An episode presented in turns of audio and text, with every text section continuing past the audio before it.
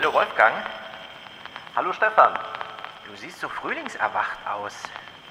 Ein bisschen schon. Ich gehe ja immer noch fleißig am Rhein spazieren, aber du auch.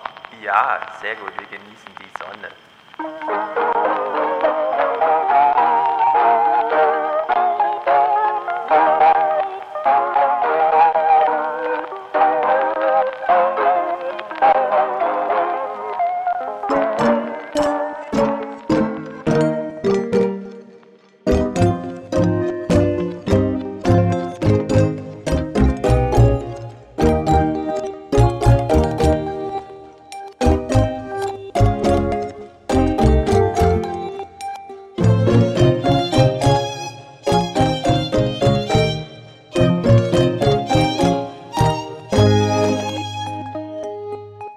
Wir sind immer noch nicht äh, in einem Raum zusammen. Nee, Aber nee. wir hätten eigentlich gekonnt, du hast es ja auch gesagt, äh, komm doch nach Frankfurt und ich habe es nochmal ein bisschen verschoben, aber ich verspreche, Ja.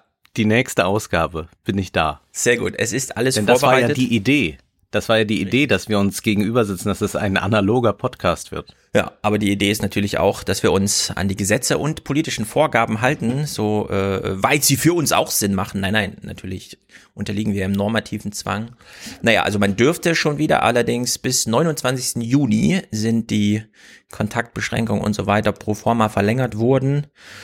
Um letzte Risiken auszugehen, äh, ähm, äh, um, um, um zu umgehen. Allerdings hat ja Drosten gestern schon darauf hingewiesen, deswegen hier auch eine kleine Themenänderung meinerseits. Ich wollte eigentlich groß über Innenräume nochmal sprechen, weil sich doch irgendwie herausstellt, dass die Aerosole, die in der Luft stehen, so krass sind. Plötzlich meint Drosten, vielleicht sind es doch diese Superspreading-Events, also spezifische soziale Konstellationen, die es ermöglichen, dass in Innenräumen dann sowas passiert, die unter freiem Himmel erst gar nicht möglich wären. Äh, also ist der Innenraum vielleicht doch nicht so die große Gefahr.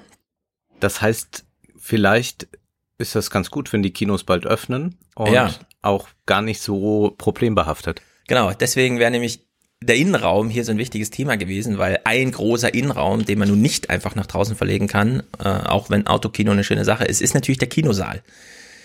Auf der anderen Seite ist der Kinosaal, finde ich, wie das Flugzeug auch, schon so ein bisschen darauf vorbereitet, da die Belüftung ja in modernen Kinos doch recht gut ist. Also ich habe noch nie in einem Kino geschwitzt oder so in, kurz, in letzter Zeit, sondern da fühlt man sich doch gut belüftet. In der Hinsicht eh nicht so großes Problem, aber es stellt Man sich merkt, raus, dass du nicht in Mhm. Programmkinos gehst.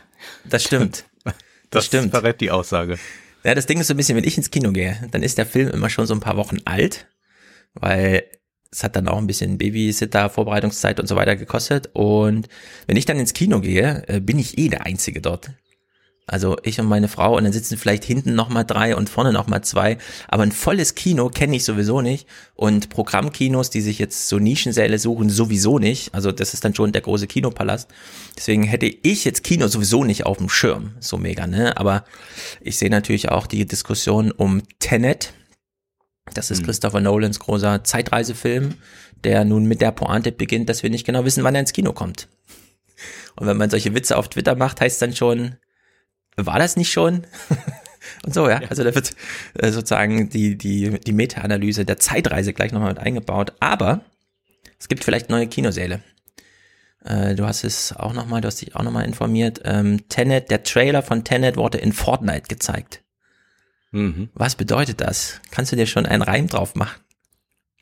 Noch nicht so richtig. Also es ist ja bei Christopher Nolan eigentlich so, dass er einer der wenigen ist, der noch wirklich ans Kino glaubt und das ja auch mit seinen Filmen immer wieder bewiesen hat, also dass er auf Material drehen will. Er ist eigentlich ein bisschen da wie Tarantino und er ist auch der letzte große Hollywood-Autorenfilmer, wird häufig gesagt, oder der Autorenfilmer, der das größte Budget auch bekommt. Das sind ja gigantisch teure Filme, aber trotzdem ist er einer, der ähm, alles in der Hand haben will, der eben nicht so eine äh, Verfranchisung äh, seines Werks haben möchte, sondern der eigentlich alle Fäden in der Hand behalten will und der auch sagt, ähm, das Kino ist der erste Ort, wo man eigentlich äh, Filme genießen kann. Alles äh, ist sonst eben nur ein Abklatsch, äh, erreicht das nicht, was das Kino erreichen kann.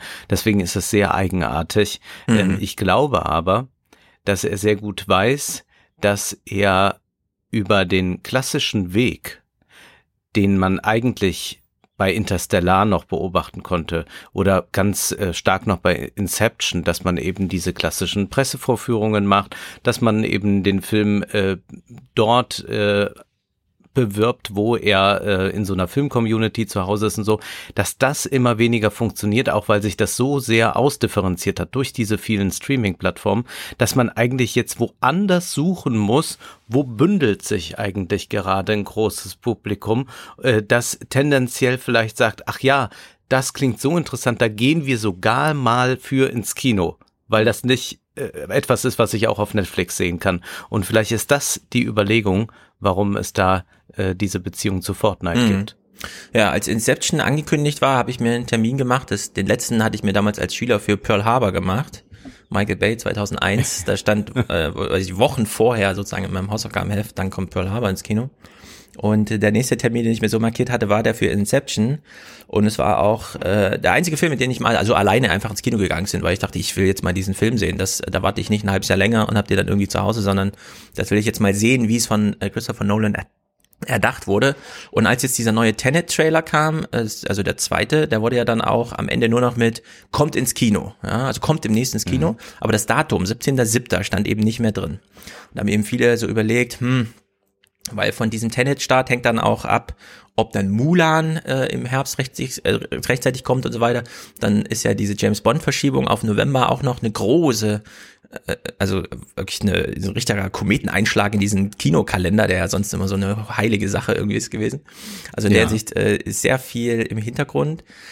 Und dann kam, das finde ich eben wieder so typisch Nolan-Familie mäßig, äh, den Trailer in Fortnite zeigen, weil die Leute dann auch zu dem Film hingehen.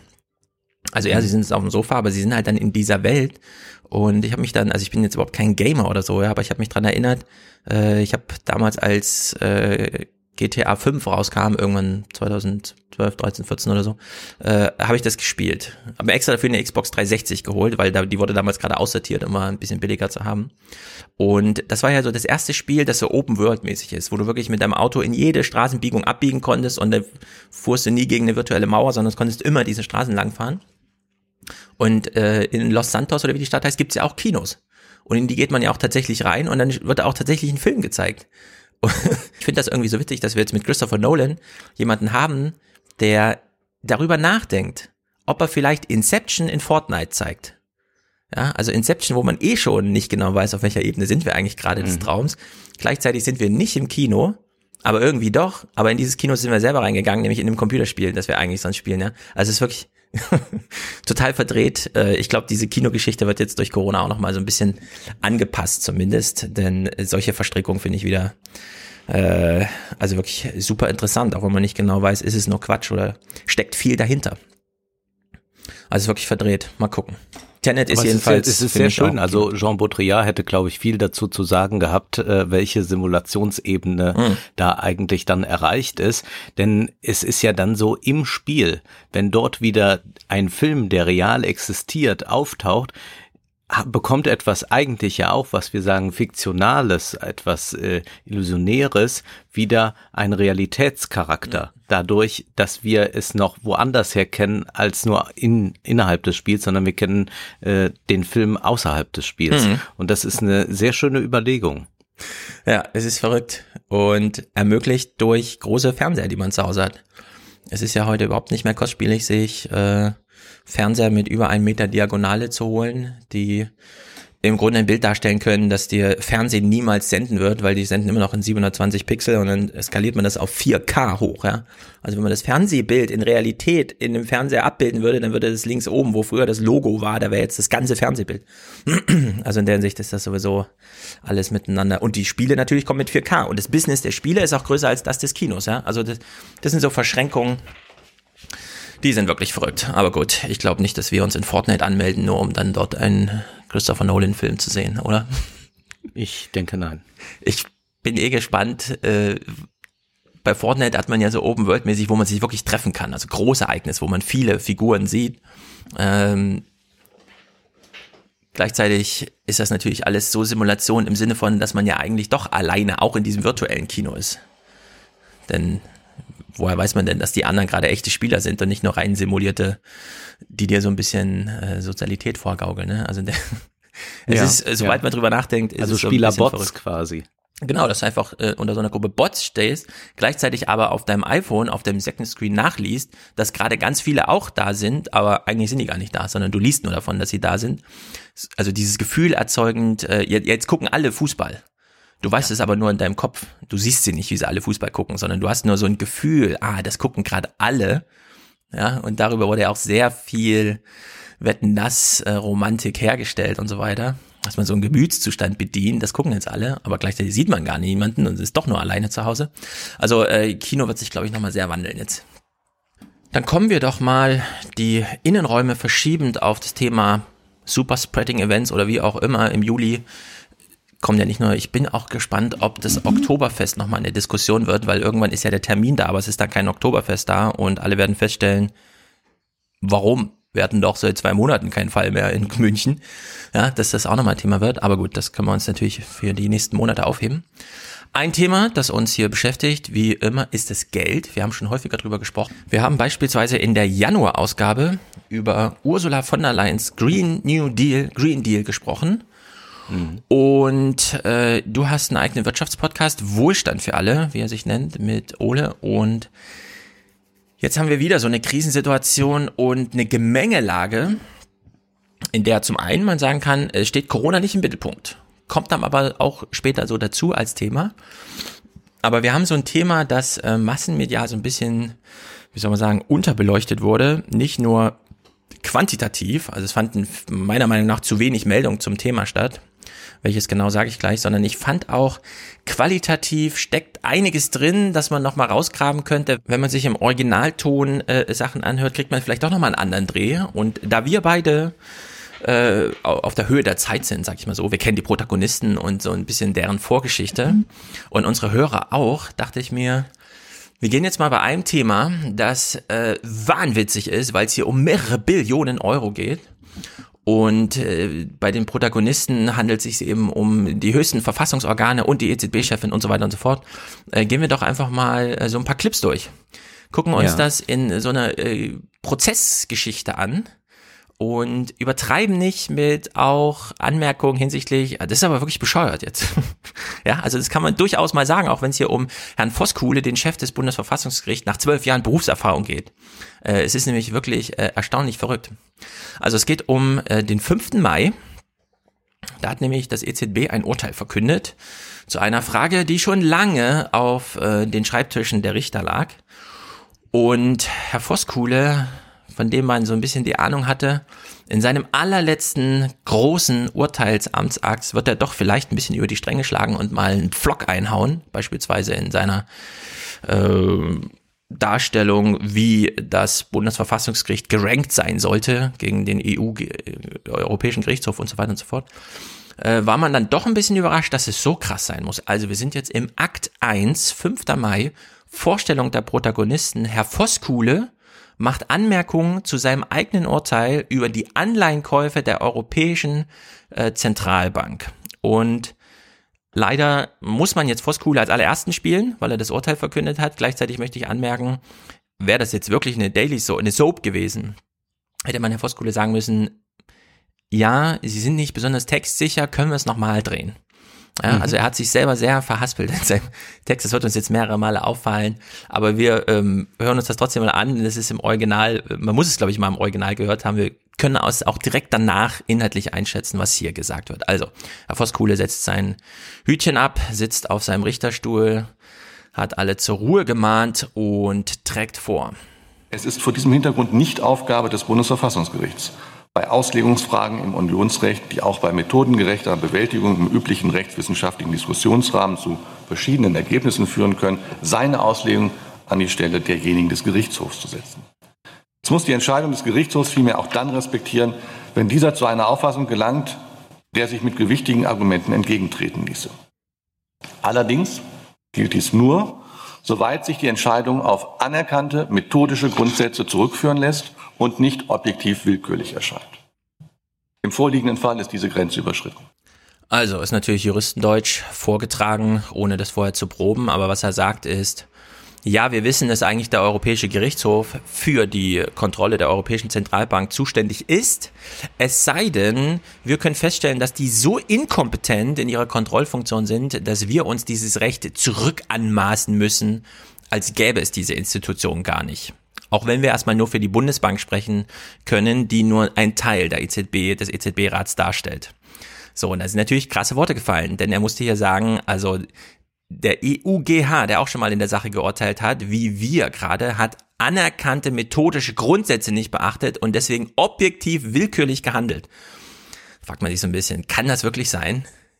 Ist mhm. es so ein Schulhofstreit, der auf dieser Ebene des äh, edgy badgy, nee, nee, nee, mein Bruder ist aber zehn Jahre älter als deiner und so ausgetragen wird und stellt sich raus, ja. Denn im FAZ-Interview hat dann der Bundesverfassungs äh, Peter Huber, der in dieser Sachlage Berichterstatter war, also intern sozusagen der Geschäftsführer dieser, dieser Klage, äh, wurde gefragt von Reinhard Müller, seinerseits auch Jurist, warum haben Sie dem EUGH eine schlechterdings nicht mehr nachvollziehbare und willkürliche Entscheidung vorgeworfen? Und daraufhin gibt Peter Huber zu, die Begriffe schlechterdings nicht mehr nachvollziehbar und willkürlich klingen hart. Sie sind aber nicht, sie sind es aber nicht, weil sie es dem Bundesverfassungsgericht überhaupt erst ermöglichen, in eine Ultravirus-Kontrolle einzutreten, also dem EUGH Kompetenzen abzusprechen ja. in der Frage. In der Sache dienen sie dazu, die Auslegung des europäischen äh, des Europarechts dem EUGH so lange zu überlassen, wie diese Grenze des schlechterdings nicht mehr nachvollziehbar nicht überschritten wird. Übersetzt heißt das, da wir in der Sache nur handeln dürfen, wenn wir den EUGH für völlig bescheuert darstellen und erklären, müssen wir das halt machen, um dann handeln zu dürfen. ja. Also es, ich weiß auch nicht genau. Das ist, äh, obwohl es äh, nun mal renommierte Institutionen sind, die hier in einer wichtigen Sache entscheiden und es um sehr viel Geld und um sehr viel Schicksalhaftigkeit geht, ist das auf einer Ebene, die mich ein bisschen überrascht hat, ehrlich gesagt. Ja, sie überrascht, glaube ich, deshalb, weil man ähm, meint, dass ähm, es dann also es gibt eine klare Hierarchie, aber jetzt ist ja eigentlich die Frage, wie kann man diese Hierarchie äh, umkehren? Also wie ja. schafft man es jetzt aus Deutschland heraus, äh, doch wieder mehr Einfluss zu gewinnen? Und dann äh, geht das eigentlich nur so, indem man ähm, das System an sich dann anzweifelt in seiner Effektivität oder in seiner Vernunft oder äh, was ja. auch immer. Und deshalb ist das eigentlich äh, die einzige Möglichkeit, mhm. überhaupt etwas zu machen. Und das ist irgendwie äh, großartig, dass also auch im juristischen Diskurs, der uns als so ein trockener erscheint, äh, dann sowas stattfinden kann. Ja. Ich meine, wir haben jetzt auf sehr vielen Ebenen so Diskussionen, sind wir alle 80 Millionen Virologen? Gibt es nicht echte Virologen? Dann haben wir echte Virologen, die wiederum anderen Virologen, weil sie nicht gerade auch forschen, Kompetenz absprechen und die Twitterer sitzen daneben und sagen, ich bin zwar nicht mal Virologe, aber der Top-Virologe hat gesagt, der nicht so Top-Virologe ist ja gar kein richtiger Virologe, der darf mich gar nicht kritisieren. Ja, also auf ja. der Ebene, äh, wir diskutieren in einem Modus, in dem wir zuallererst den anderen Sprechern ihre Kompetenz absprechen um dann ein inhaltliches Argument nachzuschieben, was natürlich nicht gelingt, weil schon der erste Move nicht akzeptiert wird. Ja, ja. wir können nicht einem Virologie-Professor äh, die Kompetenz absprechen, weil ein anderer Virologe, der auch noch Koryphäe auf dem Gebiet ist, irgendwas sagt. Weil auf der Ebene haben wir nichts mitzureden. Da sind wir nun wirklich nur Publikum. Ja, da können wir zwar Prominenz und so weiter irgendwie Aufmerksamkeit verteilen, aber es ist, ähm, es hat nichts mit wissenschaftlicher Reputation zu tun, die wir da verteilen an der Stelle. Also es ist völlig Banane, ja. Und jetzt kommt ein Ver Verfassungsgericht und macht genauso, äh, genauso Twitter-streiterisch, spricht sie erst einem anderen Haus die Kompetenz ab, mit krassen Worten, um sich selbst zu legitimieren, dann auch mal was inhaltlich sagen zu dürfen. Ja? Und das kann auf der Ebene ja eigentlich nicht so richtig funktionieren. Es muss halt im juristischen Text so gemacht werden, ja, damit es funktioniert, aber es ist wirklich krass. Und jetzt äh, kann man mal schön gegenüberstellen, wir hören jetzt zuerst Voskuhle als Chef des Bundesverfassungsgerichts und kontrastieren das dann mal mit dem Bundespräsidenten, äh, der ja nun auch ein Verfassungsorgan ist von ähnlichem Rang. Also ich ordne sie jetzt alle mal als die Top 4 da irgendwie ein. Ja? Mhm. Und äh, jetzt hören wir zuerst ähm, Voskuhle bei seiner Urteilsverkündung und er muss jetzt auch mal auf Draghi sozusagen, ja, er muss ein bisschen persönlich werden. Draghi, was hast du denn eigentlich gemacht? Und er wirft ihm hier in diesem Clip Blindflug vor. Da der Senat somit nicht an die Entscheidung des Gerichtshofs gebunden ist, hat er eigenständig zu beurteilen, ob die EZB mit den Beschlüssen zur Errichtung und Durchführung des PSPP noch innerhalb ihrer Kompetenzen gehandelt hat. Das ist offensichtlich nicht der Fall. Ja, also jetzt hat er gesagt, äh, wir sind ja nicht gebunden an das, was der, also dieser Senat, damit meint er sein eigenes Gericht, ist nicht dran gebunden, was der EuGH sagte, sondern Urteil selbst und sagt, also das ist ja gar nicht der Fall, dass die äh, ordentlich äh, gehandelt haben im EZB-Rat beim Ankauf von zwei Billionen äh, Anleihekäufen. Weil die EZB Erwägungen zur Verhältnismäßigkeit nicht angestellt hat. Die Beschlüsse beschränken sich auf die Feststellung, dass das angestrebte Inflationsziel von zwei Prozent nicht erreicht sei und weniger belastende Mittel nicht zur Verfügung stünden. Sie enthalten keine Prognose zu den wirtschaftspolitischen Auswirkungen des Programms sowie dazu, ob sie in einem angemessenen Verhältnis zu den erstrebten währungspolitischen Vorteilen stehen. Es ist nicht ersichtlich, dass der EZB-Rat die im PSPP angelegten und mit ihm unmittelbar verbundenen Folgen, die dieses Programm aufgrund seines Volumens von über zwei Billionen Euro, Euro und einer Laufzeit von mittlerweile mehr als drei Jahren zwangsläufig verursacht, erfasst und abgewogen hätte. Ja. Also ja, die EZB möchte das Zinsziel einhalten, knapp unter zwei Prozent, macht das aber mit Methoden, dessen Nebenfolgen sie gar nicht erfasst und abgewogen hat sagt er. Sehr schön. Und damit wird auch dann gleich suggeriert, etwas, was ja äh, die EZB nicht darf, nämlich Wirtschaftspolitik genau. zu betreiben. Sie äh, beruft sich darauf, Währungspolitik zu betreiben und da gibt's eben das Inflationsziel und das ist dann ähm, das, was man erreichen möchte durch diese Geldpolitik. Aber hier dann selbstverständlich die Unterstellung, ja, ja die wollen ja eine Wirtschaftspolitik machen und die ist ziemlich unverantwortlich. Da denken die noch nicht mal über die Folgen nach, was das eigentlich heißt in Klammern der arme deutsche Sparer zum Beispiel. Zum Beispiel, genau. Das halten wir uns mal äh, genau den Gedanken fest. Da kommen wir nämlich dann später drauf. Der Bundestag wird nämlich dann auch zum Urteil noch kurz debattieren. Und äh, wir müssen an der Stelle sagen, wenn die EZB irgendwas mit dem Geld macht und sie kann zum Beispiel die Geldmenge erhöhen, indem sie einfach Geld rauswirft, dann hat das Folgen. Und da kann man auch sagen, ja, das greift irgendwie in die Wirtschaftspolitik ein. Die Frage ist dann, hat es Folgen, weil man die Folgen wollte oder sind das einfach Nebenfolgen, die passieren, wenn man die Geldmenge erhöht?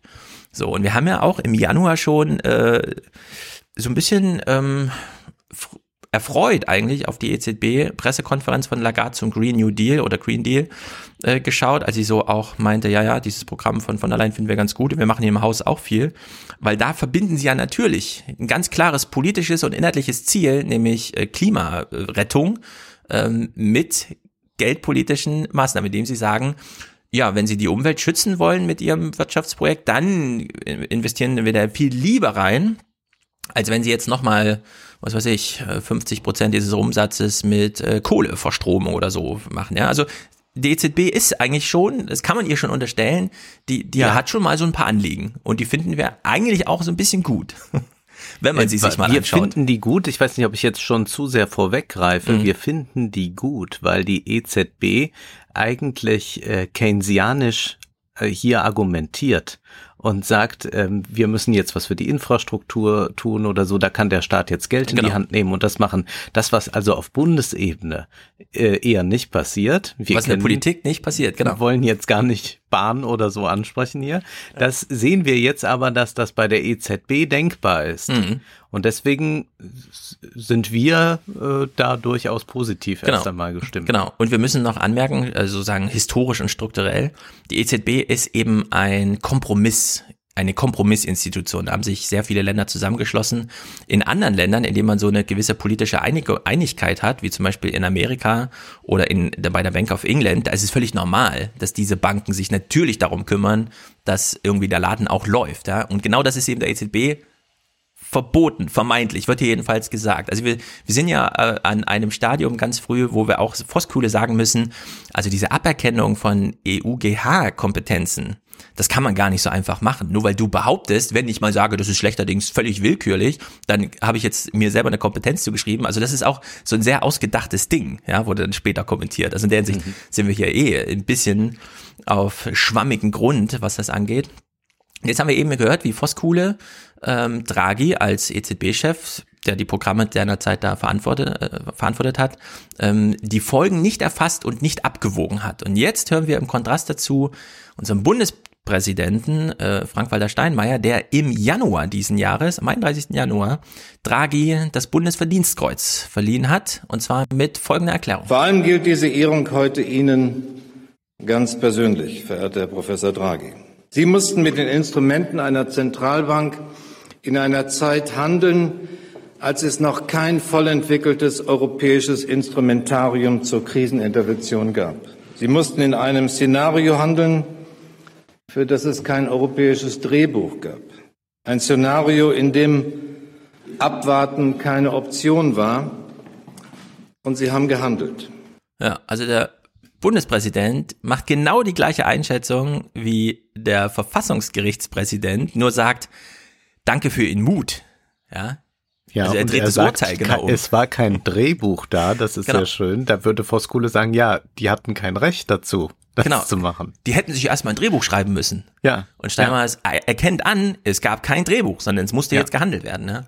Und äh, das müssen wir vielleicht noch hinzufügen. Also Draghi ist der, der diese äh, äh Whatever It Takes Rede mhm. gehalten hat, der damals versprach, die EZB werde alles dafür tun, um den Euro zu retten und dann alles, was ihr sozusagen gestattet ist. Genau, alles in ihrem Mandat. Hat, ja alles ihrem Mandat. Das hat er selbstverständlich auch mit allen Spielräumen dann ausgeweitet. Aber das war eben das, was so viele aufgebracht hat und auch bis heute.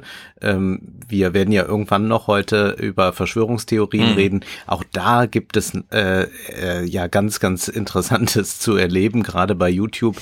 Äh, merkwürdige Finanzgurus, die also immer wieder in Draghi den Teufel in Person sehen und äh, eben sehen, dass wir dadurch alle enteignet angeeignet werden und so weiter. Deswegen ist also Draghi so eine Hassfigur und die haben natürlich auch rot gesehen, als er dann die äh, Auszeichnung äh, vom Bundespräsidenten noch erhalten hat. Mhm.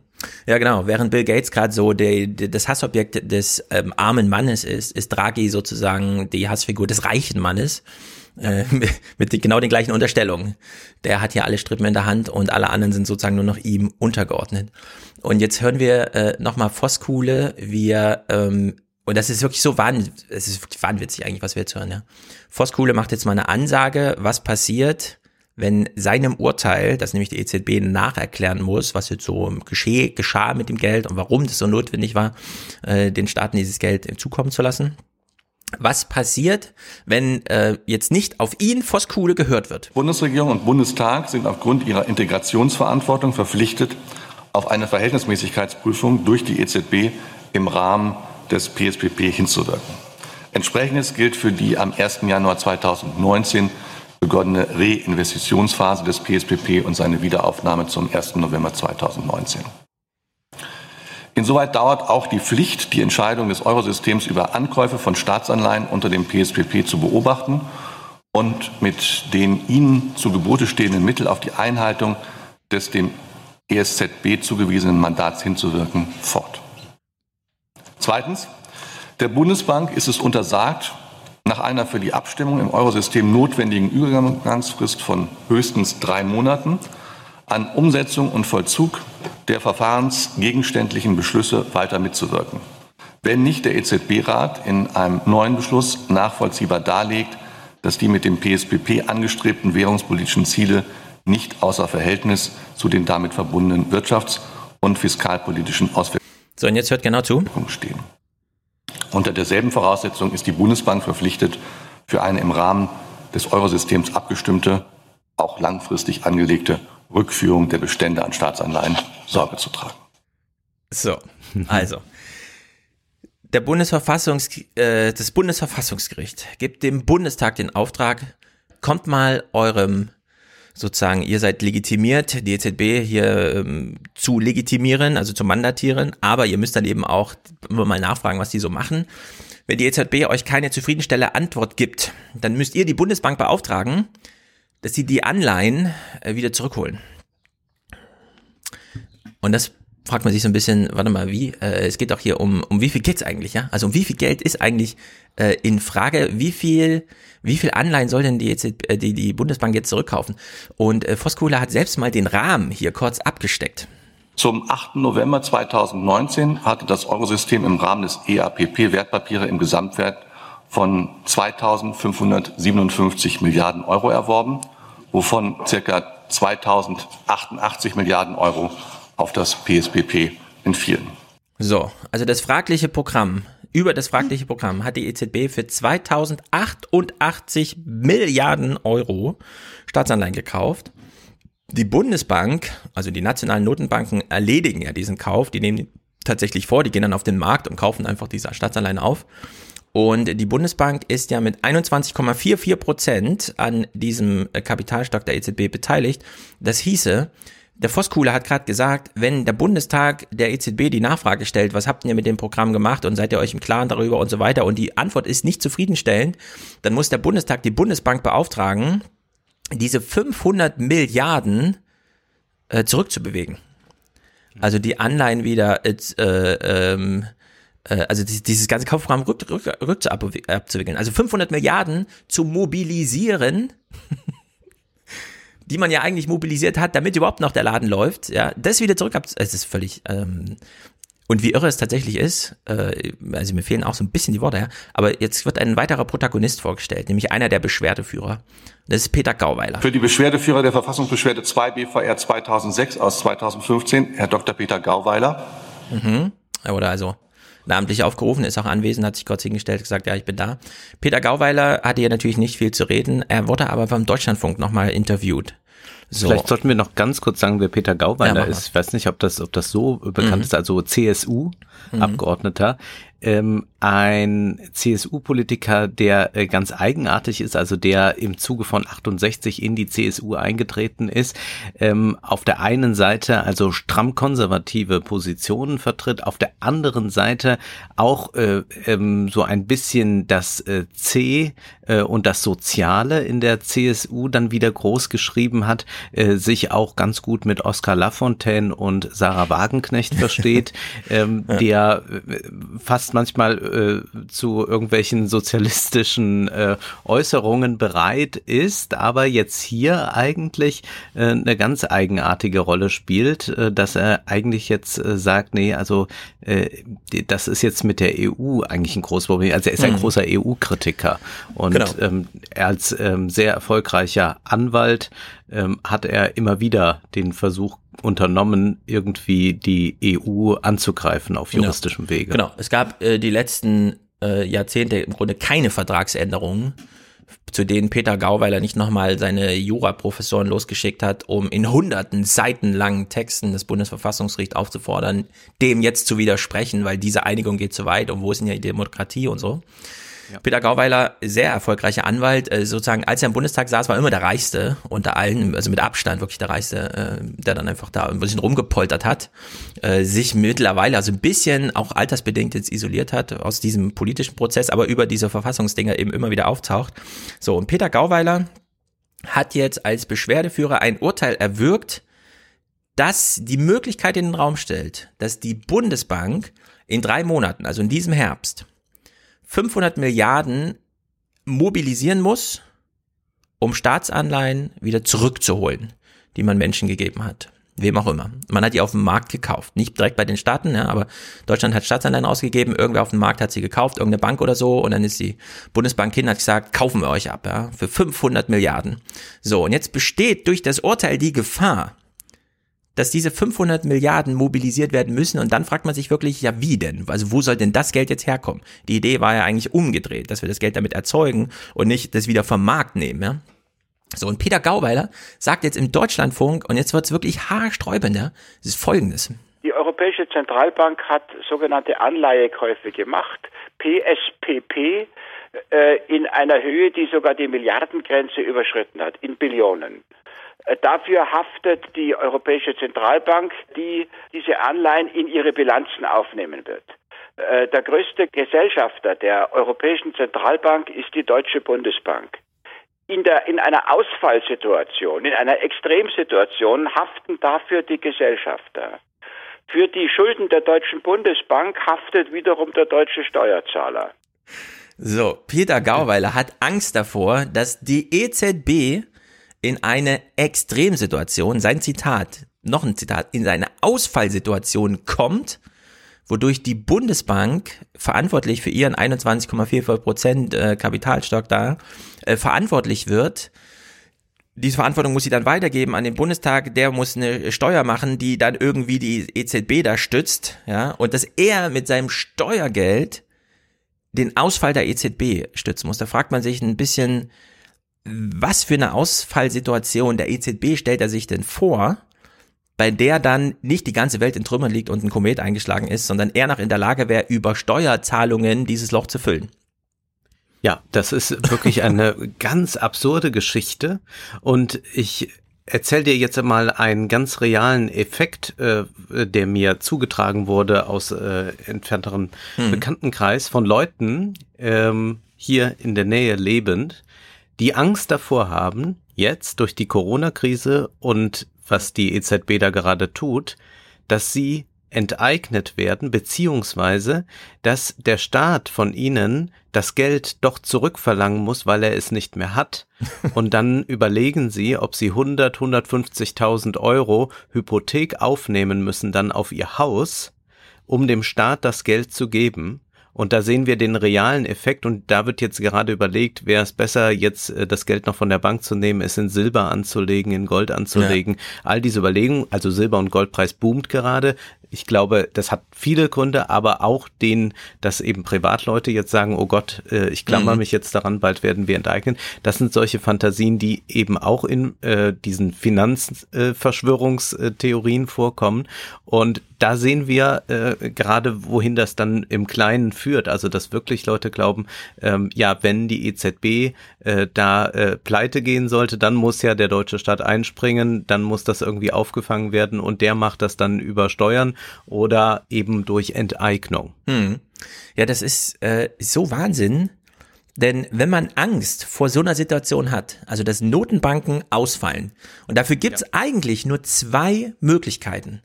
Äh, entweder es gibt einfach ein technisches Problem, also die Druckerei geht kaputt, ja, oder es gibt ein, äh, irgendwie einen Computerausfall, so dass das Geld nicht mehr verbucht werden kann. oder das zweite, es ist, stellt sich eine neue juristische Hürde auf. Das sind die beiden Szenarien, die zu diesen Ausfallszenarien führen können. Also einfach ein technisches, sozusagen wie so ein Naturereignis, ja, Stromausfall bei der EZB und nichts geht mehr und so. Deswegen kann man die Anweisung an die Bundesbank nicht geben und die können auch nicht auf ihrem Händlercomputer auf Kaufen klicken, weil es halt in dem Moment nicht geht. Oder, äh, wie gesagt, eine juristische Hürde, die man nicht mehr überspringen kann. So, das sind die beiden Ausfallszenarien. Und vor denen hat Peter Gauweiler Angst. Weshalb er das Bundesverfassungsgericht beauftragt, so eine juristische Hürde aufzustellen. Ja. Also eine juristische das Ausfallsituation. kann er ja nicht, genau. dass die Druckerpressen nicht mehr funktionieren. Ja, genau, das kann er nicht. Also er hat Angst vor einem, vor einem Extremfall, vor einer Ausfallsituation, die er mit seinem Urteil selbst hervorruft.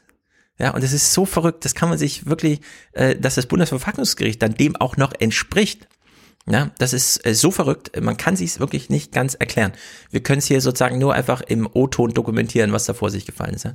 Steinmeier hat im Januar und ich meine, das Urteil hat sich nur ein bisschen angebahnt. Er hat es ein bisschen antizipiert, als er Merkel und Voskuhle und eben dann Draghi als Ausgezeichneten in einem Raum hatte und hat da auch schon mal eine Anmerkung noch gemacht. Mich besorgt das leichtfertige Fingerzeigen auf Frankfurt. Wir haben nur eine EZB. Deutschland braucht die EZB und die EZB braucht Deutschland. Deshalb hoffe ich, dass wir wieder zu einer Auseinandersetzung finden, die ernst und deutlich in der Sache ist, aber sachlich bleibt und die nicht ausschließlich von denen geführt wird, die Niedrigzinsen in den Vereinigten Staaten gut finden und in Europa schlecht oder gleichzeitig für die Sparer schlecht und für die Bauwirtschaft gut. Ich wünsche mir, dass es gelingt, die Missverständnisse und ja auch die gelegentliche Sprachlosigkeit zwischen der EZB und der deutschen Öffentlichkeit zu überwinden. Ja, frommer Wunsch. Äh, ihm wurde nicht entsprochen, sondern diese Bombe ist einfach rein explodiert in eine nicht laufende Diskussion, weshalb wir es jetzt mit absurden Argumentationen zu tun haben. Die, die einfach so aufeinander prollten. Also eine richtige Karambolage, ja, würde man, würde man da jetzt sagen. Also es ist völlig verrückt, aber, äh, und das haben ja einige Autoren, ja. Heiner Flassbeck zum Beispiel hatte ja große Angst, hat er immer wieder geschrieben. Ich habe große Angst davor, dass die äh, Deutschen irgendwann mal verstehen, wie es wirklich funktioniert mit dem Geld.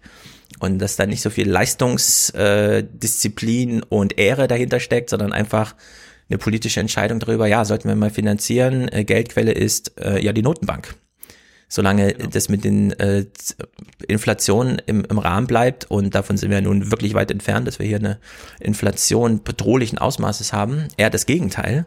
Äh, genau, kann man das Geld einfach nach Japan zu gucken, äh, was ja. äh, dort eben ausgegeben wird, wie verschuldet man sich dort. Äh, auch China will jetzt wohl doch wieder sehr viel mehr investieren. Äh, erst ja. war man vor einigen Wochen ja noch zögerlich und äh, es gibt aber diese Angst und diese ist natürlich politisch wahnsinnig gut ausnutzbar. Also ich glaube, das ist auch am Ende wieder ein guter Ankerpunkt äh, für eine AfD, die mhm. damit auch ein bisschen wieder zu ihren Wurzeln zurückkommen kann. Denn was wir auch eingestehen müssen, die EU ist eine sehr merkwürdige Wirtschaftskonstruktion. Das große Problem ist, wir haben eben äh, viele Staaten mit ganz unterschiedlichen Wirtschaftsleistungen und das unter einen Hut zu bringen, ist auch fast ein Ding der Unmöglichkeit. Also dadurch äh, treten auch sehr viele Komplikationen auf. Aber man kann eben mit so einer Angst vor Enteignung, vor Steuern, dass wir am Ende wieder für alles aufkommen und wie dann diese Narrative heißen, Hessen sehr gut Wahlkampf machen und ich glaube auch, dass das was ist, wo ein äh, Friedrich Merz oder so drauf gucken wird, mhm. äh, ob er da auch mit aufspringt. Ja, du hast es angesprochen, eins der Probleme ist die europäische Ungleichheit der kann man begegnen mit einer gemeinsamen Wirtschaftspolitik, die beispielsweise mal Arbeitslosigkeit als europäisches Problem begreift und nicht immer die Deutschen bevorzugt mit, da kriegt man ein Jahr bessere Bezüge als wie in Griechenland, wo man gleich durchs Rost fällt. Nur genau diese gemeinsame Wirtschaftspolitik wurde der EZB beispielsweise hier gerade aus der Hand geschlagen, ja, sondern da kam das Urteil des Bundesverfassungsgerichts, sagt, ne, dürft ihr nicht. Ihr dürft nicht mal Nebenfolgen, die ihr nicht haben wolltet, ähm, mit einkalkulieren, sondern es darf einfach gar keine Nebenfolgen im Grunde geben. Ja? Dieses Programm muss eventuell dann sogar rückabgewickelt werden. Altma äh, Steinmeier hat hier im Januar dann nochmal äh, eine ganz gute Frage gestellt. Die ist besonders in Bezug auf natürlich jetzt ein bisschen verklausuliert, aber ich will noch mal dran erinnern, Hans-Werner Sinn hat als äh, wissenschaftlicher Berater des Finanzministers ähm, äh, Schäuble, Wolfgang Schäuble seinerzeit den Griechen empfohlen, doch einfach den Euro zu verlassen, wenn es nicht richtig hinhaut. So, und daran erinnert hier Steinmeier mal, ohne Namen zu nennen, aber im historischen Vergleich es triftig und drastisch darzustellen. Sie haben bewahrt, was andere aufzugeben bereit schienen. Das ist so ein bisschen seine kleine Laudatio an Draghi. Sie, also wenn er sagt Sie, dann meint er Sie, Herr Draghi, haben bewahrt, was andere bereit waren aufzugeben. Niemand mag sich vorstellen, wo Europa heute stünde, wenn nicht nur das Vereinigte Königreich die Europäische Union verlassen hätte, sondern wenn es zugelassen worden wäre, dass die Eurozone erodiert oder gar zerbricht. Sie haben sich mit aller Kraft und ja auch unter Inkaufnahme von Risiken dagegen gestemmt. Und deswegen, verehrter Herr Draghi, freue ich mich, Sie heute mit dem Verdienstorden der Bundesrepublik Deutschland auszuzeichnen. So, Herr Draghi, Sie haben sich mit allem dagegen gestemmt, dass nach dem Brexit auch noch eine Erosion der Eurozone passiert, beispielsweise durch das vielleicht sogar zwanghafte, gewaltmäßige Ausscheiden einzelner Staaten, also die das dann nicht aus eigenen Stücken machen, wie beim Brexit, mhm. sondern dem man einfach sagt, ey, könnt euch hier nicht brauchen, ihr Loser, haut mal ab. Und darin schwingt ja so ein bisschen die Argumentation drin, dass man sagen kann, ja, Herr Voskuhle, Sie können das durchaus alles kritisieren, was Herr Draghi macht, nur was wäre denn die Alternative? Damit müssen Sie sich nicht befassen als Bundesverfassungsgericht. Sie haben ja nur Ihren Streitgegenstand. Aber mal politisch diskutiert, was wäre denn die Alternative zu keiner hat Geld, keiner verfügt über Geld und die EZB gibt auch keine zwei Billionen dazu, ja, um eine Krise wie 2008 zu bewältigen. Wie sieht dann, wie, wie sähe dann eigentlich Europa aus? Da muss er sich keine Gedanken machen. Und deswegen kommen wir jetzt hier in den zweiten Akt, das Problem, die Entwicklung ins Drama. Wenn man dachte, das ist jetzt schon dramatisch, na, es wird jetzt erst dramatisch. Voskuhle sagt drei wichtige Sachen. Wir fangen mal bei dem ersten an. Meine Damen und Herren, das vorliegende Urteil ist keine leichte Kost. Mhm. Erstmals in seiner Geschichte stellt das Bundesverfassungsgericht fest, dass Handlungen und Entscheidungen europäischer Organe offensichtlich nicht von der europäischen Kompetenzordnung gedeckt sind und daher in Deutschland keine Wirksamkeit entfalten können. Man spricht insofern von Ultravirusakten. Für viele Kenner der Materie dürfte die Entscheidung indes keine Überraschung sein, weil sie den wahrscheinlich nur vorläufigen Endpunkt einer längeren und absehbaren Entwicklung markiert. Ja, die es aber so als Diskussion nur in Deutschland gab. Sehr viele genau. Nicht-Deutsche haben jetzt sehr die Augen gerieben und sich fragt, bitte was? Erstens glaubt ja. ihr, ihr seid da kompetent, also rechtlich zuständig in der Sache. Und äh, zweitens ist das irgendwie folgerichtig, dass man jetzt sagt, nee, nee, das ganze Anleihekaufprogramm wäre falsch, das muss eventuell auch rückabgewickelt werden. Also er sieht sein Urteil hier irgendwie folgerichtig. Denn es war auch lange Zeit von Politikern so vermittelt, dass man sagte, naja, europäische Fiskalpolitik vernünftige ist selbstverständlich so wie deutsche Fiskalpolitik. Ja. Wie denn sonst? Und das können wir doch überall adaptieren. Genau. Wir sind ja Exportweltmeister und so weiter. Wir sind erfolgreich. Und deswegen ist es doch ganz logisch und zwingend, dass das für die ganze EU gut sein wird. Und da muss man sagen, ja, für Deutschland wäre das äh, dann gut aber für alle anderen eher nicht, beziehungsweise man jetzt gerade ja erleben kann durch das, was äh, da ähm, vom Bundesverfassungsgericht äh, gekommen ist, dass es da Applaus auch gibt, äh, dass vielleicht dann auch ein Herrn Gauweiler zum Nachdenken bringen müsste, ja. wenn zum Beispiel in Polen man dann äh, jubelt und sagt, ja wunderbar, da sieht mhm. man's mal, was genau. wir da eigentlich für ein schlimmes EU-Monster herangezüchtet haben. Genau, wenn man in Polen sieht, ach so, die, die Deutschen, die haben jetzt plötzlich so eine, wir sind doch kompetent, äh, Sprachregelung gefunden. Also wir dürfen hier doch, wir sind doch zuständig. Wieso hat das Europarecht dann eigentlich bei uns Vorrang, wenn wir das mhm. oder jenes machen? Ja, also diese Frage stellt sich ja durchaus. Da kommen wir auch nachher drauf zurück, denn es gibt natürlich Nebenschauplätze, die, die auch noch so eine Rolle spielen. Jetzt hat Voskuli ja gesagt, also mein Urteil ist folgerichtig, zumindest aus der deutschen Brille das bringt halt so zehn Jahre Hans-Werner Sinn als einziger äh, Redelsführer ja, des ökonomischen Denkens so mit sich. Jetzt haben wir ja andere, Jens Südekum und so, kommen wir gleich drauf.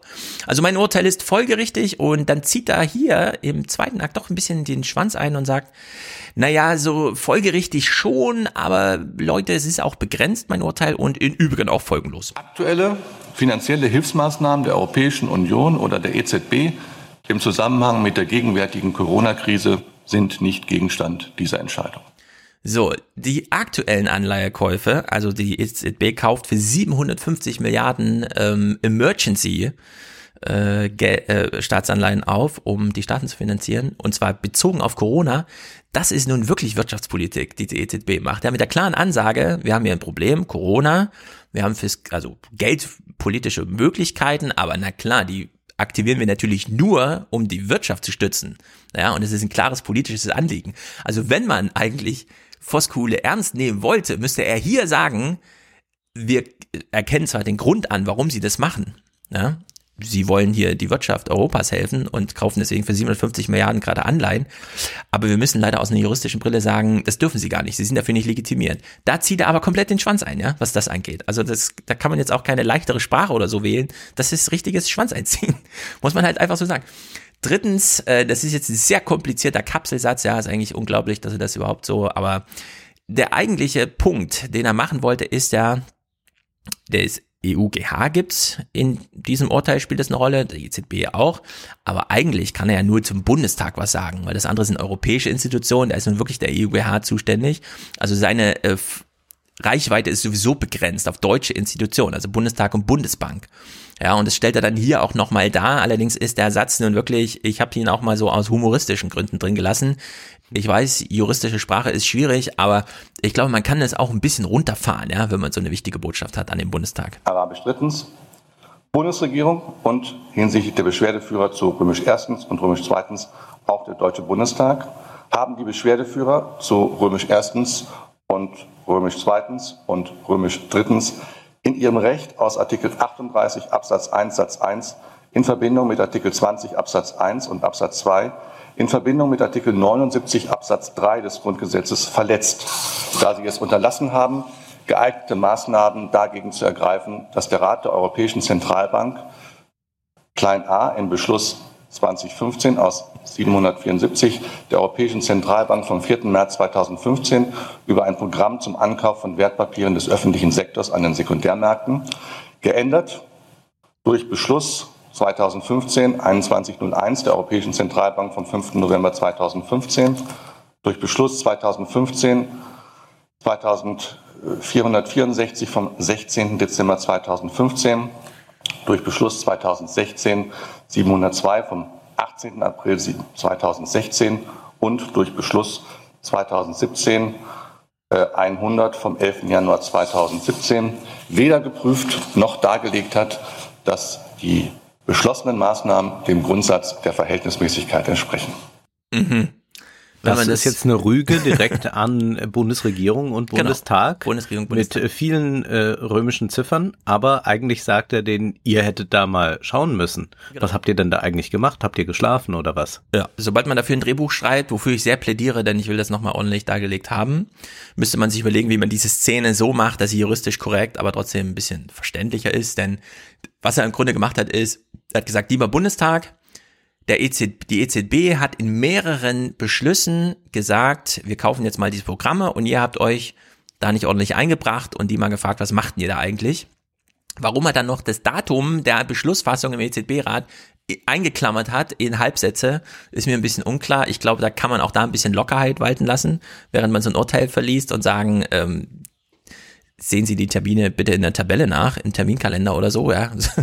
Aber gut, er hat sie alle da eingebaut. Naja, also das ist schon etwas, wo man sagen muss, das kann auch eine Strategie sein.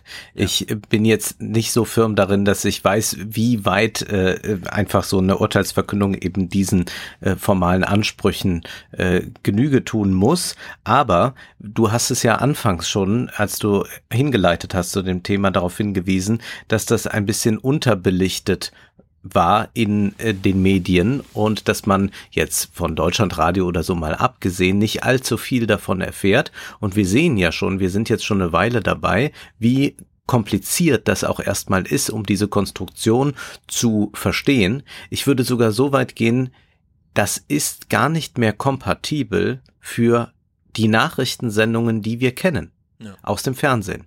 Also das kann ich mir auch bei äh, Tagesthemen oder so gar nicht vorstellen, dass man das eben in den vier Minuten Beitrag bekommt, wenn es dann mal richtig lang sein mhm. soll. Oder man hat noch mal kurz so ein Experteninterview. Also das ist äh, sehr, sehr schwierig. Das heißt, bei solchen Konstruktionen müsste eigentlich zugleich äh, ein Medienwandel stattfinden, dass man darüber nachdenkt, wie kann man das anders überhaupt vermitteln. Und dann wäre die Frage, die man anschließen muss, will man das überhaupt groß groß vermitteln. Ja. Genau, will man das. Also vielleicht kriegen wir ja noch die nächsten zwei, drei Jahre so einen Stimmungswandel hin von Hans-Werner Sinn zu Jens Südekum und Marcel Fratscher mhm. oder so, ja, weil dann liegt das auf der Hand, weil die sitzen ja heute genauso wie wir hier da sitzen in den Tagesthemen und sagen, ey, das ist so Banane, was da abläuft, ja, also die trauen sich ja wirklich jetzt zu sagen, was sie so davon halten. Ich wünsche mir allerdings auch ein Drehbuch. Ich glaube auch, die Nachrichten, also Nachrichtensendungen werden hierfür falsch. Hier brauchen wir eine richtige Verfilmung eigentlich, ja. Also kurz ins ja Fiktionale um.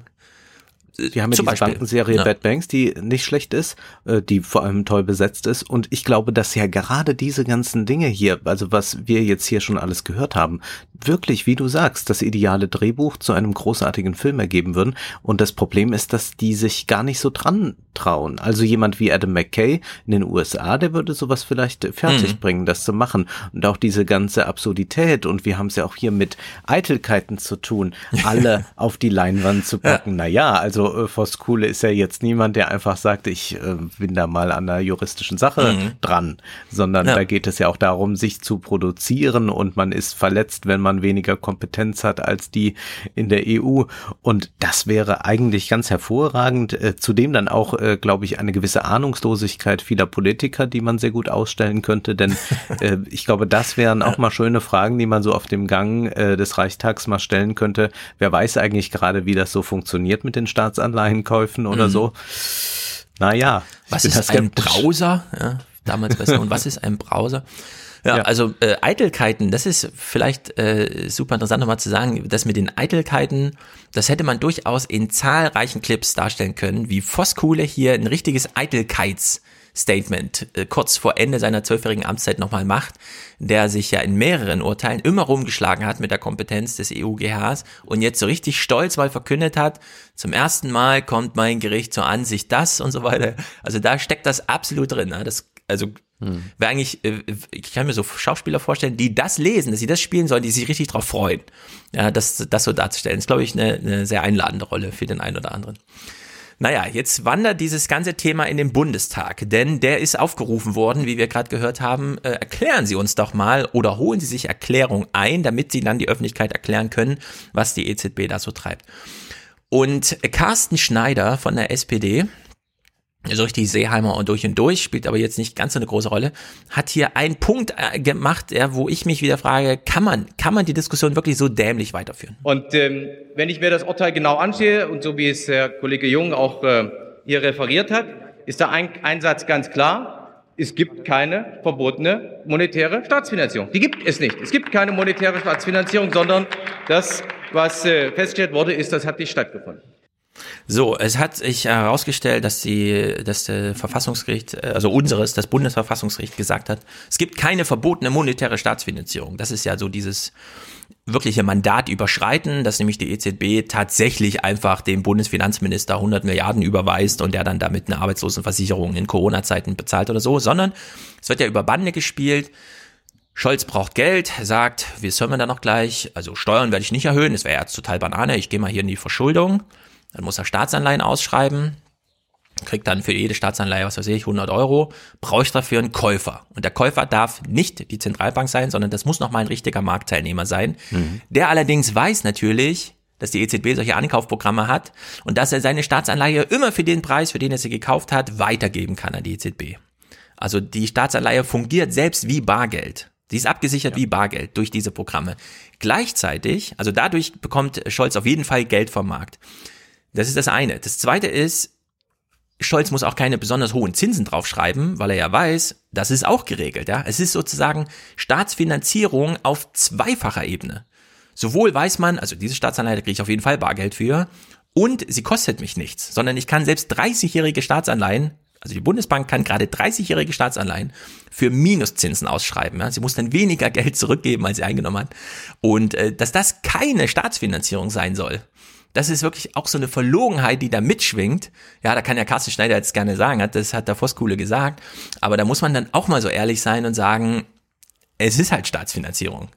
Ja, vielleicht keine verbotene, aber es ist Staatsfinanzierung.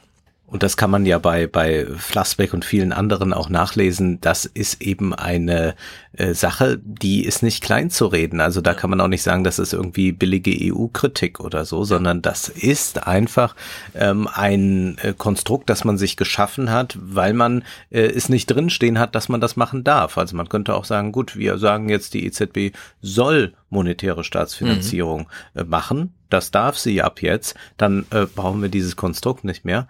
Ähm, könnte vielleicht sogar besser sein. Also kann man sich überlegen, denn wir haben natürlich äh, zumindest nach der äh, letzten Finanzkrise das ja erlebt, dass das ähm, auch eben äh, immer sehr gut äh, dann für die Märkte ist, aber ähm, nicht unbedingt für ähm, sinnvolle Märkte und realwirtschaftlich ist das dann äh, eben auch nicht so ertragreich. Wir haben ja den DAX nach oben schießen sehen, aber äh, bei mhm. uns im Portemonnaie ja. äh, war das nicht so rosig. Das heißt, äh, da wäre jetzt drüber nachzudenken. Nur das große Problem ist ja auch hier, dazu wären ja dann auch wieder äh, die Konservativen schon mal gar nicht bereit. Also ich glaube, dann wäre wär Herr Gauweiler, man weiß gar nicht, was dann passieren würde, wenn man das wirklich sagen würde, okay, dann ändern wir das insofern, als die äh, EZB das dann tatsächlich darf. Mhm.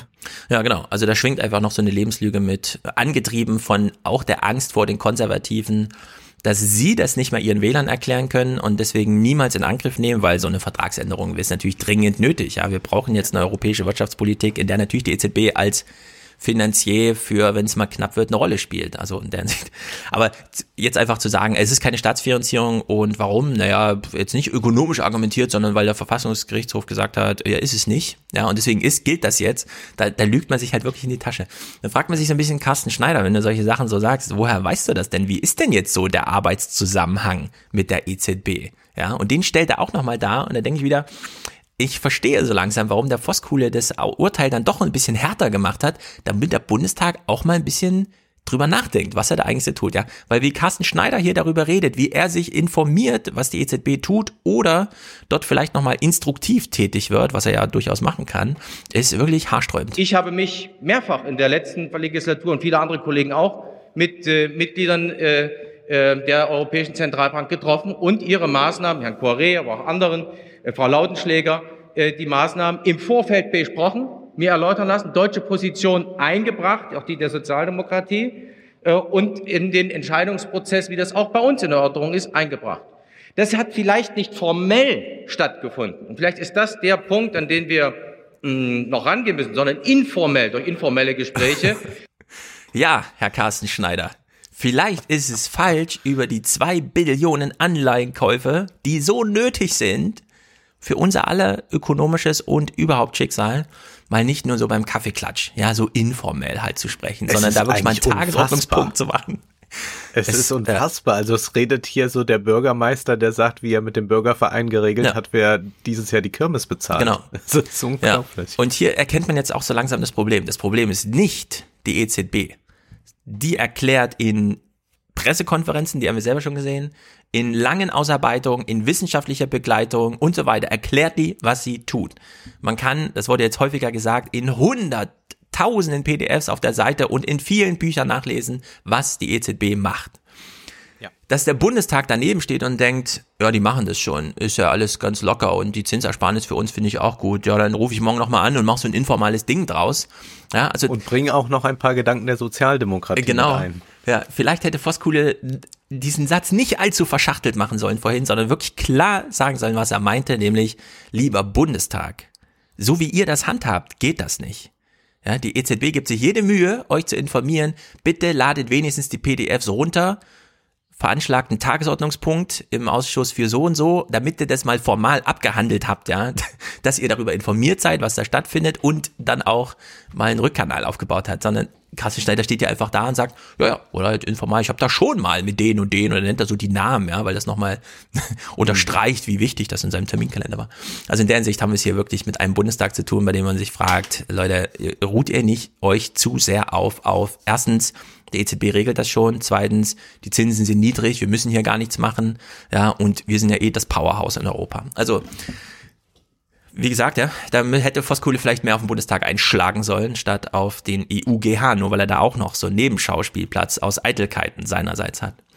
Naja, der AfDler, der, ähm, die AfD hat das anberaumt im Bundestag, da eine Stunde drüber zu sprechen, hätten wahrscheinlich die anderen Parteien auch, aber die haben halt zuerst stellt ja nochmal das äh, Problem dar, äh, ich habe es nur nochmal sozusagen, weil die Zahl genannt wird, äh, ganz gut im Verhältnis zu diesem, zu, zur Herangehensweise von Carsten Schneider. Wenn wir aber noch einmal fünf Jahre warten, bis es dann das sichere Urteil zur Verfassungswidrigkeit von PEP geben wird, dann wird beim aktuellen Ankauftempo der EZB bis 2025 ein Schadenpotenzial von sieben Billionen Euro entstanden sein.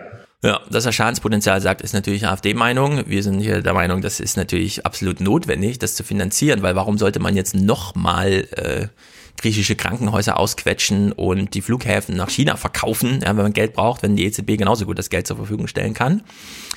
Aber man sollte das dann doch jetzt mal formalisieren. Ein Tagesordnungspunkt im Tagesablauf äh, des Bundestags mal einraum und so, damit das nicht weiter informal läuft.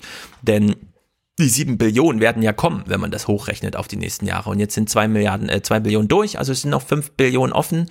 Und da kann man ja mal ein bisschen juristisch auf sicherem Grund das regeln, ohne inhaltlich viel anders zu machen. Aber genau davor haben sie Angst. Und das hören wir jetzt hier an Fabio De Masi von den Linken. Angenommen, der Bundestag setzt das jetzt auf seine Tagesordnung. Da sitzen ja nicht nur SPD und CDU und sagen, es ist eh geil, ja, wir haken mal formell ab, was die EZB hier macht, sondern man könnte ja durchaus doch noch ein paar inhaltliche Ansprüche auch mal zumindest in der Diskussion nennen. Und davor haben die Regierungsparteien Angst. Die Linke begrüßt, wenn die Zentralbank von Parlamenten kontrolliert und auch die Geldpolitik demokratisch in der Öffentlichkeit diskutiert wird. Wir fordern seit Jahren, dass die EZB auch für Wachstum und Beschäftigung Verantwortung übernimmt. So, die EZB soll Verantwortung für Wachstum und Beschäftigung übernehmen. Ja? Da gefriert natürlich die Peter Gauweilsche Hölle, weil das wäre natürlich völlig Banane, dass wir jetzt irgendwie für italienisches Wachstum und Beschäftigung zuständig sind, mit unserem Einlagen, mit unserem Geld, ja, mit unserem Know-how und was auch immer wir so in die, äh, ins Spiel einbringen können. Also hat Deutschland das alles vermieden, weshalb wir jetzt Franziska Brandner in einem absoluten Superclip hören, ja. Sie stellt jetzt die Probleme dar, wie sie sich heute im Mai 2020 durch Voskuhle und Gauweiler und so weiter darstellen. Und äh, selten habe ich so schön von diesem äh, Knoten, der dann irgendwann mal platzen muss. Ja, selten wurde so gut dieser große gordische Knoten mal inhaltlich genannt. Wir haben noch einmal bekräftigt bekommen, dass das Auslagern der Krisenbewältigung an die Europäische Zentralbank brandgefährlich ist. Wir sind jetzt in einer Situation, in der Karlsruhe die geldpolitischen Notmaßnahmen beschränkt und in der Berlin die fiskalischen Notmaßnahmen beschränkt. Diese Doppelpackung ist für den Euro brandgefährlich. Ja, brandgefährlich. Also hier zündelt nicht nur eine Zündschnur, sondern die Bombe selbst ist schon langsam im Explodieren. Wenn nach Jahren und Jahren, und wir reden hier von zehn Jahren, elf Jahren jetzt, mit Schäuble und Scholz, keine gemeinsame europäische Verschuldung, keine koordinierte und erst recht keine gemeinsame Wirtschaftspolitik möglich ist. Also wenn der politische Weg komplett blockiert wird. Und jetzt kommt das Verfassungsgerichtshof, ja, der deutsche Verfassungsgerichtshof, und sagt auch noch, die geldpolitischen Maßnahmen der EZB werden jetzt genauso noch wegblockiert dann kann man es wirklich einfach sein lassen mit dem Euro. Dann hat das alles keinen Sinn. Dann haben wir es ja. mit immer weiter ausklaffenden Unterschieden zu tun, die nicht mehr eingefangen werden können, dadurch, dass die Länder einfach eigene Wirtschaftspolitik und Geldpolitik machen, sondern sie sind einfach der EZB-Geldpolitik unterworfen, die komplett blockiert wird. Und dann äh, bringt das, also dann äh, sind alle im Euro Verlierer, außer halt äh, Niederlande, Belgien, Dänemark, Deutschland und Schweden vielleicht so, so ja. Also dann, dann ist einfach Sense. Lass mich aber gerade noch die Bürgerperspektive einbringen. Es bräuchte ja eigentlich jetzt eine, einen Wirtschaftsunterricht in äh, ganz Europa und ich glaube besonders in Deutschland, um ja. überhaupt zu erklären, wie das ganze Konstrukt funktioniert, welche Vorteile das für uns ja durchaus hat. Das ist ja keineswegs so, dass wir nur weil wir eine starke Wirtschaftsleistung haben, jetzt äh, allen anderen permanent Geld zustecken, sondern wir profitieren gerade durch unsere Exporte auch sehr äh, gut davon, äh, wenn es anderen nicht so prima geht, wenn die nicht so gesunde Wirtschaften haben. Und das alles äh, aufzudröseln, zu zeigen, wie die EZB eigentlich funktioniert, äh, über Sinn und Unsinn der Staat Staatsanleihen zu diskutieren, also da wirklich einen öffentlichen Diskurs zu haben. Ist das denkbar? Ist das möglich? Wir haben es beim Klimawandel, daran muss ich gerade denken, ja, äh, so, dass wir eine gewisse Verwissenschaftlichung der Debatte haben durch Scientists for Future, durch äh, Fridays for Future, dass also durchaus jetzt Menschen sich informieren, das auch in Fernsehberichten sehen, in Zeitungen lesen, einfach mal über wissenschaftliche Fakten, Untersuchungen zum Klimawandel. Ähm, da gibt's äh, ganz diverse Geschichten, die man sich aneignen kann, vom angefangen angefangen von der, von der Biene und ihrer Funktion in der Natur mhm. bis hin eben zu Geoengineering und was weiß ich alles. Wäre das denkbar, dass man so etwas äh, Scientists for Future mäßiges auch hinbekommt auf einer wirtschaftlichen Ebene? Ähm, wäre das überhaupt denkbar, dass man äh, eine ähm, ja, Informationslage schafft, auf der dann wirklich auch vernünftig argumentiert werden kann. Denn hier kann man ja davon ausgehen, wird es am Ende umschlagen in eine nationalistische Argumentation ja. oder, und äh, das ist zwar im Resultat besser, aber äh, nicht viel klüger, einfach so ein abgefeiert der EU und wir sind alle eins und bla bla bla. Die Leute, die das alle sagen, die wissen ja auch nicht, wie eine Staatsanleihe funktioniert und was die EZB eigentlich mhm. tut. Ja, es ist, ähm, es mangelt ja nicht an Wissensgrundlage. Und ich finde es sogar inhaltlich so interessant, ja. Es ist ja nicht mal so, dass man jetzt mit Problemen zu tun hat, die wahnsinnig kompliziert sind, sondern man kann ja auf so einer ganz, ähm, also sagen wir mal so, Geld ist super kompliziert, wenn man mhm. so mhm. in diesem, ich habe ein kleines Einkommen und ich will mir was kaufen, dann ist es super kompliziert. Aber wenn man so im großen Maßstab die zwei Billionen der EZB, ja, da wird's ja doch relativ übersichtlich, sagen wir es mal so. Da kann man ja im Panorama drüber fliegen und das wunderbar erklären. Äh, es gibt ja durchaus auf Deutsch, äh, ich habe hier zum Beispiel Gunnar Heinzahn und Otto Steiger, ja, Eigentum, Zins und Geld. Das ist ein Buch, bei dem mir jetzt Amazon sagt, das habe ich im Oktober 2009 gekauft. Mhm. Ja, also das ist schon äh, über zehn Jahre in meinem Schrank und es gibt es seit 2006, zumindest die vierte Auflage, also ein bisschen älter. Dann gibt's Thomas Strobel, ohne Schulden läuft nichts, ja, wo nochmal wunderbar erklärt wird, wie das so funktioniert mit dem Geld. Dann sehen wir natürlich auf Twitter, wie sich Ökonomen äh, darüber lustig machen, dann äh, zu Recht natürlich, dass sie sagen, gestern zum Beispiel, ah, die Virologen streiten sich auch. Ich dachte, das wäre eine Spezialität unserer Wirtschaftswissenschaften.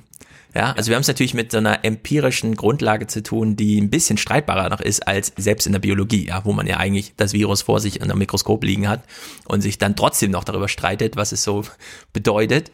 Also in der Hinsicht, äh, würde ich sagen, zweischneidige Sache. Ja, als Unterrichtsmaterial sollte man auf jeden Fall mal so in die Bücher reinschauen. Jetzt Heinson, also Gunnar Heinson oder Thomas Strobel. Äh, allerdings ist die politische Diskussion natürlich besonders vergiftet, weil Geld ist das, was uns allen am liebsten ist. Und das sehen wir an Gauweiler. Das muss dann individuell partikular geschützt werden. Und selbst wenn die EZB die ganze Welt rettet und es kostet einen vielleicht ein paar Anlagezinsen, ja, die man jetzt nicht mehr einfährt, dann ist das schon Grund da äh, zu zündeln. Und das ist natürlich für so eine Diskussion nicht besonders gut, ja, wenn es immer gleich so ins Brennen gerät. Aber irgendwie muss dieser Wandel, ich bin ja wirklich, äh, wir kommen gleich nochmal auf Hans-Werner Sinn, hat sich jetzt verabschiedet in Rente und wir haben plötzlich diesen Jens Südekum. Ja, ich lese gleich noch ja. mal ein paar Zitate vor. Das ist ja wirklich, da geht einem ja das Herz auf, ja, wenn man plötzlich solche Typen sieht, die auch einfach mal mit klarer Haltung in diese Diskussion reingehen. Also in der Hinsicht äh, doch einige Wandel in dieser Bundestagsdebatte. Wurde natürlich jetzt auch noch mal, da könnte, also vielleicht könnte man den Spieß jetzt mal umdrehen und die EZ, äh, den, den Voskuhle als Verfassungsgerichtspräsident fragen, Herr Voskuhle, haben Sie eigentlich die Nebenfolgen von Ihrem Urteil bedacht? Oder sind sie da genauso im Blindflug wie die EZB mit ihren Nebenfolgen, die sie hier kritisieren? Ja? Denn diese Franziska Brandner von den Grünen hat wirklich sensationell äh, hier nochmal im Bundestag eins angemerkt. Ich möchte zum Beispiel, dass das Außenministerium, dass der Außenminister seinen, Pol seinen polnischen Kollegen sehr klar macht, Rechtsstaatsfeindlichkeit ist durch dieses Urteil nicht gedeckt. Gestern habe ich diese Reaktion aus dem Auswärtigen Amt leider vermisst. Ja, das ist natürlich eine Bankrotterklärung, ja. Wenn wir ein Bundesverfassungsgericht-Urteil zu Europa haben, bei dem wir dann unseren Außenminister äh, losschicken müssen, damit er die anderen mal davor warnt, dem Bundesverfassungsgericht nachzueifern. Weil wir die Gefahren da durchaus sehen. Ne? Ja. Und das ist wirklich so haarsträubend. Äh, von der Leyen erwägt ja nun auch ein Vertragsverletzungsverfahren, um mal die Rechtsstaatlichkeit des Bundesverfassungsgerichts zu überprüfen. Ja, äh, dürfen die sich eigentlich einfach so äh, die Kompetenz zuschreiben, indem sie sagen, also die handeln ja willkürlich. Ja? Darf das Bundesverfassungsgericht dem Europäischen Gerichtshof Willkürlichkeit bei einer Entscheidung äh, vorwerfen? Und da hat Reinhard Müller in der FAZ nochmal gefragt, ähm, am Ende müsste der EUGH über dieses äh, Vertragsverletzungsverfahren entscheiden, also der selbst vom Verfassungsgericht von unserem dazu kritisiert wird. Und es ist wohl kaum zu erwarten, dass er zu dem Schluss kommt, Deutschland habe sich europarechtskonform verhalten. Oder, und dann sagt Peter Huber, also der das Urteil zu verantworten hat, ich wünsche es mir, äh, ich würde es mir wünschen, aber es ist wohl nicht sehr realistisch. Also er ist selber in der Erwartung, dass falls man dieses Vertragsverletzungsverfahren wirklich durchpaukt und am Ende, weil Deutschland dem dann widersprechen würde, was da Resultat ist, dürfte Deutschland dagegen klagen, dann würde der EUGH sagen, Deutschland hat sich, also sein Verfassungsgericht, hat sich nicht europarechtskonform verhalten. Und dann kann der Peter Huber nur noch sagen, äh, wird wahrscheinlich so kommen, auch wenn ich es mir anders wünsche. Ja? Mhm. Das ist so, wie wenn wir dem Bundestag immer vorwerfen, dass dort äh, verfassungsrechtswidrige Gesetze, wohl wissend, dass es so ist, verabschiedet werden. Ja. Und das ist einfach, also hier dreht sich mittlerweile alles, das ist völlig Banane. Wie irre es es ja ist. Ähm, der Stefan Haber, der neue Verfassungsrechtspräsident, ne, hat ja jetzt auch sein erstes Urteil gesprochen zum BND-Urteil. Äh, zum BND-Gesetz dürfen die ausländische im Ausland Journalisten überwachen. Und hat dann gesagt, nee, hier überschreitet der Bundestag seine Kompetenzen. Dieses Gesetz war verfassungswidrig. Stellt sich raus, er war ja 2016, als das Gesetz verabschiedet wurde, selbst noch Bundestagsmitglied und hat auch für dieses Gesetz gestimmt. Ja, also er hat sozusagen sich selbst da widersprochen. Also mittlerweile haben wir das auf so vielen Ebenen so verdreht, dass es wirklich so, und jetzt äh, müssen wir mal äh, dieses Durcheinander, ja, was ist das für ein Durcheinander? Olaf Scholz, der Bundesfinanzminister, der nun dieses Geld einnimmt, was die Bundesbank ihm da durch den Anleihekäufe beschafft, hält von diesem Urteil absolut gar nichts. Und es war wirklich auch ein bisschen eine Freude zu sehen, wie er seine Ich halte davon gar nichts in Tagesthemen verteidigt. Das Gericht sagt, die EZB hat viel Geld. Wir reden hier von 2,6 Billionen, also 2600 Milliarden Euro. Dieses Geld hat die EZB ausgegeben, nur um die Eurozone zu retten. Was daraus für die Sparer, die Unternehmen und die Aktionärinnen folgte, war erstmal ziemlich egal. Sehen Sie das auch so? So habe ich das Urteil des Bundesverfassungsgerichts nicht verstanden. Das hat erstmal sehr klargestellt, dass das, was die EZB gemacht hat, wie übrigens die anderen Zentralbanken in der Welt auch, keine monetäre Staatsfinanzierung ist. Und Sie haben gesagt, dass es aber notwendig ist, wenn man solche Entscheidungen trifft, sie sehr sorgfältig zu begründen und jetzt äh, einen Zeitraum eingeräumt, in dem diese Dinge geschehen können. Das ist etwas, mit dem man umgehen kann. Wir haben das ja auch heute gemerkt. Es ist niemand beunruhigt gewesen nach dieser Entscheidung. Und wir werden das jetzt nicht nur sorgfältig lesen, das Urteil. Wir haben das ja schon mehrfach heute getan, sondern wir werden natürlich auch dafür sorgen, dass entsprechend dieser sehr überschaubaren Vorgaben gehandelt werden kann. Mhm. Meines Erachtens hat das Gericht diese Mahnung sehr wohl ausgesprochen. Es hat auch gerügt, dass die Bundesregierung, also Sie persönlich, die Verhältnismäßigkeit nicht kontrolliert haben, dass also auch Ihnen der Sparer und Kleinanleger egal war. Beides ist nicht gesagt worden. Richtig ist, dass die Bundesregierung genauso wie der Deutsche Bundestag eine Verpflichtung haben, die übrigens immer existiert, genau hinzuschauen, was äh, europäische Institutionen machen und dann daraus die notwendigen Schlüsse abzuleiten. Und der Wunsch des Bundesverfassungsgerichts ist hier sehr klar. Sie sagen, es ist, wenn solche Entscheidungen getroffen werden, die möglich sind und die nicht äh, im Prinzip zu beanstanden sind, notwendig, dass man sehr genau versteht, dass alles bedacht ist. Welche Konsequenzen hat das zum Beispiel für Immobilienmärkte in Europa? Welche konkreten Konsequenzen hat das für Staatsfinanzierung? Welche konkreten Konsequenzen hat das für Spareinlagen? Und was ist daraus zu bedenken? Und das Gericht ist nicht der Überzeugung, dass es jetzt selbst oder irgendein anderes Gericht sagen muss, das ist richtig und das ist falsch, sondern es möchte gerne verstehen, dass all diese Dinge in den Entscheidungen eine Rolle gespielt haben und wohl bedacht sind. Und ich glaube, das ist in einer demokratischen Gesellschaft äh, auch kein unvertretbares Ansinnen. Ja, also er dimmt das komplett runter auf ja, Total. Also er hat den Schachtelsatz vielleicht einfach nicht gelesen, nicht verstanden, man weiß es nicht. Ja, genau, eine kleine Hausaufgabe, aber es ist schon erstaunlich, dass er auch nochmal sagt, auch in äh, übrigens aller Welt, dass keine monetäre Staatsfinanzierung äh, stattfindet durch Zentralbanken. Wen meint er da? Äh, kannst du dir das erklären? Na, Wo er sagt, da findet das auch nicht statt? Anderen Notenbanken. Also ja, ja, aber die machen das ja. Ja, aber es ist wie bei Carsten Schneider, wenn das Bundesverfassungsgericht sagt, irgendwo in dem Urteil, es ist keine verbotene monetäre Staatsfinanzierung, dann ist das so. Dann ist das ein unfehlbarer Satz. Dann gilt der, egal ob Deutschland jetzt hunderte Milliarden durch Zinsersparnis darüber nicht ja. ausgeben musste oder so, also in dem Sinne einbehalten hat, ja, oder nicht. Es ist halt. Ich meine, da muss man ja nur mal an den Trump-Satz erinnern. Wir hatten ihn schon mal hier im Podcast, We print the money. Genau, genau, genau. Also, das ist aber auch etwas, wo man wieder sagen muss, da ist äh, vielleicht einfach ähm, eben gar nicht, also noch viel weniger Wissenschaft dann dabei mhm. als äh, jetzt äh, oder äh, mehr, viel mehr äh, Ideologie dabei, ja. viel mehr Glaubensfragen sind äh, dabei entscheidend als jetzt bei den Virologen. Also Virologen äh, streiten sich ja, wenn ich das jetzt gerade richtig überblicke, über verschiedene methodische Ansätze, ja. Erhebung von ähm, infizierten Zahlen, welche Maßnahmen werden besser, soll man mal äh, mehr Tests machen, weniger Tests machen. Mhm mhm. äh, was weiß ich, eher lokaler vorgehen, eher in Ländern denken, was auch immer. Und man hat es aber hier tatsächlich mit so Glaubensfragen zu tun. Also das ist jetzt bei Scholz ganz deutlich hier zu äh, spüren, dass er eigentlich sagt, nein, ich, ich glaube nicht daran, dass das so sein kann, dass ja. die Notenbanken Geld drucken, genau. um dem Staat Geld zu geben. Ja, und das und macht er die Modern Monetary Theory und nicht nur die hm. sagt, natürlich funktioniert das. Ja.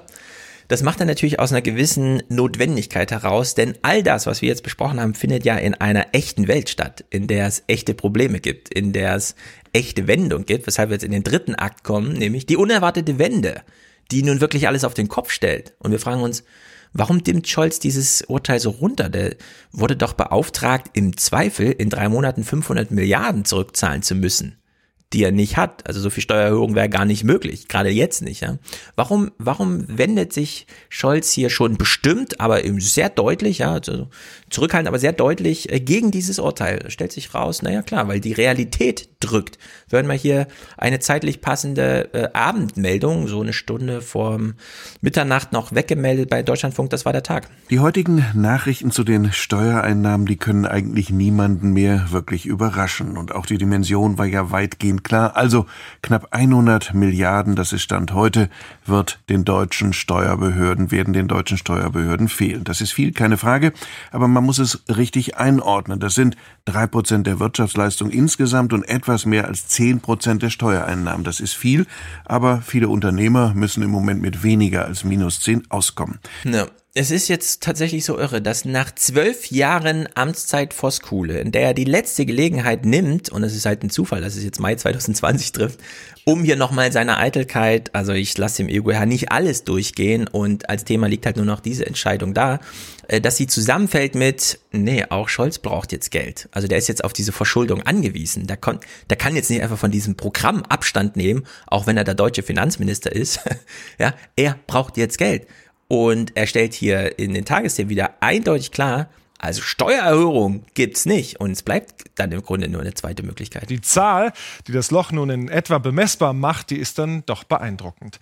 Ein Rückgang von 81,5 Milliarden Euro in diesem Jahr gegenüber 2019 sagt die Frühjahrssteuerschätzung voraus, die Finanzminister Olaf Scholz heute vorstellte.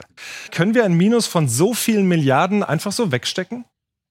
Können wir. Darauf haben wir uns ja auch gut vorbereitet in den letzten Jahren, als wir die wir haben uns gar ja. nicht vorbereitet. Die EZB hat uns nee. den Arsch gerettet bisher und hat da ein Programm entwickelt, Herr Finanzminister. Ne? Nee, nee, das wurde jetzt ja nochmal gesagt. Also ich habe äh, das gesehen, äh, du, du, weißt ja, es hat ja äh, noch jemand gerade einen Podcast äh, begonnen mhm. und äh, sein ehemaliger äh, Sprecher, also der die Agenda 2010 verkauft hat, ah, also es geht um Gerhard Schröders, ja. Äh, ja, und, und da hat äh, äh, er nochmal gesagt, also der jetzt mit ihm den Podcast zusammen macht, mhm. ähm, und man sieht ja gerade, wie gut die Agenda 2010 war. Ja denn die mhm.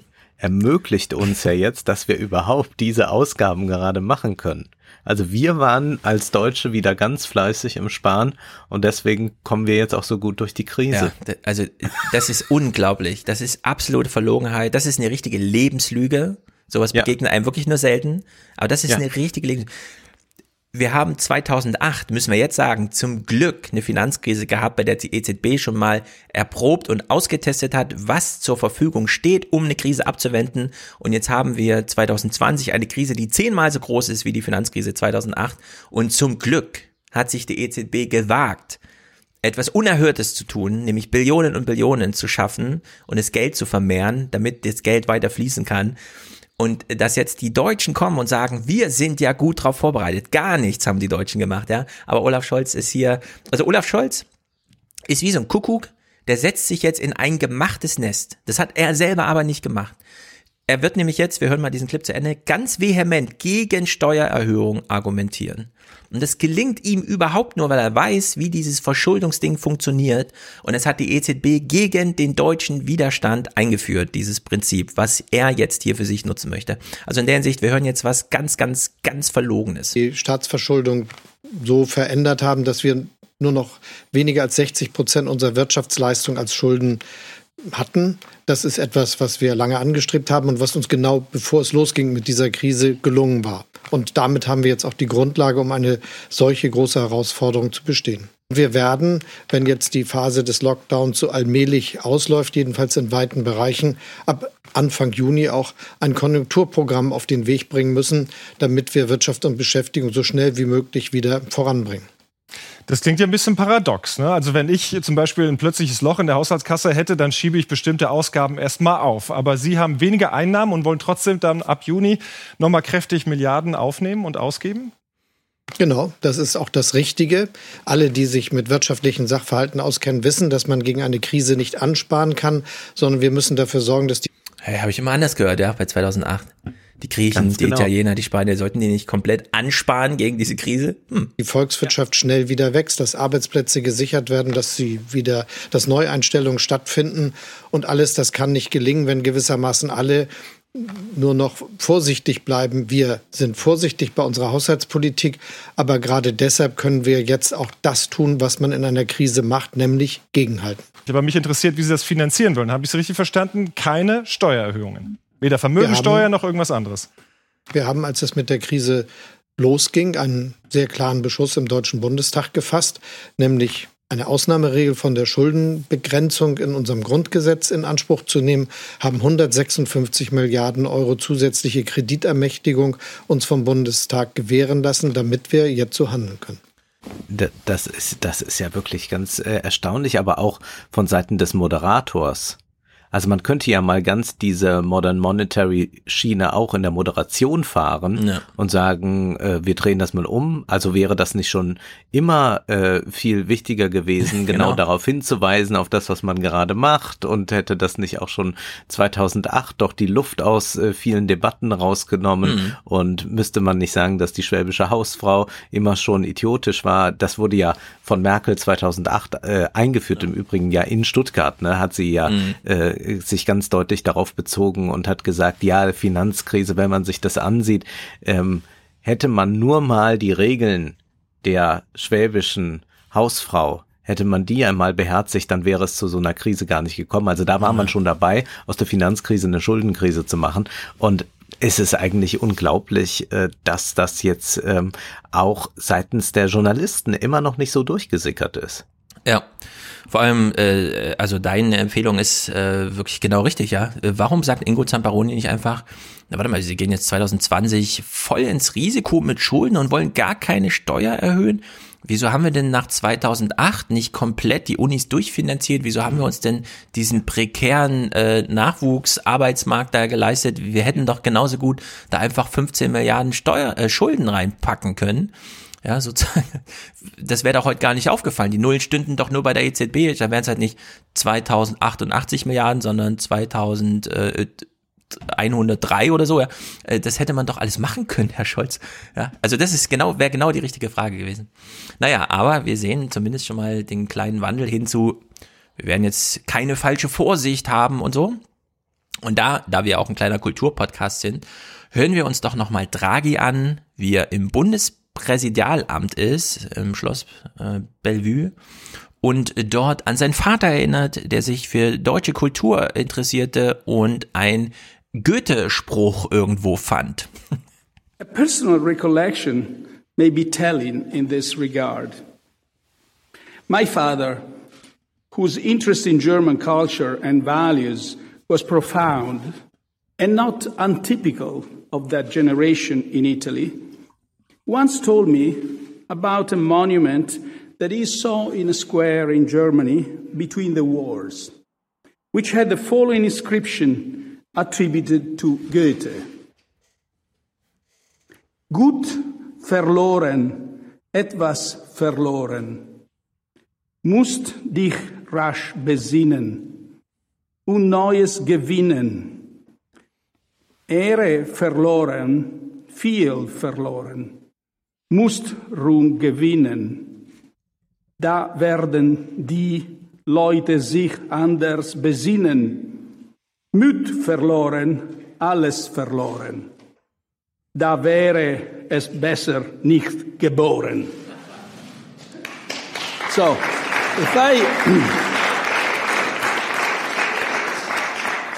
uh, I, will, I will just briefly paraphrase this in English. If you've lost money, you've lost Nothing. If you, you can get it back with a good deal. If you have lost your honor, you've lost much. But we, you can regain it through heroic deed. If you lost courage, you've lost everything. Ja, also äh, sehr, ganz sehr gut, auch schön interpretiert. Ja, ganz wunderbar platziert dort äh, als Italiener auf Englisch und dann plötzlich ins Deutsche wechseln, um das vorzutragen. Ja, man muss jetzt ins Risiko gehen. Und das war die Veranstaltung, bei der Steinmeier, unser Bundespräsident, auf Draghis Lebenswerk sozusagen schaute, das finale Stück in der EZB-Chefetage und sagte, Herr Draghi, Sie haben es richtig gemacht. Sie haben die Eurozone nicht erodieren lassen und wir haben noch ein Europa, mit dem wir jetzt arbeiten können. Gleichzeitig saß allerdings auch Angela Merkel in der ersten Reihe und als Brückenschlag, ja, Draghis, Sie können unendlich lange über Geld reden. Ja. Sie können den Herrn Gauweiler zur EZ, äh, zum Bundesverfassungsgericht schicken und er kann dann irgendwas mit Geld argumentieren. Wenn Sie ein bisschen Geld verlieren, Sie haben nichts verloren. Das kriegen Sie alles wieder, können es einfach herstellen. Wenn Sie Ihren Mut verlieren, dann haben Sie alles verloren. Ja. Lieber nicht geboren. Also ohne Mut ist alles nichts. Und jetzt gibt Steinmeier ähm, Merkel im Januar noch so einen kleinen Wink mit. Aber ob Ruhe auf dem Platz einkehrt, liegt nicht allein in der Hand der Notenbank. Es liegt an den Spielern auf dem Rasen in demokratisch gewählten Regierungen.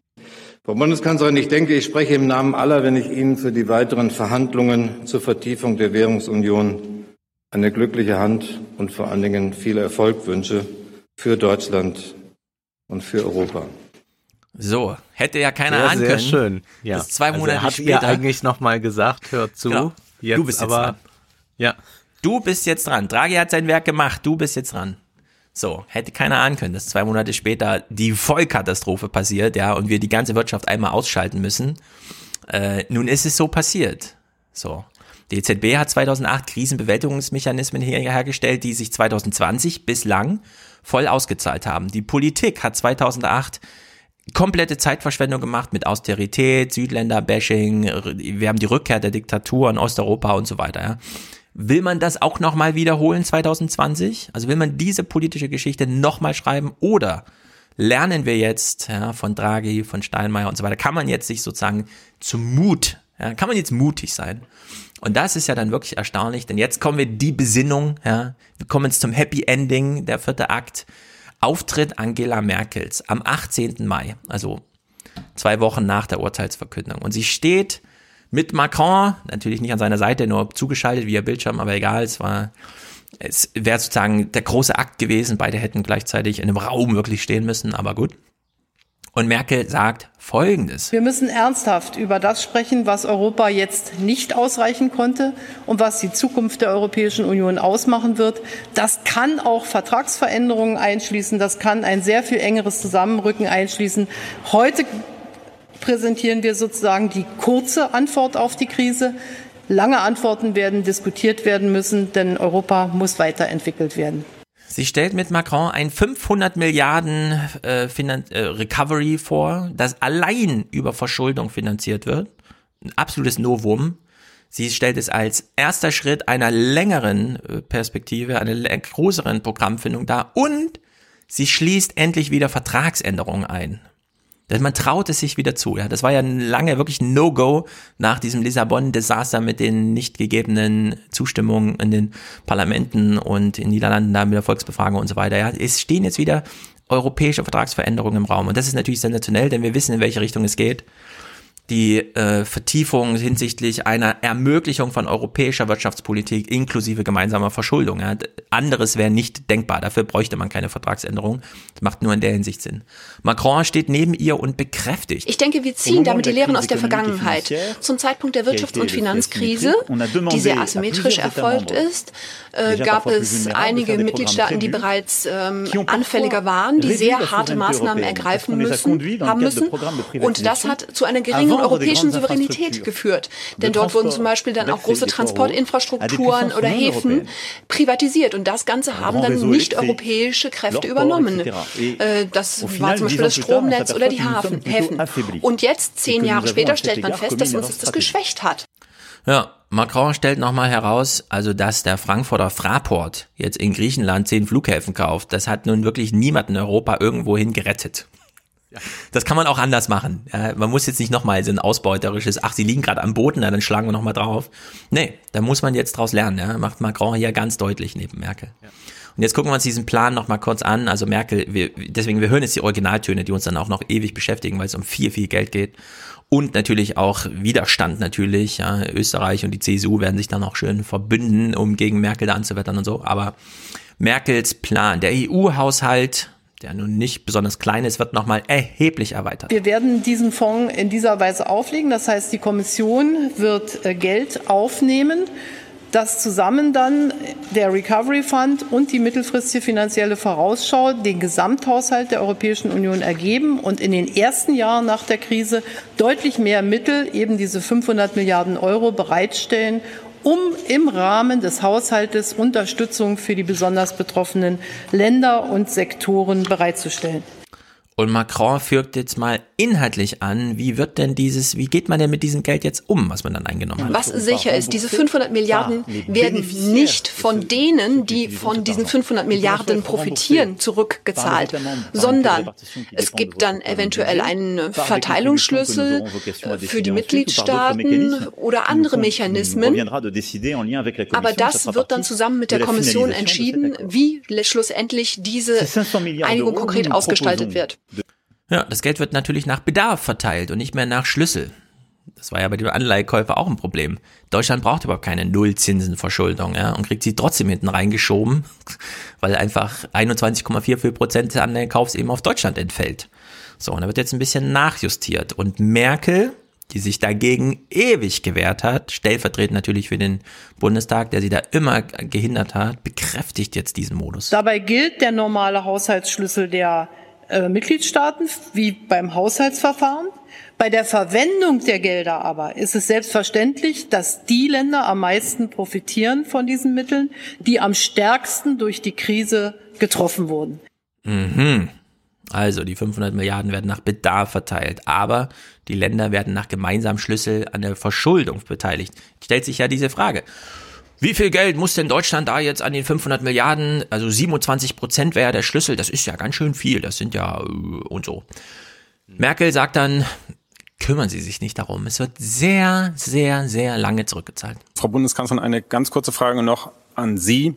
Was wird dieses 500 Milliarden Euro Paket denn Deutschland kosten? Das muss ja auch durch den Bundestag. Danke.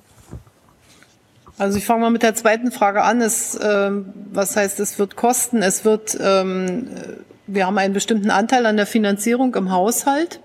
Das äh, sind etwa 27 Prozent, glaube ich, für die mittelfristige finanzielle Vorausschau und dann auch äh, für diese Mittel. Das bedeutet, dass wir dann diesen Anteil natürlich auch zurückzahlen werden über die lange Periode.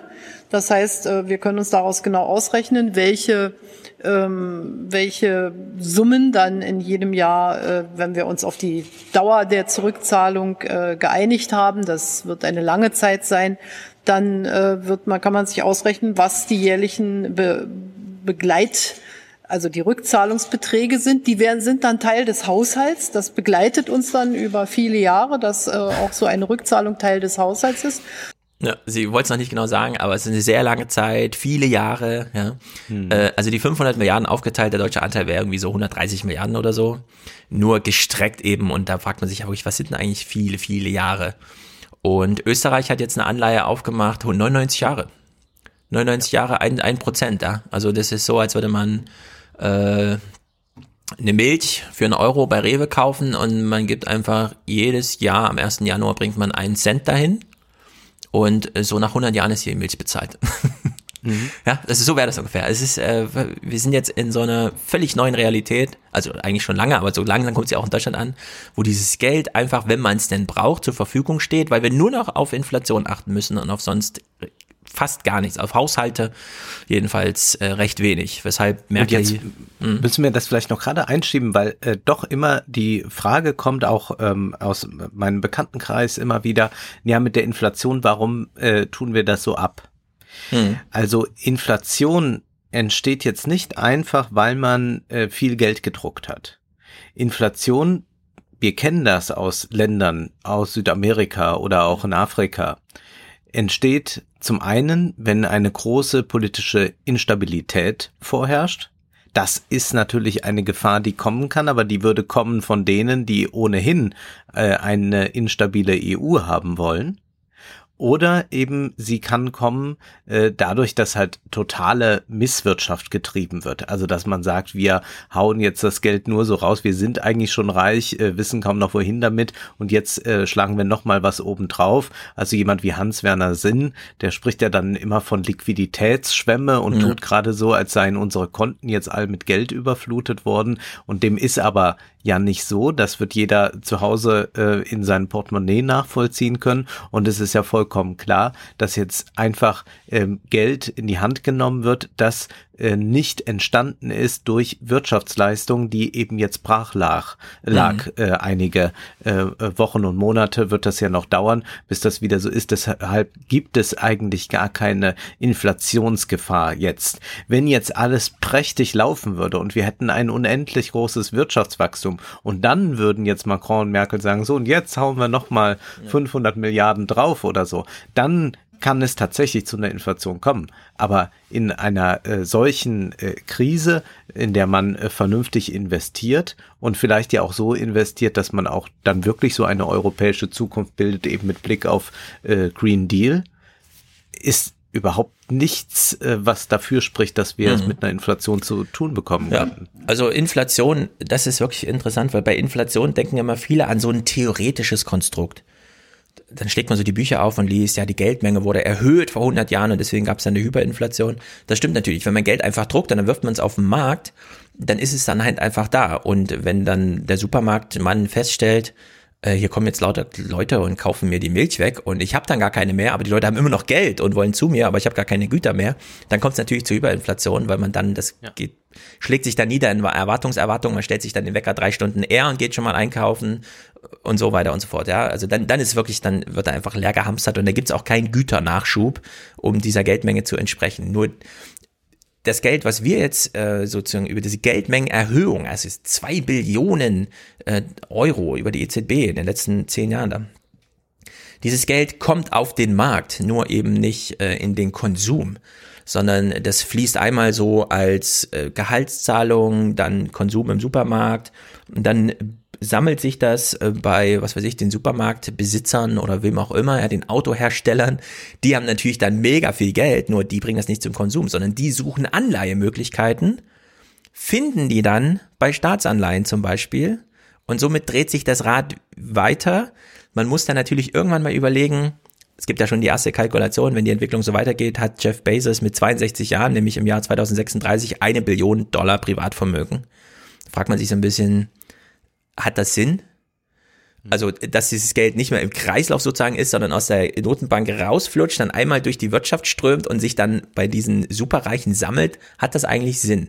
Oder könnte man nicht, so wie man, so wie wir sagen, die EZB kann die Schulden noch einfach vergessen, könnte man nicht ähm, Jeff Bezos sagen, komm, wir bauen jetzt ein Denkmal, da steht drauf, du warst der reichste Mann, hast in dem und dem Jahr eine Billion äh, besessen, wir vergessen das jetzt einfach. Genau. Ja, also wir vergessen dein Vermögen einfach. Damit kannst du eh nichts machen. Äh, es ist einfach, wir streichen das aus der Geschichte. Ja, wir markieren es nochmal. Du hast es geschafft. Du bist der Superstar. Aber Jeff Bezos geht mit diesem Geld nicht zur Rewe und kauft anderen Leuten was weg. Ja, und dadurch kommt es nicht zu einer Inflation, die, also Inflation heißt ja im Grunde Gütermangel. Ja, und diesen Gütermangel, den wird es nicht kriegen. Und da muss man halt ganz deutlich sagen, und da sind die Virologen gerade wieder so vorbildhaft. Inflation, da kann man sich unendlich Gedanken machen. Nur, man kann sie einfach messen wenn man als EZB wissen will, was machen wir jetzt mit der Inflation, einfach messen. Diese ganzen Gedanken kann man sich trotzdem noch machen, aber man kann einfach den Warenkorb ja, bei Rewe sich anschauen, sich fragen, was kostet er denn? Und dann geht man im nächsten Monat wieder hin, fragt sich wieder, was kostet er denn? Dann weiß man, was er kostet. Die Theorie dahinter ist erstmal gar nicht so ausschlaggebend, auch wenn immer alle mit diesem, oh Geld, mystisch und so gleich mal erklären, was es damit auf sich hat. Mhm. mhm. Einfach messen. Also wie so ein Virologe losgehen und sagen, ja, wie ist denn die Durchseuchung mit Geld? Ja, und dann kann man einfach wissen, ob hier irgendwo Güter knapp sind oder nicht. Ja, da muss man natürlich dann ein feines Sensorium haben. Da braucht man auch eine gute freie Wissenschaft, die dann beispielsweise wie in Amerika jetzt mal feststellt, naja, so dieses ganze Kurzarbeiter und die Unternehmen machen erstmal zu und sammeln die Hilfen ein und äh, genießen dann erstmal auf der Chefetage ihren Urlaub. Das führt dann halt doch dazu, dass dann im Mai 2020 äh, es keine Tiefkühlschränke mehr zu kaufen gibt. Ja, und dann, dann wird es natürlich problematisch, wenn sowas, also wenn so, wenn man auf der Güterseite sozusagen keinen Nachschub hat, also wenn die Leute Geld haben, aber dafür nicht bekommen, was sie brauchen, dann wird es problematisch, ja. Aber solange das äh, in Europa null Gefahr, ja, da, also dafür ist einfach die Kompetenz in Bundesbank und EZB auch einfach viel zu hoch, um da jetzt so eine Angst haben zu müssen, dass da etwas außer, aus, aus dem Ruder laufen kann. In der Hinsicht kann man das, glaube ich, super, super, super entspannt sehen. Und Merkel merkt hier auch nochmal an, der Bundestag, wir haben es ja gerade nochmal gehört vom Herrn Voskuhle und so weiter, wir werden den jetzt mal transparent beteiligen. Mit Blick auf die Urteile des Bundesverfassungsgerichts war es immer ganz wichtig, dass sozusagen nach dem Demokratieprinzip der deutsche äh, Bundestag, also der das deutsche Parlament ähm, die Entscheidung über die Mittel hat, die nach Europa gegeben werden. Und insofern ist das ein sehr transparenter Prozess. Ja, und das ist natürlich ein folgerichtiger, aber auch ein bisschen folgenloser Satz, denn Ihr großes Mantra an diesem Tag war folgendes. Die Antwort heißt, Europa muss gemeinsam handeln. Der Nationalstaat alleine hat keine Zukunft. Und ich sage es für Deutschland, Deutschland wird es auf Dauer nur gut gehen, wenn es Europa gut geht. Das ist vollkommen klar. Und zwar im Blick auf Frieden und Freiheit und im Blick auf Wirtschaft und Wohlstand. Mhm. Da geht's also historisch um etwas mehr als einfach nur Geld. Ja, wie Draghi sagte, wenn Sie Geld verlieren, keine Sorge. Sie sollten auf den Rest allerdings achten. Und da fragt man sich so ein bisschen, ja, wie findet man jetzt einen Modus? Der Arbeitsmodus ist noch nicht gefunden. Und das ist vielleicht das größte Problem, auch 2008. In Europa haben alle aufeinander eingeschlagen und die EZB hat allen den Arsch gerettet. Und leider beging, äh, begann auch dieses Programm hier wieder mit so einem gewissen Formfehler. Macron stellt das mal kurz dar. Wir haben in den letzten Stunden natürlich auch unsere Partner über diese Initiative ins Bild gesetzt. Ja, wir haben in den letzten Stunden unsere Partner, also die anderen Euro-Mitgliedstaaten, ins Bild gesetzt. Und das ist natürlich Überrumpelung. Ja. In der Tat, ja. Da sind dann auch alle zurecht sauer und Kurz. Das kann man geschickter angehen. Genau. Sebastian Kurz hat dann so in zwei Tagen so ein Zwei-Seiten-Ding als Gegenprogramm entwickelt und das auf den Markt geschmissen. Und das sind natürlich so Schönheitsfehler. Ich weiß auch nicht genau, warum sie es nicht auf die Reihe kriegen. Wäre natürlich schön, wenn sie sich mal wieder treffen können. Immer nur Videokonferenz führt da jetzt auch nicht viel weiter. Aber naja, das ist jedenfalls clipmäßig die große Geschichte des Mai, äh, was das Geld angeht, gewesen. Und da wir jetzt, äh, um diesen Punkt abzuschließen, doch nochmal auf die deutsche Debatte, denn wir brauchen eine neue deutsche Debatte. Wir können nicht nochmal zehn Jahre Hans-Werner Sinn und so weiter, ja, der uns irgendwie erklärt, ach, die Griechen müssen ja nur aus dem Euro raus und so. Es ist ein bisschen so, Deutschland übernimmt ja im Juli die EU-Ratspräsidentschaft. Sie kann also durchaus ein bisschen inhaltliche Agenda setzen. Und Ursula von der Leyen hat sich am 27. Mai, also vor zwei Tagen, schon hingestellt und hat gesagt, dass mit den 500 Milliarden, dass sich die Euro Europäische Kommission da selbst verschulden kann, ist schon ganz gut. Äh, ich will aber selber nochmal ein Programm vorstellen mit 750 Milliarden. Ja, also die bohrt das nochmal auf. Das ist jetzt nicht der Merkel-Macron-Plan, sondern sie hat wirklich parallel daneben nochmal 750 Milliarden über die gleiche Verschuldung. Ja, also wieder die EU-Staaten haften, also die Euro-Staaten haften sozusagen, aber mit sehr langfristigen und so weiter. Also mal gucken, wie diese Diskussion weitergeht. Es sind jedenfalls so viele Forderungen im Raum, dass man äh, in irgendeine Richtung muss es ja gehen, was Verschuldung angeht. Ja, weil diese 1,25 Billionen, die wird man jetzt nicht über bei Peter Gauweiler als Steuern eintreiben. Das ist, glaube ich, ausgeschlossen. So, und diese Refinanzierungsidee, die die EU-Kommission da mitbringt, ist beispielsweise Ausweitung des europäischen Emissionshandels, also da sieht man schon, Green Deal steckt da drin, eine Digitalsteuer, absolut notwendig, da dem Silicon Valley mal ein bisschen Einhalt zu gebieten. Und eine Plastikabgabe, ja, solche Sachen diskutieren die jetzt. Da müssen wir Deutschen natürlich sagen, bitte, ja, Emissionshandel ab sofort, ja, Plastikabgabe, warum nicht? Das sind doch genau die Regelungen, die wir wollen. Markus Preis hat allerdings zu diesem 750 Milliarden Plan auf Twitter, also der ARD-Korrespondent da in Brüssel schon geschrieben, lustig, wenn EU-Kommissar Kentiglioni im Handelsblatt sagt, er wolle keine Zahlen des Recovery Fund nennen, nach meinen Informationen kennt er sie auch nicht. In der EU-Kommission ist nur ein ganz, ganz enger Kreis an der Ausarbeitung beteiligt, sagt viel über Stimmung und Vertrauen dort. Zwinker Smiley hat er noch hinterher geschickt. Äh, also wir sehen so ein bisschen, es müssen sich gerade alle selber überrumpeln, ja, damit es zu sowas kommt. Ja. Ist natürlich jetzt nicht der goldene Weg, aber wie auch immer. Auf Twitter hat Lars Weißbrot den Zeitföt, äh, den, kommt aus dem Zeitföter und hat den, die Zeit-Account äh, übernommen. Die, da ist ja mal eine Woche ein anderer Redakteur zuständig. Der hat dann am 21. Mai, also da sieht man auch, es ist ja immer noch eine große Zeitung mit 500.000 Auflagen und so, Liebe Follower, mein Name ist Lars Weißbrot, ich bin Redakteur im Feuilleton der Zeit und übernehme für eine Woche diesen Account. Zusammen mit Ihnen möchte ich einer spannenden Frage nachgehen, die mich seit kurzem umtreibt. Was ist eigentlich Geld und wo kommt es her? Ja, und diese Frage kann man jetzt Aber war diese Frage von ihm wirklich ernst gemeint? Hat er das dann da debattiert oder war das einfach mal so, ich mach mal was Lustiges? Du kennst auch Lars Aber Weißbrot, ne? Ich dachte nämlich auch erst, oh, das freue mich am Ende so. doch auf den neuen Roman eines äh, schlecht gealterten Popliteraten. Ja, ja. Also es ist so, ich dachte auch erst, das ist ein Joke. Also, also wenn, wenn er schreibt, liebe Follower, dann ist es eigentlich ja. immer schon so eine satirische Anmerkung. Dann habe ich aber erst gesehen, es ist ja gar nicht sein Account. Es ist ja wirklich at die Zeit. Und er meinte das tatsächlich ernst. Also es war ein ganz ernst gemeinter Tweet und er hat dann auch die Woche lang die ein oder anderen Fragen da. Und er hat ja auch die Autoren im Hause, zum Beispiel Mark Schieritz, der hat ja schon am 5. Mai, also am Tag des Urteils, also getitelt, konfus, europaskeptisch, ökonomisch fragwürdig zu dem Urteil. Das sind dann die Überschriften, die wandern dann auch in die Deutschlandfunk Presseschau am Abend rein und so. Dann hat Mark Schieritz äh, Olaf Scholz interviewt und der hat in der Überschrift stand dann, jemand muss vorangehen. Wir haben ja eben an Olaf Scholz schon gehört, ja, in welche Richtung er dann so vorangehen will. Mhm. Und er hat noch dieses spektakuläre Interview mit äh, Adam Tuse oder Tuse oder wie er heißt, das habe ich bei dir auch vertwittert gesehen. Ja. ja. Äh, für Donald Trump ist Geld etwas, das äh, die Banken zaubern.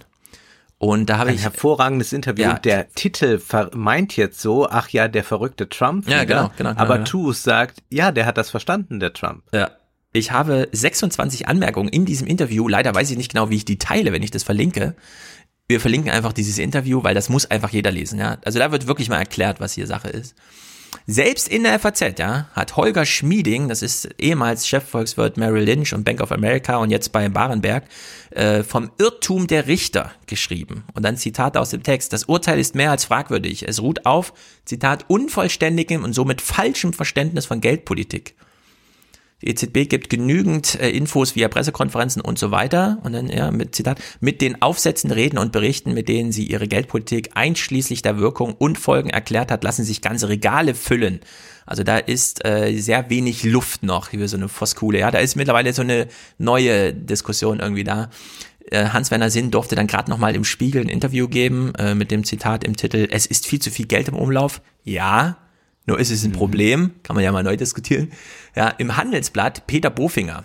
Keine Angst vor Corona-Schulden. Die Tilgung muss vertagt werden. Ja. Im Handelsblatt hat äh, Hans-Werner Sinn gerade noch, und zwar nur gemeinsam mit Marcel Fratscher, ein Pro und Contra bekommen. Also er durfte gar nicht mehr selber. Und Jens Südekum, Titel, also Überschrift äh, äh des Gesprächs. Wir dürfen die Corona-Schulden nicht zurückzahlen. Ja, also das ist eine gut. neue, das ist richtig cool, dass es jetzt so eine neue Diskussion gibt. Südekum nochmal auf Twitter, so als Abschluss hier. Staatsverschuldung belasten kommende Generationen.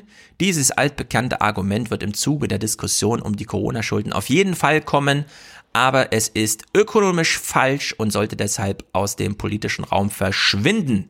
Hierzu ein kurzer Thread und dann hat er mhm. stundenlang aufgeschrieben, warum das alles Blödsinn ist, was wir die letzten zehn Jahre in Deutschland gemacht haben. Also in der Hinsicht, ähm, das ist wirklich eine fröhliche Wendung. Ja? Also nach dem Green Deal der EZB im Januar haben wir jetzt, glaube ich, und zwar diesmal mit aktiver deutscher Beteiligung, äh, Merkel und Scholz an dieser Stelle ähm, eine EU-Ratspräsidentschaft vor uns, in der dann vielleicht doch mal ein bisschen neu diskutiert wird. In der Hinsicht gute Nachrichten. Gute Nachrichten, ja. Wir gehen zu einem anderen Thema über, das ich aber noch gar nicht ankündigen will, äh, um welches es sich da handelt, sondern ich will erstmal ankündigen, dass es einen äh, Text gab, mit dem wir einsteigen.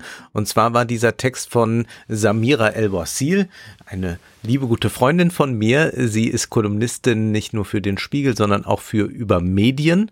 Und das ist jetzt aus ihrer Übermedien Kolumne. Da äh, steigt sie folgendermaßen, ich habe es ein klein bisschen gekürzt, in äh, ihre Kolumne ein, die aber sich diesmal ganz anders liest als ihre sonstigen Betrachtungen zu irgendwelchen medialen Phänomenen und so. Und da hören wir mal rein. Ich habe es eingelesen. Während meiner Grundschulzeit wohnte ich in der Nähe des Münchner Hauptbahnhofs. Das, was dort heute ein Galeria Karstadt ist, war früher Hertie, das größte Kaufhaus am Ort. Es hatte die tollste Spielzeugabteilung der Welt, eine ganze Etage voller bunter Dinge, die blinkten und leuchteten und nach Plastik rochen. Der magischste Ort dieses Stockwerks war ein separater Bereich ganz hinten links in der Ecke, wo die Videospiele verkauft wurden lebensgroße Pappaufsteller der Videospielehelden und mächtige Arcade-Türme, in denen die Fernseher und Konsolen diebstahlsicher verankert waren, bildeten einen Wall gegen das restliche Spielzeugland. Es war ein eigenes kleines Arenal der coolen Kids und Schlüsselkinder. Man trat aus dem Pink von Mattel und dem Gelb von Duplo-Baustein heraus und hinein in diesen Bereich eines vermeintlich erwachseneren Spielens, dominiert von futuristischem Silber, Fernsehschwarz, Sega Blau und Nintendo Rot. Nach der Schule bin ich, sofern es der Stundenplan zuließ, allein oder mit Freundinnen dorthin gegangen, vor allem donnerstags, weil man zwei Stunden länger als sonst bleiben konnte. Hastig und aufgeregt rannte ich die Rolltreppe hoch, in den vierten Stock hinten links, regelrecht hingehechtet bin ich mit meinem wippenden Scoutschulranzen. Ich war besessen von der Notwendigkeit, in Donkey Kong Country oder Sonic voranzukommen. Das ist der wunderbare, wirklich literarische Einstieg und man würde sagen, den Roman kaufe ich mir.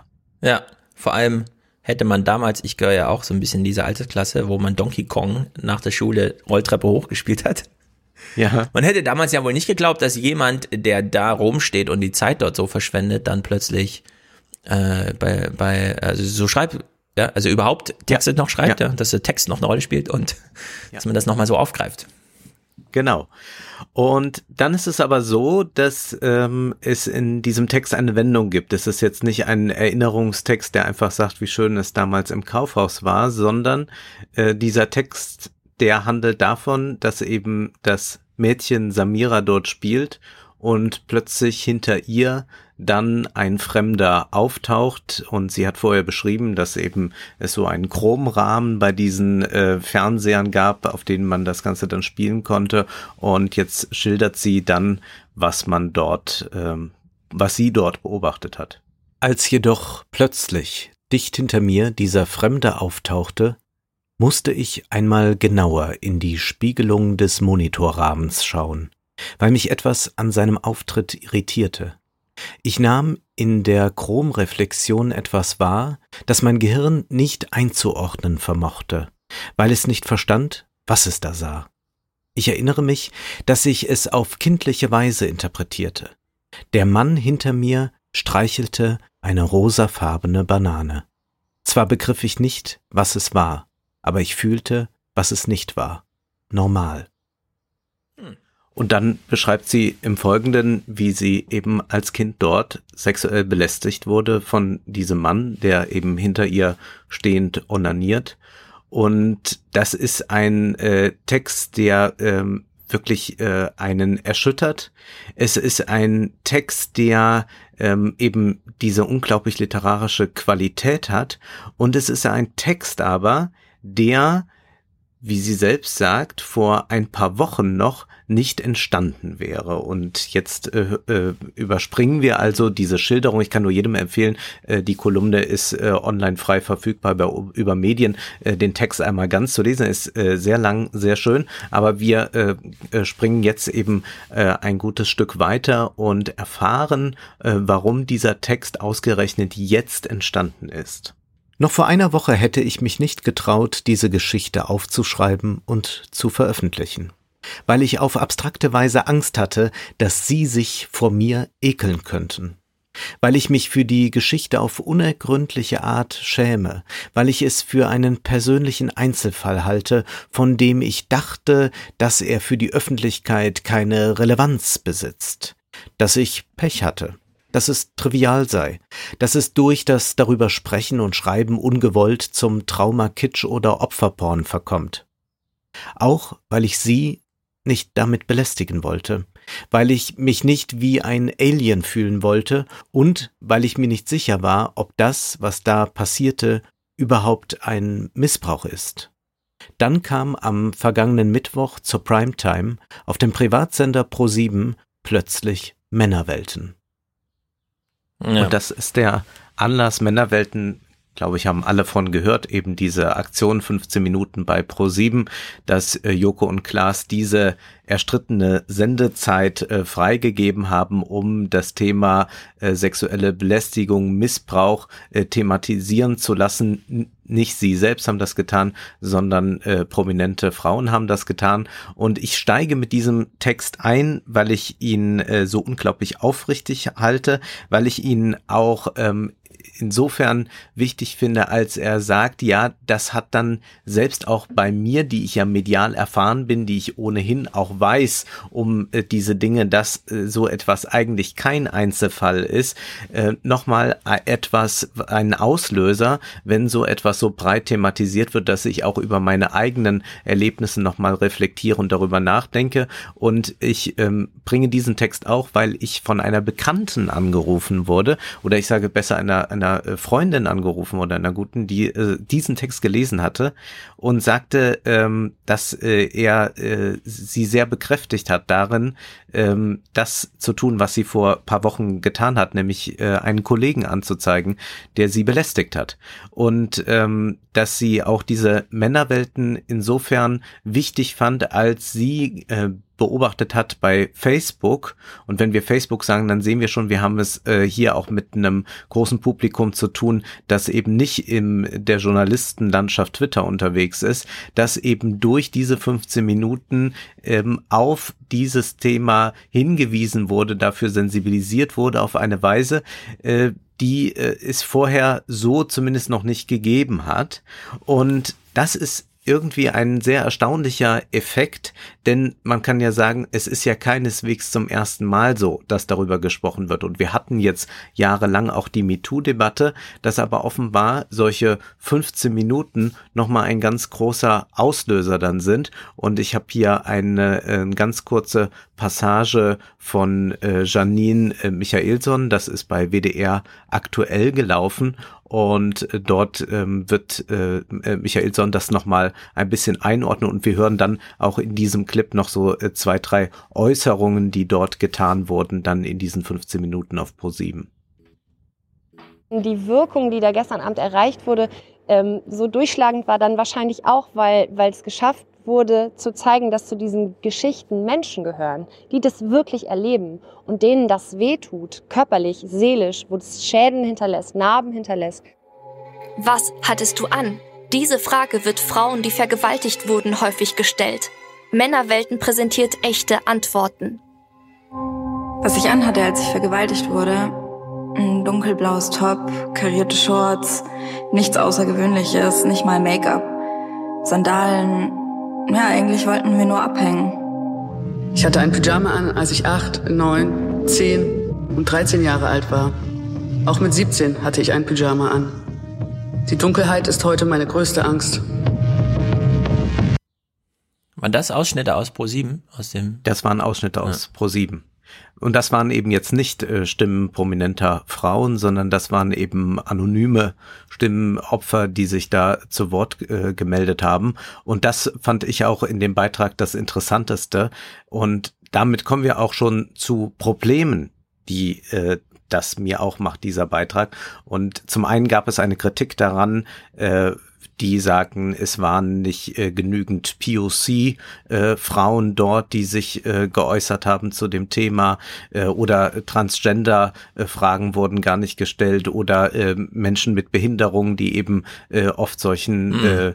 äh, äh, Missbrauchsfällen äh, viel mehr noch ausgeliefert sind, da sie Pflege bedürfen oder so. Und dann gab es noch die Kritik daran, dass man mit äh, Terre de Femme zusammengearbeitet hat, weil die eine sehr ähm, schwierige Haltung zum äh, Kopftuch haben, also für ein Kopftuchverbot tendenziell sind, also sich da manchmal sehr reaktionär äh, ähm, positionieren, auch was äh, Sexarbeit betrifft. Ähm, das ist aber jetzt äh, gar nicht mein Thema, sondern was eigentlich äh, zu fragen ist, wir haben jetzt hier ähm, zwei äh, Beispiele, einmal äh, Samira Elbasils Text und auch eben das Anekdotische, was ich jetzt äh, von einer Freundin berichtet habe, dass so etwas tatsächlich eine Wirkung entfaltet. Und doch muss man fragen, ähm, wo leben wir eigentlich, wenn es tatsächlich diese 15 Minuten au geballte Aufmerksamkeit mit äh, viralem äh, Marketing, so kann mhm. man das ja nennen, man hat ja da so Influencer-Persönlichkeiten auch äh, mit dabei gehabt, äh, braucht, um dieses Thema dann mal kurz in die Timeline zu spülen. Und auch die Frage ist, wie wird dann äh, das einen äh, nachhaltigen Effekt haben, wenn man eigentlich äh, hier so eine Aufmerksamkeitsökonomie hat, die eben ganz kurz ist, die alles geballt hat, die auch mit diesen Schockmomenten arbeitet.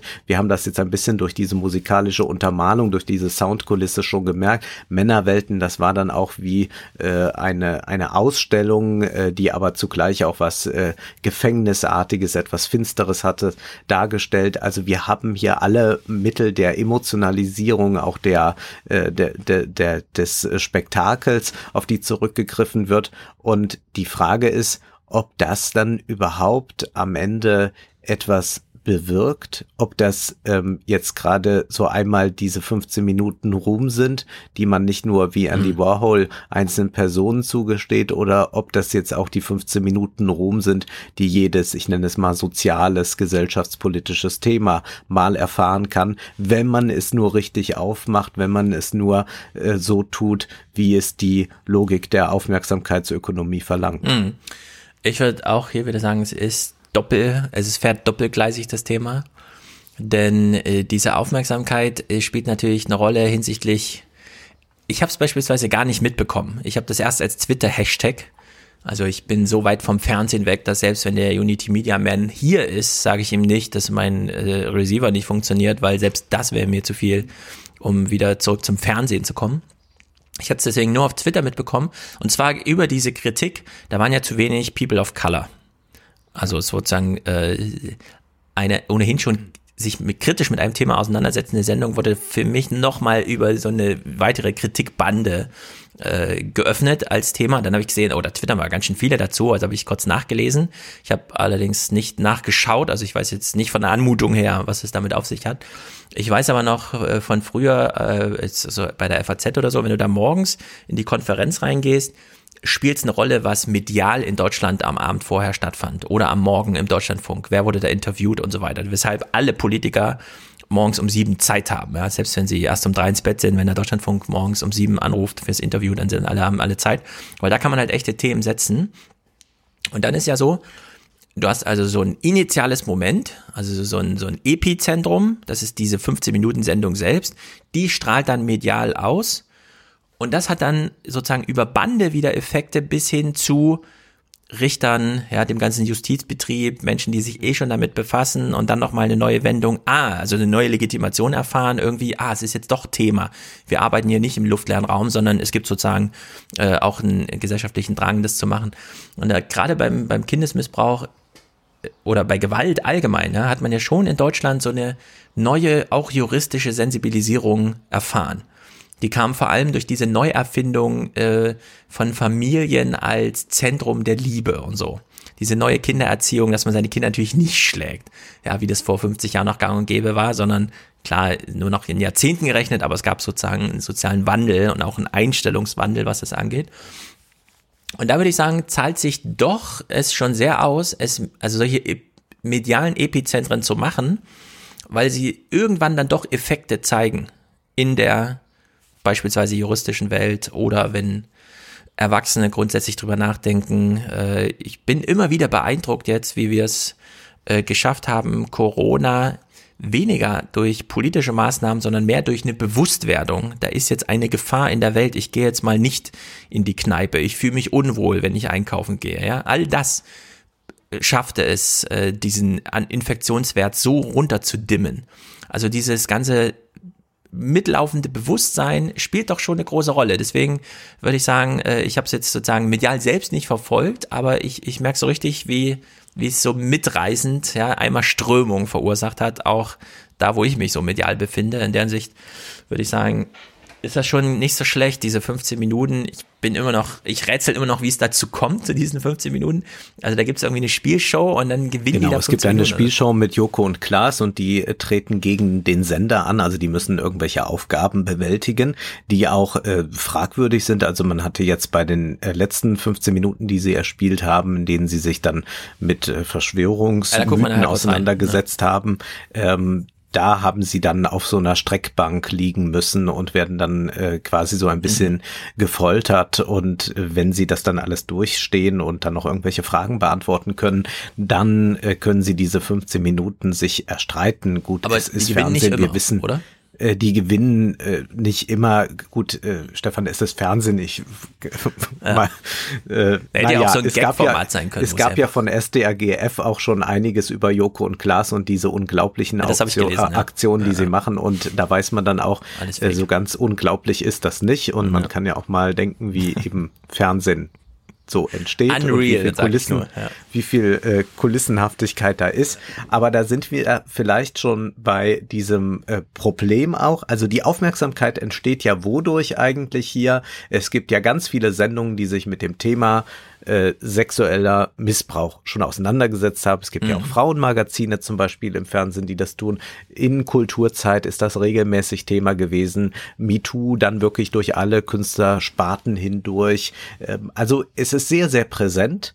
Man kann sagen, MeToo ist auch ein bisschen präsent durch diese Prominenz. Das war ja auch immer wieder Kritik. Auch der äh, berühmte Ronan Farrow, äh, der ja derjenige ist, der dann auch äh, gegen Weinstein äh, da ähm, äh, angeschrieben hat und der eben auch da äh, Woody Allen, also seinen Vater ähm, dort äh, beschuldigt, der ist selbstverständlich auch so bekannt, weil er der Sohn von Woody Allen und Mia Farrow ist. Also diese Prominenz spielt schon eine Rolle. Das hatten wir also hier auch wieder. Wir hatten also hier äh, nur sehr prominente Persönlichkeit mit einer riesen Followerschar und allem. Und hinzu kommt aber noch was, was man vielleicht ein bisschen den Rezo-Effekt nennen darf, um das verständlich zu machen.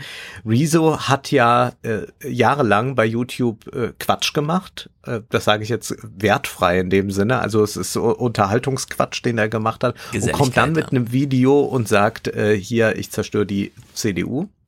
Und Ähnlich ist es jetzt auch bei Pro7. Da kann man sagen, da kommt nie irgendein seriöses Format, äh, findet dort einfach nicht statt. Äh, das Beste ist wirklich noch, wenn sie mal den Michael Bay Film zeigen, dann äh, wird's mal anspruchsvoll. Und da sagt man jetzt, machen wir jetzt mal sowas. Also das ist ein äh, Effekt, der damit erzielt wird.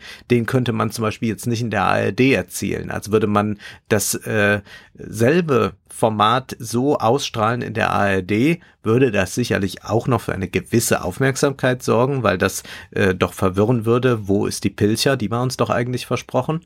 Ähm, aber es würde nicht das auslösen, äh, was man ähm, jetzt eben bei Pro7 hat. Und das ist in gewisser Weise schön, dass man so einen Subversionseffekt erreichen kann darüber, zeigt aber auch, wie limitiert das Ganze ist. Also es geht eben mal die 15 Minuten, wenn ansonsten alles immer in diesem Unterhaltungswahnsinn verbleibt und es geht dann auch mit eben so einer starken Verkürzung, was dann auch dafür sorgt, dass es eben diese Kritik gibt, was alles fehlte. Also warum nicht zwei Stunden dafür? Also 15 Minuten gönnt man sich gerade noch und es hat dann und damit kommen wir dann eben weg von einem Rezo-Effekt nochmal etwas ganz anderes, nämlich es geht hier auch darum, dass ein Sender sich jetzt noch etwas hinzukauft damit, was er eben nicht besessen hat, äh, nämlich Seriosität und auch noch ein gesellschaftspolitisches Bewusstsein.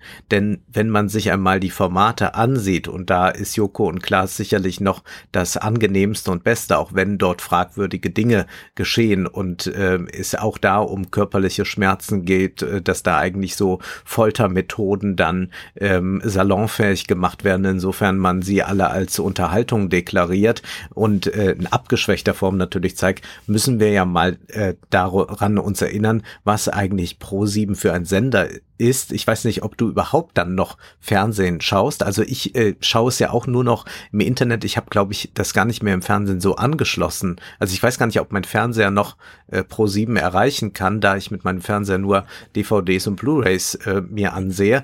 Aber zum Beispiel gibt es dort immer noch Germany's Next Top Model. Ja, das läuft gerade wieder, ich hab's gehört. Wenn wir mal dran denken, was dort für ein Frauenbild hergestellt wird, wozu Frauen dort gezwungen werden und dass sie auch dann immer wieder die Tränen irgendwelcher jungen, recht hilflosen Mädchen ausstellen, die sich gar nicht eben souverän verhalten können gegenüber einer Heidi Klum oder diesen Herren, die aus der Modebranche dann da sitzen, dann muss man sich schon fragen, ähm, sollten wir jetzt äh, pro sieben allzu viel applaudieren, dass sie diese 15 Minuten uns präsentieren? Und vielleicht als kleine Erinnerung zu Germany's Next Top Model habe ich noch mal eingelesen, was Roger Willemsen mhm. äh, seinerzeit in der Taz über Heidi Klum und ihr Format schrieb. Es sind wenige Zeilen, aber die haben es in sich. Eine unschöne Frau mit laubgesägtem Gouvernantenprofil bringt kleine Mädchen zum Weinen indem sie ihre orthodoxe, hochgerüstete Belanglosigkeit zum Maßstab humaner Seinserfüllung hochschwindelt, über Persönlichkeit redet, sich aber kaum mehr erinnern kann, was das ist, und sollte diese je zum Vorschein kommen, sie mit Rauswurf bestraft. Der Exzess der Nichtigkeit aber erreicht seinen Höhepunkt, wo Heidi Nationale mit Knallchargen Pathos und einer Pause, in der man die Leere ihres Kopfes wabern hört, ihre gestrenge Entscheidung mitteilt und Wertes von unwertem Leben scheidet. Da möchte man dann elegant und stilsicher, wie der Dichter sagt, sechs Sorten Scheiße aus ihr rausprügeln, wenn es bloß nicht so frauenfeindlich wäre. Ja, es ich denke, damit ist das Format recht gut zusammengefasst. Mhm. Es fehlt leider Und, in so einer Kritik immer der Antrieb. Äh, solche Formate kann man richtig gut kritisieren, wenn man sie richtig viel guckt. Also das hat ja, ja. Williamson gerade vorgemacht. Üblicherweise ist ja so, dass man sich halt abwendet, wenn man es nicht mag oder, äh, oder wenn man es nicht erträgt und dann wirklich nur noch äh, die Blöden sozusagen zu gucken, die es auch nur als Happening verstehen und man dann nicht mehr in so eine Kritik reinkommt, ja. Aber äh, das zeigt nochmal auch den Verlust von Roger Williamson, dass man halt solche Leute, die sich dann einfach mal hinsetzen und das alles gucken. Ich weiß noch, Stefan Nickemeyer hat ja mal eine Zeit lang diese ganzen Anrufspielshows, die so nachts kommen, einfach ja. mal geguckt, so alle. Und ja. äh, so, so eine Kritik fehlt jetzt leider sehr. Aber immer, immer gut daran zu erinnern. Ich habe aber etwas äh, geguckt, ein neues Format bei ProSieben, weil ich dann dachte, ich hm. finde jetzt, man soll, also ProSieben wurde jetzt so viel gelobt auch dafür, dass die sowas machen und, und zeigen. Ich denke, man muss wirklich sagen, was ist eigentlich bei ProSieben los? Und äh, es ist furchtbar, was da passiert ist. Ich möchte das auch ganz deutlich so sagen, menschenverachtende Dinge geschehen da. Und es ist wirklich jetzt ein Feigenblatt. Diese 15 Minuten sind nichts weiter als ein Feigenblatt. Die mögen zwar jetzt äh, auch für einiges Gutes gesorgt haben, aber es ist ein Feigenblatt und es ist nach wie vor der Feind, wenn man so möchte. Und ich habe mir eine Sendung angesehen, die neu ist. Diese Sendung heißt Balls. Was würdest du für Geld tun oder wie weit würdest du für Geld äh, gehen.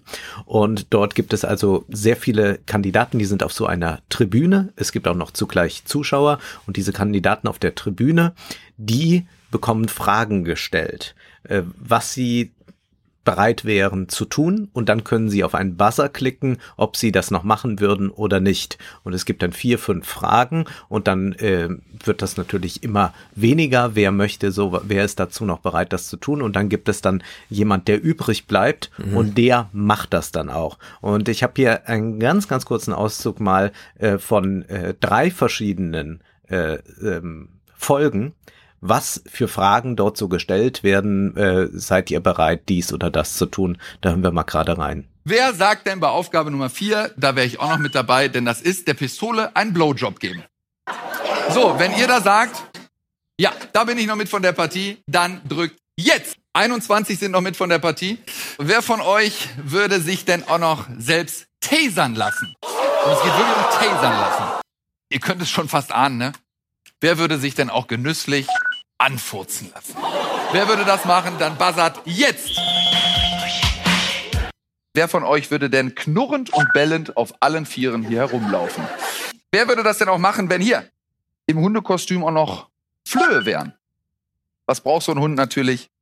Futter. Ganz klar. Wer von euch würde denn dann auch noch eine Dose Hundefutter essen? Ja, bei solchen Fragen frage ich mich, also bei solchen Sachen frage ich mich immer, wie, wie sieht, wie sieht die Konferenz dazu aus, in der man sich sowas ausdenkt? wie viel Zynismus geht. Ja, also sowohl konzeptionell als auch in konkreter Sendungsvorbereitung für die nächste Ausgabe. Welche Fragen denkt man sich aus? Wie diskutiert man das durch?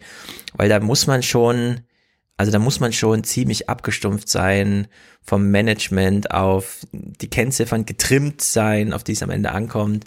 Äh, man muss völlig damit einverstanden sein, dass es wirklich nur noch um das Generieren von Werbeplätzen geht und alles andere dem untergeordnet ist ja. inklusive der beteiligten Menschen.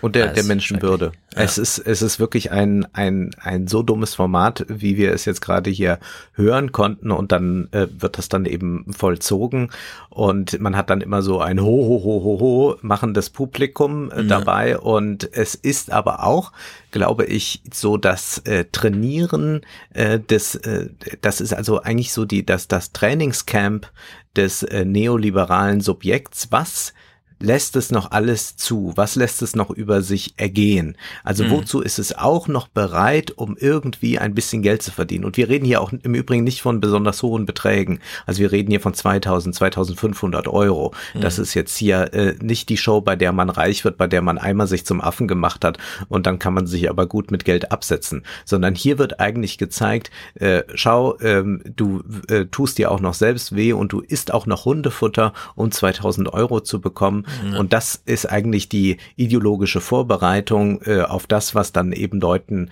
äh, in irgendwelchen Jobs droht, dass man ihnen sagt, ja, äh, und du bekommst jetzt ein bisschen Geld dafür, dass du den ganzen Tag da stehen musst, nur lächeln musst, immer freundlich sein musst und das möchte ich dann noch hinzufügen und du dich dann auch nicht äh, daran störst, wenn dir äh, der Messebesucher auch mal einen Klaps auf den Po gibt. Ja. Also das sind diese ganzen Gewöhnungseffekte, die da sind. Im Übrigen ist das ja auch wieder aufgetaucht dann von Joko und Klaas aus einer älteren Show einige Jahre her, dass sie irgendeine Messe besucht haben und ein, eine Challenge dann darin bestand, äh, dass äh, einer der beiden äh, eine Messehostess betatschen sollte. Das ist dann ein Clip, der jetzt auch wieder mhm. aufgetaucht ist, äh, wo man auch sagen muss, na ja, also das hätte man jetzt auch vor MeToo schon wissen müssen, können, äh, sollen, ja. äh, dass man das nicht macht. Ja.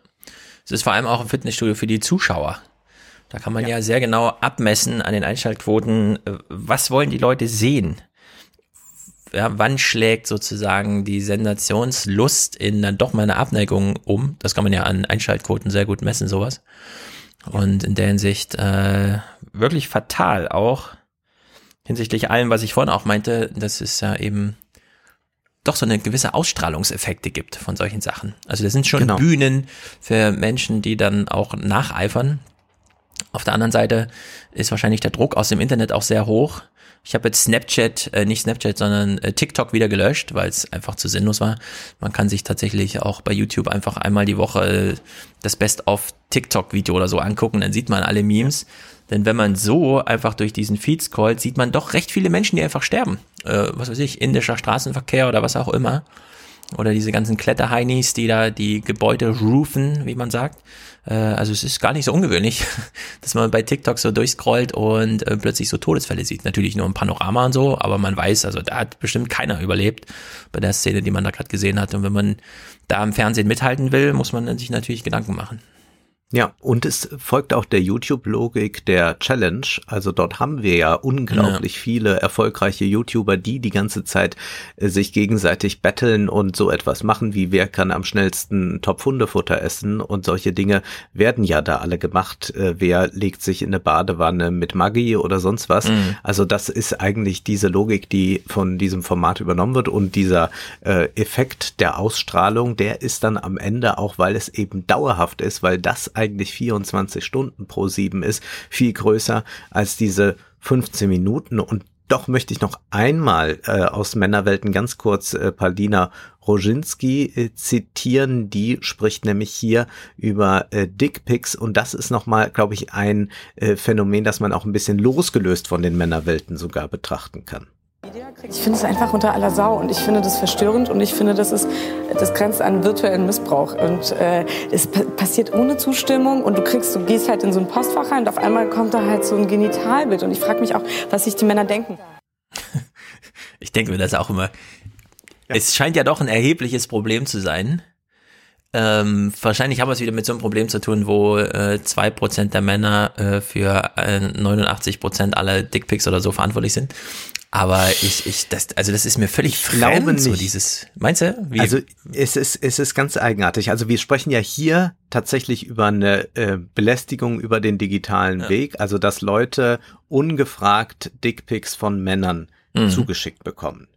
Aber wir haben ja das große Phänomen, wir haben schon öfters drüber gesprochen, Dating-Plattformen, Apps und wir haben es schon damit zu tun, dass es heute nicht ungewöhnlich ist, ähm, Genitalien zu fotografieren und hin und her zu schicken, ehe man sich zum Date trifft.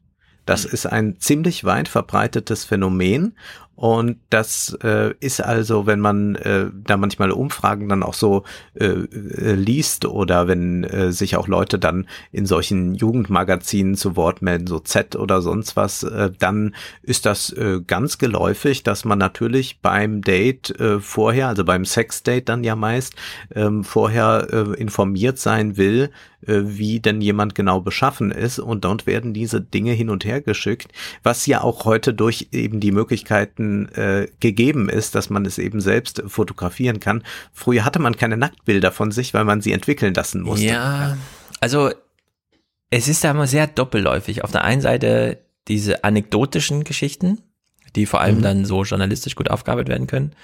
Aus der Wissenschaft bekommt man dann doch immer wieder so diese Hinweise, dass äh, die Jugend äh, gerade so eine richtige Vernunftswende durchmacht, dass auch die Alters, äh, also die, die Alterszahlen beim ersten sexuellen Kontakt wieder ansteigen und so und dass die ganze Pornografie äh, dann doch nicht dazu führte, dass so eine allgemeine Verlotterung stattfand. Also es ist so, kann man da auch mal keinen Reim drauf machen, aber wenn man so SWR 2 Forum zum Thema Liebe oder so, ja, da kriegt man ja. immer klar die Botschaft, ja, äh, es gibt diese Anekdoten, aber in der Realität sieht es dann doch ganz anders aus. Also in der Masse hatten wir es nicht mit so einer sexuellen Verschludrichung zu tun und so, sondern doch mit sehr viel Aufgeklärtheit und Vernunft und auch klare, klarer, klarem Willen und klarer Willensbekundung und so. Ne? Also ja, das, das mit Sicherheit. Ich glaube, es wird sowieso äh, vertragsmäßiger durch diese Plattformen auch, dass man mhm. also vorher im Chat schon aushandelt, was haben wir denn überhaupt vor.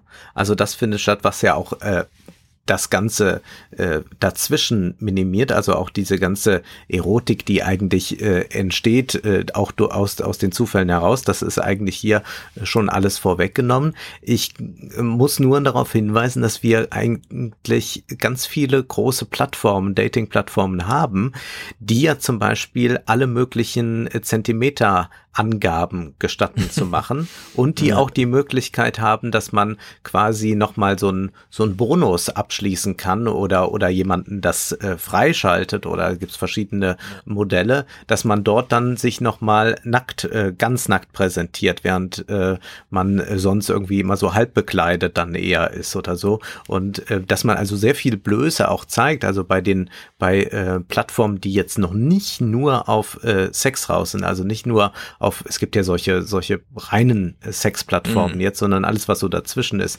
wie, wie Tinder oder so, dass dort auch schon extrem viel Haut gezeigt wird und es ist auch aber eigenartig und damit wäre man schon wieder sehr nah beim äh, Porno dran, dass man ähm, eben sagt, ich muss jetzt auch äh, alles wirklich einmal erst vorher sehen. Also es geht gar nicht mehr um die Idee, ähm, dass man äh, eine Verhüllung hat, die eigentlich erst die Erotik hergibt ja. und ähm, diese ähm, muss dann losgelöst werden. Aber es und und damit verändert sich aber auch das ähm, Bild vom Körper selbst, wenn es, glaube ich, so ein partiales dann werden kann, also dass man die einzelnen äh, Körperteile in Stücke äh, zerhacken mhm. kann. Das hatte etwas vom Close-up. Das war ja lange Zeit auch so eine feministische Kritik an der Pornografie, dass man sagte, ja, es wird nicht mehr der ganze Mensch, also die ganze Frau als Objekt gesehen, sondern sie wird in kleine Stücke durch die Close-ups ja. zerhackt. Das findet jetzt äh, gleichermaßen auch bei Männern statt. Und wir haben ja auch ein bisschen äh, ja, Trend kann man wohl da nicht sagen, aber es gibt zumindest vermehrt äh, Menschen, die sich auch ähm, Schönheits ähm, ähm, Operationen unterziehen lassen für Geschlechtsteile. Und ich habe hier mal ein äh, Zitat von Freud, das habe ich eingelesen aus einem Text von 1912, der heißt über die all allgemeinste Erniedrigung des Liebeslebens und der sagt etwas über die Geschlechtsteile hier. Das Exkrementelle ist allzu innig und untrennbar mit dem Sexuellen verwachsen. Die Lage der Genitalien bleibt das bestimmende, unveränderliche Moment. Man könnte hier ein bekanntes Wort des großen Napoleon variierend sagen, die Anatomie ist das Schicksal. Die Genitalien selbst haben die Entwicklung der menschlichen Körperformen zur Schönheit nicht mitgemacht. Sie sind tierisch geblieben und so ist auch die Liebe im Grunde heute ebenso animalisch, wie sie es von jeher war. Ja, das ist äh, natürlich sehr gut, denn Freud damals, heute dieses ganze, wir haben Bilder, wir haben Videos und so. Mhm, mh. Dazwischen haben wir natürlich wieder diese schöne Phase von Text, der Roman, ja, der Film, der sich nicht alles erlauben darf, weil er öffentlich gezeigt ja. wird und so weiter. Vielleicht war das auch ein bisschen zu romantisch, äh, notgedrungen, ja, sozusagen durch technische Limitierung. Denn äh, warum sollte man äh, texten, wenn man auch genauso gut äh, picken kann, ja, also mit Bildern arbeiten kann? Liegt natürlich irgendwie auf der Hand. Auf der anderen Seite muss man wahrscheinlich auch feststellen, jeder hat seine spezifischen Lebensphasen, die passend zu einer spezifischen historischen Entwicklung sind. Und schon zehn Jahre später sieht Jugend ganz anders aus und man wird als Nicht-Teilnehmer niemals erfahren, wie es tatsächlich ist, weil so viel dazugehört, eigentlich wissen zu wollen, wie sie es anfühlt und da gibt's null Zugänge. Deswegen ist das immer ein Mysterium. Damals bei Freud schon, ja, diese ganze Romanlastigkeit und jetzt wieder. Das Verschicken von Dickpics ist, scheint mir kein Jugendphänomen zu sein. Ich so, habe nee, da stimmt, aus ja, genau. bekannten mhm. Kreisen schon, schon anderes gehört. Aber was äh, Freud hier anspricht, ist eine hochinteressante Überlegung, der ich auch zustimmen würde, nämlich, dass Genitalien an sich nicht schön sind. Also er sagt ja, sie haben diese äh, evolutionäre Entwicklung hin zur Schönheit nicht mitgemacht. Und das stimmt. Also das, äh, und er bringt ja auch nochmal diese Nähe zum Exkrementellen, mhm. äh, die wir ja haben, da es sich auch um Ausscheidungsorgane handelt. Und das heißt, heißt also, ähm, und das zeigt auch nochmal auch diesen, äh, die, diese Größe dieser Belästigung, die durch diese äh, unaufgefordert eingesendeten Dickpics stattfindet. Wir haben es bei äh, diesen äh, Geschlechtsteilen nicht mit an sich schönen Dingen zu tun, sondern nur, wenn sie mit einer Lust, mit einer Begierde aufgeladen sind und diese ist eben meistens dann doch an die gesamte Person gekoppelt und mhm. an eine gewisse Fantasie und an all das und auch an ein Wollen, dann nur werden Geschlechtsteile als äh, schön empfunden. Denn sonst würde man, hätte man keinen Sex und würde sie nicht anfassen, nicht den Mund mhm. nehmen, was auch immer damit tun. Ja, und aber, äh, das mhm. heißt, äh, diese, diese Belästigung ist deshalb besonders groß. Also äh, würde man jetzt einfach sagen, ich äh, schicke jemanden unaufgefordert mein Gesicht, dann ist das äh, das eine. Aber das Geschlechtsteil kann also von äh, dem anderen gar nicht als äh, schön empfunden werden mhm. und ist deshalb in besonderem Maße eine Belästigung, weil Geschlechtsteile gar nicht schön sind. Aber genau da kann man ja wieder fragen, warum die Verknüpfung zur Schönheit? Sind wir da sozusagen einer äh, entsprechenden durch technische Limitierung äh, erzwungenermaßen so und so gestalteten kulturellen Aufarbeitung ja, zum Opfer gefallen und vielleicht ist es, also vielleicht es geht gar nichts verloren, wenn man dann jetzt wieder feststellt, ja, schön sind sie nicht.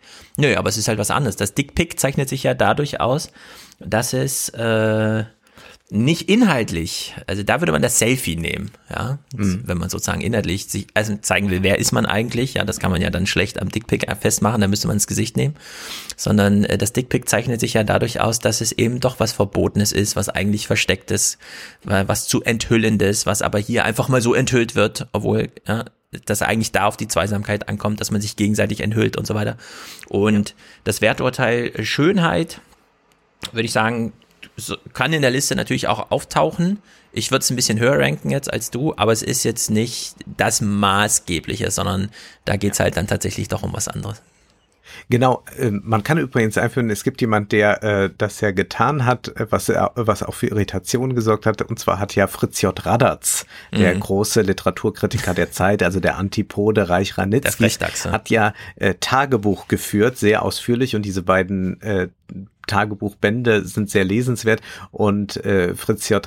Radatz hat äh, wenig anbrennen lassen und hat immer äh, sehr viele junge Männer äh, im Bett gehabt und äh, gerne vermerkte er im Tagebuch, ähm, äh, dass äh, dieser oder jener einen eleganten Schwanz hatte. Mhm. Also äh, da war die Ästhetik also schon wichtig, was nicht heißt, dass also ähm, ich glaube dieser dieser Weg zur Schönheit, was äh, Freud hier beschreibt, ist natürlich jetzt nicht, dass man sich vor Geschlechtsteilen eigentlich ekelt äh, und ich wollte auch nicht das damit ausdrücken, wenn ich sage, sie sind nicht schön, sondern ähm, dass ähm, sie nicht in der Form äh, den Weg zur Schönheit gemacht haben, dass wir, also man könnte ja sagen, warum tragen wir sie nicht im Gesicht?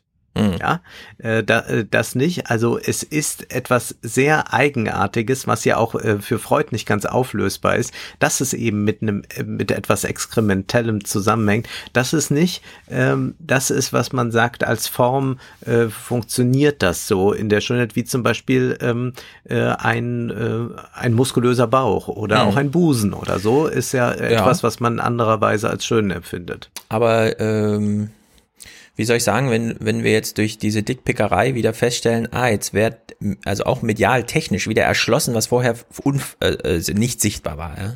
Mhm. Wir hatten ja, also da blicken wir jetzt, sagen wir mal so, auf fünf Jahre oder zehn Jahre iPhone oder so, ja, da kam die Kamera ans Telefon und seitdem gibt es Dickpics.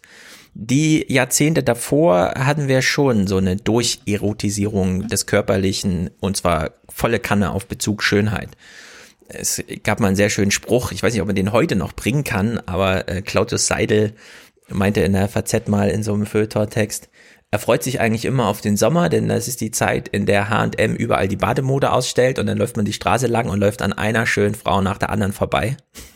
Mhm. Weil einfach jede Bushaltestelle so ein H&M Bademodenmodel irgendwie präsentiert. Ja? Und da hat man ja schon so eine, wie soll man sagen, also man kann jetzt sagen, ähm, da greift der Claudius Seidel aber voll äh, in, in, ins falsche Register und reduziert die Frau wieder auf ein körperliches, rein sexuelles Objekt. Er interessiert sich ja gar nicht dafür, was die Frau sonst noch kann, außer schön aussehen.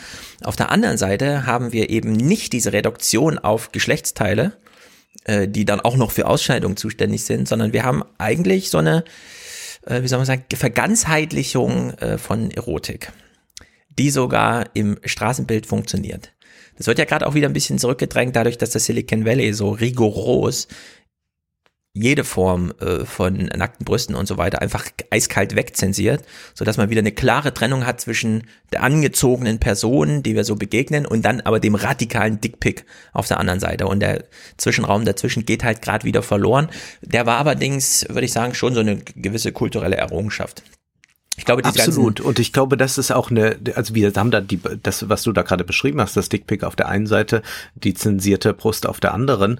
Das sind äh, die beiden Seiten einer Medaille, die wir da gerade erleben. Und genau ja. dieses äh, ich will das ganzheitlich nennen, nicht im anthroposophischen Sinne, mhm. aber so eben, also, dass der, der, der, der ganze äh, Mensch da war. Im Übrigen ja auch der Mann, also der ja durch ähm, diese ganzen äh, Modekampagnen in den 90er Jahren auch viel stärker mhm. erotisiert wurde, auch durch die Werbung, wie zum Beispiel äh, die Cola Light Werbung, also die den Mann auch als sexuell begehrenswert ausstellte und so, hatten wir äh, das gehabt und äh, glaube ich, jetzt haben wir so eine ganz eigenartige äh, Trennung dadurch und ähm, hinzu kommen eben dann diese äh, Belästigung, die äh, damit einhergeht und auch, ähm, glaube ich, ein, ein ganz eigenartiges ähm, phallozentrisches Verständnis von Sexualität. Also das ist schon genau das, was jetzt auch ein Herbert Marcuse äh, kritisiert hat in der eindimensionale Mensch, dass es also überhaupt ähm, äh, nur noch so ein ähm, Triebleben gibt, das eben auf die auf die Genitalien ausgerichtet sind, mhm. aber äh, den, den Rest vollkommen aussparen will. Ja, vielleicht und erleben das wir. Das zeigt sich daran. Mh, vielleicht erleben wir hier gerade so ein, vielleicht sind wir gerade einem stillen Kulturkampf auf äh, der Spur, denn ich habe mich erinnert, dass ich bei Google News äh, zuletzt wieder so einen typischen irgendwas äh, reingeschneiten äh, zeigt nackte Brust auf Instagram. Aber irgendwer mhm. Prominentes, wo man es nicht so einfach wegzensieren konnte. Und wenn man jetzt äh, auf Google mal nach nackte Brüste Instagram schaut, dann tauchen da doch ganz schön viele Namen auf. Also Supermodel Alessandra Ambrosio zeigt nackte Brüste bei Instagram, Heidi Klum zeigt nackte Brust auf Instagram, äh, Cara Delevingne oder wie sie heißt, Ich habe ja. ihren Namen noch nie ausgesprochen, fällt mir da gerade auf. Äh, nackte Brüste auf Instagram. Äh, den, der nächste wäre äh, nackte Rentierbrüste. Na gut, das geht halt so durch. Miley Cyrus natürlich, nackte Brüste Instagram. Ja, also es gibt immer mal wieder diese Versuche, so diesen Raum ja, dann ja. doch mal wieder fruchtbar zu machen für nicht ganz so rigoroses und damit eben auch besondere Betonung dieser Dickpickerei, dass man es vielleicht mal, aber ja, Stefanie Gliesinger, oben ohne Dekolleté, Hammer. Ja, also Wer weiß. Da, also man Vielleicht merkt schon, das ist also die, die Auf, also das, das, das, das hätte jetzt in den, in den 70er Jahren nicht stattgefunden, dass man daraus eine Headline machen ja, eben, konnte, genau. wenn sich jemand oben ohne zeigt. Also ja, ich kenne kaum einen 70er Jahre Film, äh, in dem auch äh, ähm, die, das männliche Genital durchaus ja hin und wieder äh, zu sehen ist, wenn auch nicht äh, wie jetzt eben bei den Dickpics. Ich würde noch äh, zum Abschluss eine kurze Passage bringen aus Roland Barths Buch Die helle Kammer. Da setzt er sich mit Fotografie auseinander und Roland Barth war ein wichtiger französischer Semiotiker, Philosoph und der schreibt eben auch etwas über das pornografische Bild. Ein anderes einförmiges Foto ist das pornografische Foto. Ich sage nicht das erotische. Das erotische ist ein gestörtes, rissiges pornografisches Bild. Nichts Homogeneres als eine pornografische Fotografie. Wie ein Schaufenster, in dem, angestrahlt, nur ein einziges Schmuckstück gezeigt wird, geht sie vollkommen in der Zurschaustellung einer einzigen Sache auf, des Geschlechts. Nie ein zweites, unpassendes Motiv, das halb verdeckt, verzögert oder ablenken würde. Eine Gegenprobe Mapplethorpe lässt seine Großaufnahmen von Genitalien vom pornografischen ins erotische übergehen, indem er den Stoff der Unterhose aus nächster Nähe fotografiert. Das Foto ist nicht mehr einförmig, da ich mich für die Struktur des Stoffes interessiere. ah. Ja, das ist ein bisschen hingebogen, also ob Clever das bei über Bande gespielt. Ja, ob das äh, bei Robert Mapplethorpe wirklich so ist, beziehungsweise ob er überhaupt da ein erotisches Foto schaffen wollte oder ob er nicht eher dort sehr abstrakte Werke macht. Also es gibt diese Serie Cox and Flowers und er fotografiert eben äh, äh, Genitalien und also äh, äh, äh, Penisse und äh, Blumen und diese stellt er dann auch immer so äh, beieinander und das sind aber eher ähm, Fotos, die auf so eine abstrakte Weise, glaube ich, eher zu rezipieren sind, als dass man sie erotisch äh, äh, empfinden sollte. Ich habe glaube, da, da, dass da Roland Barth sich ein wenig irrt. Ich glaube aber, was stimmt, ist, dass tatsächlich das äh, pornografische Foto ein geheimnisloses ist und dass auch dieses Dickpick-Versenden ähm, irgendwie versucht, eine Wahrheit sichtbar zu machen, irgendwie das Reale ansichtig zu machen, was aber gar nicht herstellbar mhm. ist, weil das Dickpick auch etwas vollkommen vollkommen Banales ist, was dann auch zu entsprechendem Stott,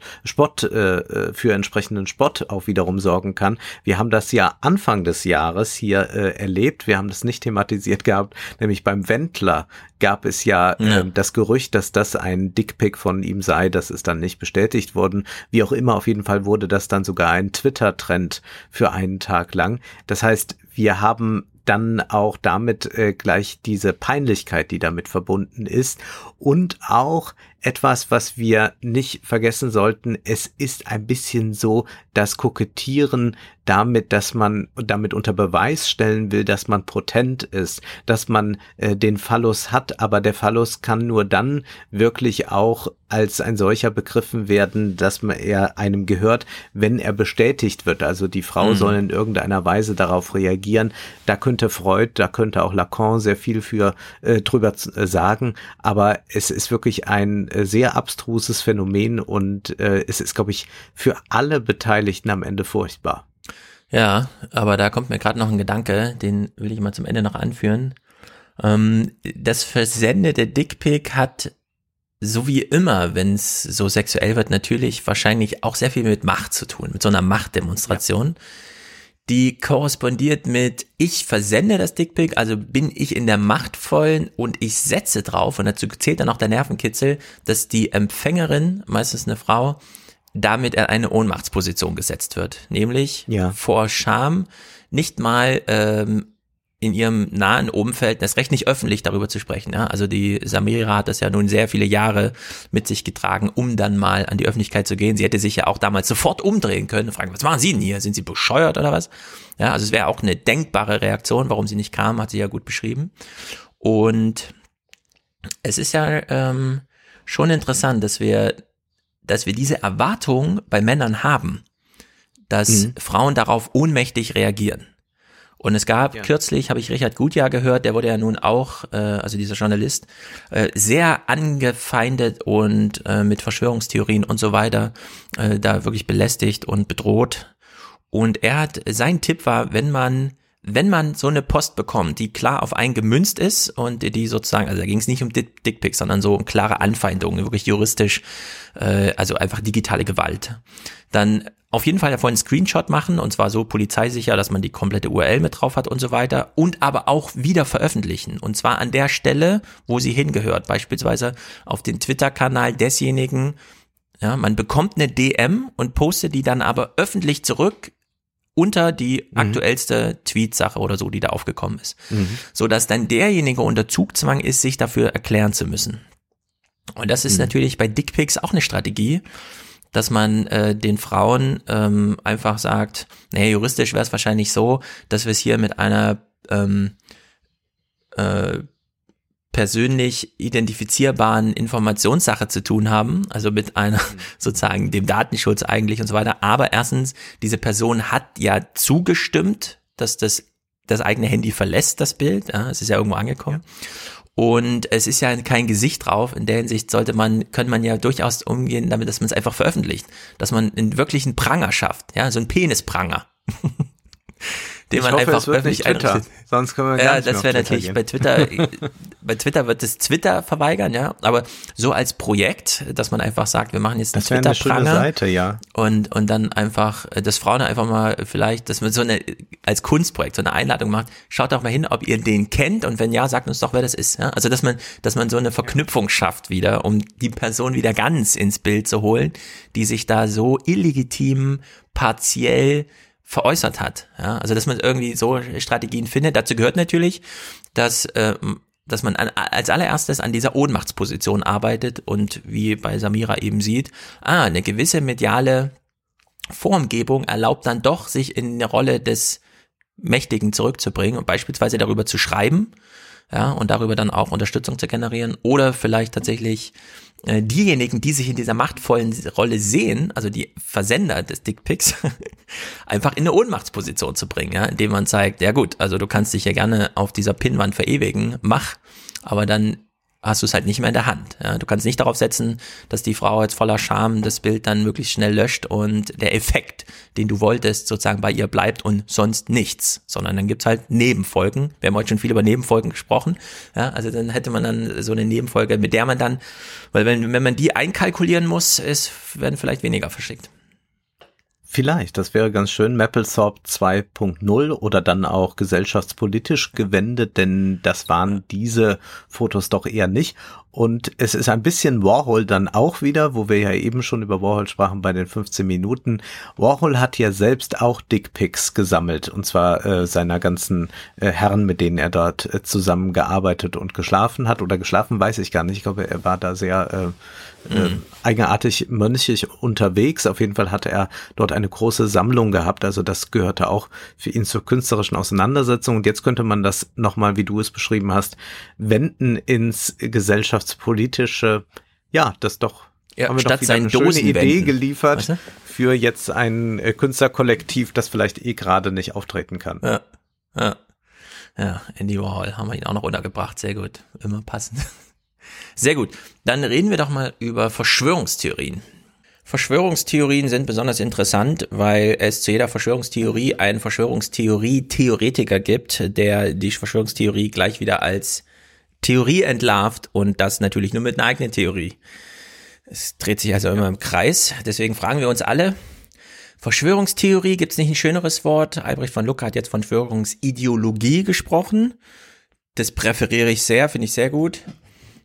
Verschwörungs... Genau, weil Ideologie auch bedeuten kann falsches Bewusstsein. Genau. Also es gibt verschiedene ideologiekritische Ansätze. Manche sagen, na ja, jeder hat eine Ideologie und wir alle sprechen von ideologischen Standpunkten aus. Aber man kann den Begriff Ideologie auch durchaus negativ verwenden und sagen, Ideologie ist falsches Bewusstsein. Und das macht dann der Kritiker der Verschwörungstheorie oder der Theoretiker der Verschwörungstheorie zu sagen, wo liegt denn das falsche Bewusstsein? Welchen Schleier muss man da wegziehen? Genau. Dann noch im Angebot ist Verschwörungsmystik. Das, man würde dann diffamiert als Verschwörungsmythiker und äh, was ja all diesen Ideen anhängt, ist, dass man einer Verschwörungstheorie, einer Verschwörungsmystik, einer Verschwörungsideologie mit einem Gegenentwurf begegnet, weshalb die Debatten immer Banane sind irgendwer erzählt dir was von Bill Gates und dann sagst du, nee, nicht Bill Gates, dann führst du aber andere Namen in die Diskussion ein und fragt man sich, ah okay, gut, hat man halt Wasser mit Feuer bekämpft und am Ende löscht sich alles aus oder heizt sich das richtig an, wie auch immer. Es ist jedenfalls schwierig, über Verschwörungstheorien zu reden, weshalb ich dachte, wir machen mal einen neuen äh, Dreh hier. Zum einen möchte ich da verweisen auf den Salon, denn wir werden äh, das Buch von Katharina Nocco und Pierre Lamberti Fact, Fake Facts lesen. Äh, ich kenne es jetzt zu diesem Zeitpunkt noch nicht, ist aber auch nicht so schlimm, denn wie gesagt, wir kommen ja drauf zurück. Und ich will vorher noch mal einen anderen äh, äh, Themeneinschlag machen, für den ich hier wieder in Anspruch nehme, dass dieser Podcast ein gewisser Safe Space ist, wo man das einfach so machen kann. Denn es ist so, die Verschwörungstheorie wird ja abgelehnt, egal welche, man kann jetzt querbeet, egal welche. Die werden ja im Grunde, wenn sie auf aufgeklärte Gemüter treffen, abgelehnt weil ihnen eine Realität gegenübersteht. Und jetzt kann man sich natürlich fragen, was ist denn das für eine Realität? Was hat's denn damit auf sich? Verschwörungsglaube, kann man einem Verschwörungsglauben mit einem Nichtglauben begegnen oder geht man bei jeder Diskussion immer in die Falle, dann auch eine, eine, äh, einfach einen Gegenglauben gegenüberzustellen? Nein, es ist nicht Bill Gates, es ist natürlich Angela Merkel, die entscheidet. Was haben wir jetzt gewonnen, ja, wenn man so darüber spricht? Und da hast du mir diesen Clip geschickt, den kann man ja zum Eingang durch, durchaus mal spielen wie Joko und Klaas, wenn sie denn mal einen hellen Moment haben, wie ihnen unterstellt wird, nämlich sie haben 15 Minuten gewonnen und das ist ja, ging ja noch nie so richtig schief, das ist dann das Feigenblatt. Da kann man ja mal das eine oder andere versuchen. Und in dem Falle, äh, wie du sagtest, ist das die aktuelle Sendung. Also die kam jetzt diese Woche zum Thema Verschwörungstheorien, so wie es. Gut, also sind wir auch noch aktuell. Ist ja nicht ganz verkehrt. Wir hören mal am Ende in diese 15 Minuten rein, so gegen Ende, als Sie eine äh, Frage aufwerfen und ich äh, würde dann gerne nur ein Wort einfach kritisieren, wodurch dann so ein ganzes Gedenkgebäude doch gut zusammenfallen kann. Unsere Frage für 150 Euro. Was glauben Sie, wer weiß mehr über Coronaviren? A, ein weltweit anerkannter Experte auf dem Gebiet der Virologie, der knapp 20 Jahre speziell im Bereich der Coronaviren forscht. Oder, oder B? B, Jochen T von Facebook, der sich erst mit Viren beschäftigt, seitdem er seine Wurst nur mit Maske im Supermarkt kaufen darf. Der hat geschrieben, nach der neuen Medizin gibt es keine Viren und man kann sich nicht anstecken. Gerade das wird weltweit proklamiert. Äh, kann jemand die Diskrepanz steht da erklären? So, wer ist es? Hotbutton hat zugeschlagen. Servus, ich bin Sean. Jawohl, also Christian Rost oder Jochen T? Nummer A. Christian Drosten. Professor Dr. Christian, Moment, Moment, Moment. Es ist noch nicht klar, es ist noch nicht klar. Stimmt das wirklich? Professor Dr. Christian Drosten, weiß der mehr über das Thema? Wir schauen mal nach. Ist das richtig? Jawohl, du hast 150 Euro. Yeah, sehr gut. Okay, also Modus einer Spielshow und so weiter. Äh, Sie stellen am Anfang die Frage, was glauben Sie? Wer weiß mehr? Ist natürlich entlarvend, weil man kann es nur glauben. Ja? Woher will man wissen? Also wer, was glauben Sie? Und dann ruft jemand an und Klaas zögert noch kurz, bevor er die Antwort enthüllt, denn es muss erst von der Maschine enthüllt werden. Ja, ich will jetzt nicht zu tiefgehend, aber es muss erst auf den Knopf gedrückt werden und die Maschine enthüllt dann, ja, es ist Christian Drosten, der mehr weiß über. Äh, man hätte es natürlich auch einfach korrekt machen können, man fragen, wem vertrauen Sie mehr beim so und so?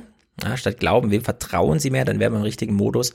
Und am Ende hätte man dann nicht die Maschine entscheiden lassen, sondern Klaas hätte dann ehrlich sagen müssen, wie wir alle wissen, ja, ist es Christian Drosten, mhm. weil mehr Anhaltspunkte gibt es nun auch nicht.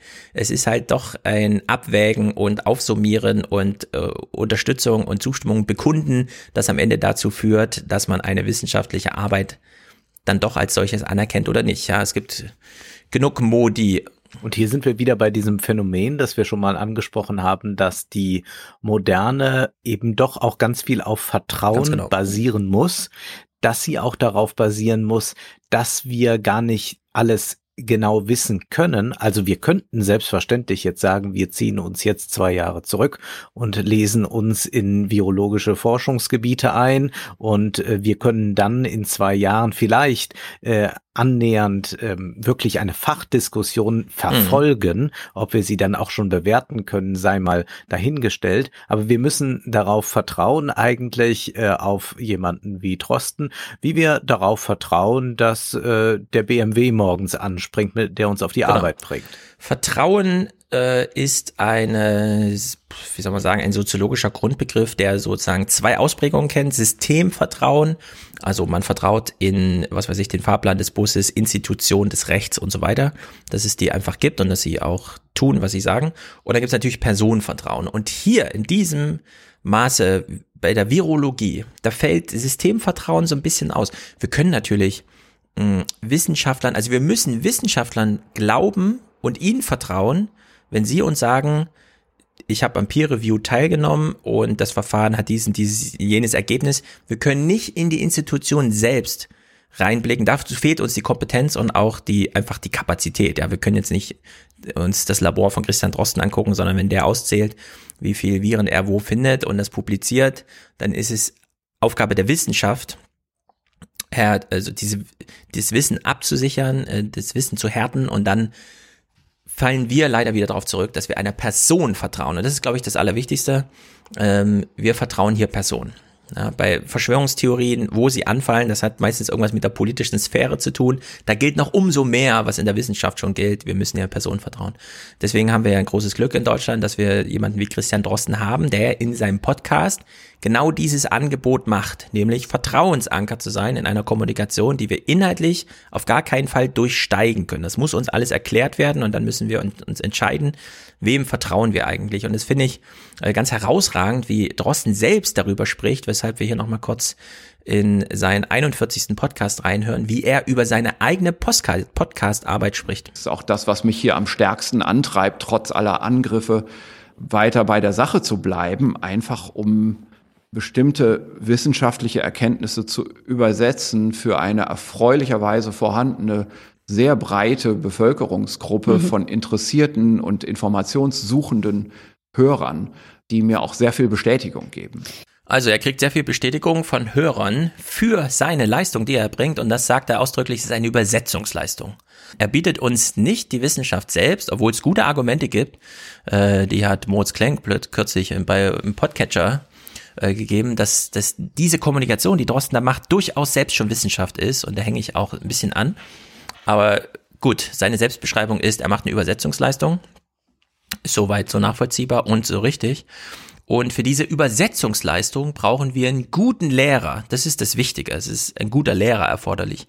Dieser gute Lehrer muss nicht gleichzeitig ein guter Forscher sein. Also diese Verbindung von Forschung und Lehre hat einen gewissen institutionellen Sinn und so, dieses ganze Humboldtsche Ideal. Aber hierfür reicht es völlig, ein guter Lehrer zu sein, ein guter Erklärer, jemand, der versteht, was geschieht. Er muss nicht die Erkenntnisse, die er lehrt, selbst hervorbringen, sondern es reicht völlig, wenn er nachvollziehen kann, die Methoden zum Beispiel, die andere Wissenschaftler verwenden. Das macht beispielsweise diesen Streit zwischen Alexander Kikole und äh, Drosten, also Streit kann man nicht richtig sagen, sondern Kikole hat halt in einer ungünstigen Zeit eine Antwort geschrieben auf eine Frage, die sich journalistisch stellte, in einer journalistischen Publikation, die daraufhin von Drosten massenmedial zurückgewiesen wurde, ohne nochmal inhaltlich nachzulegen. Also man hat da komplett die Wissenschaft verlassen in diesem Moment und äh, sich da so verfangen gestern. Und so ein Ding. Also das macht sowas zum Beispiel besonders interessant, weil ich, man kann jetzt nicht einfach kommen und sagen, ähm, äh, Drosten ist ja ein besserer Biologe als Kikole. Deswegen gelingt ihm auch die Übersetzungsleistung, das verständlich zu machen, äh, besser. Denn äh, was diese Übersetzungsleistung angeht, würde ich jetzt, das ist dann Privatmeinung, Privaturteil, so ein richtiges Werturteil, würde ich sagen, gelingt es eigentlich Kikole besser sich verständlich zu machen. Also ich verstehe, was Drosten manchmal so nicht ganz, dann höre ich Kikole und dann, ah, ja, dann fällt der Groschen, ja, dann verstehe ich so ein bisschen, worum es da geht. Also in der Hinsicht äh, verdreht sich da eh einiges und man sollte nicht zu schnell urteilen. mit, ja, ich glaube natürlich Drossen, weil der forscht ja auch. Nee, nee, also da muss man erstens die Übersetzungsleistung als eigene Leistung und dann eben, wir vertrauen hier Personen, die uns was Inhaltliches mhm. erzählen. Und jetzt möchte ich, dass wir alle gemeinsam mal zurückschauen. Denn Verschwörungstheorie hat ja immer damit zu tun, dass jetzt gerade was im Gange ist. Jemand hat sich verschworen, hat ein politisches Anliegen, das er nicht öffentlich offenbart, sondern bleibt damit im Verborgenen aus Gründen, die dann äh, ermittelt werden von den Verschwörungstheoretikern. Und äh, wir können natürlich auch einfach sagen, äh, bevor wir jetzt inhaltlich irgendwie widersprechen bei irgendeiner Idee, können wir uns ja auch die Anliegen von Verschwörungstheorien anschauen und mal die Nicht-Verschwörungstheorien nehmen, die im Raume stehen. Es wird ja auch sehr viel gerade über Corona gesprochen, ohne dass da Verschwörungstheorie drin steckt. Und gleichzeitig schauen wir mal auf die schon geschriebene Geschichte zurück. Also wir blicken sozusagen auf die drei Monate zurück die drei Monate Geschichte Corona, die wir jetzt alle live miterlebt haben. Beim letzten Mal haben wir ja kurz angesprochen, wie das Bewusstsein da jetzt beteiligt ist bei diesen ganzen Prozessen. Und da gab es natürlich ein sehr interessantes Video von MyLab, so heißt der YouTube-Kanal von der äh, jungen äh, Chemikerin, die hat sechs Millionen Views, über sechs Millionen Views. Und das Video ist vom 4. April, das ist also nicht besonders alt ist aber ein historisches Dokument, weil seitdem natürlich sehr viel passiert ist. Und wir schauen hier nochmal kurz rein, äh, wie wir am 6., am 4. April, zwei Tage nach dem Peak, am 3. April gab es in Deutschland mehr als 6000 Corona-Nachweise. Also es ist eine ganz andere Zeit als jetzt. Wie wir in dieser Hochzeit, als wir noch die exponentielle Kurve aufsteigend gesehen haben, und sie war schon bedrohlich hoch, wie wir da drüber gedacht haben, und das Denken inhaltlich hat sozusagen MyLab vorgegeben und wir haben uns vertrauensvoll äh, an sie gewendet. Und äh, das ist genauso gemeint, äh, so wie wir auch uns an Merkel gehalten haben. Diese Empfehlung hat sie ja nicht ohne Grund gemacht. Man kann dann über die Methoden, ja, der, der 15 Minuten kann man streiten, aber es war ja, also die Hütte brannte ja ganz schön, so eine exponentielle Kurve. Da weiß man zwei Tage länger und zack, ja, steht wirklich alles lichterloh und Flammen. Und unter diesem Eindruck wurde natürlich im April ein bisschen anders diskutiert als jetzt. Und jetzt hören wir nochmal in diesen 4. April rein.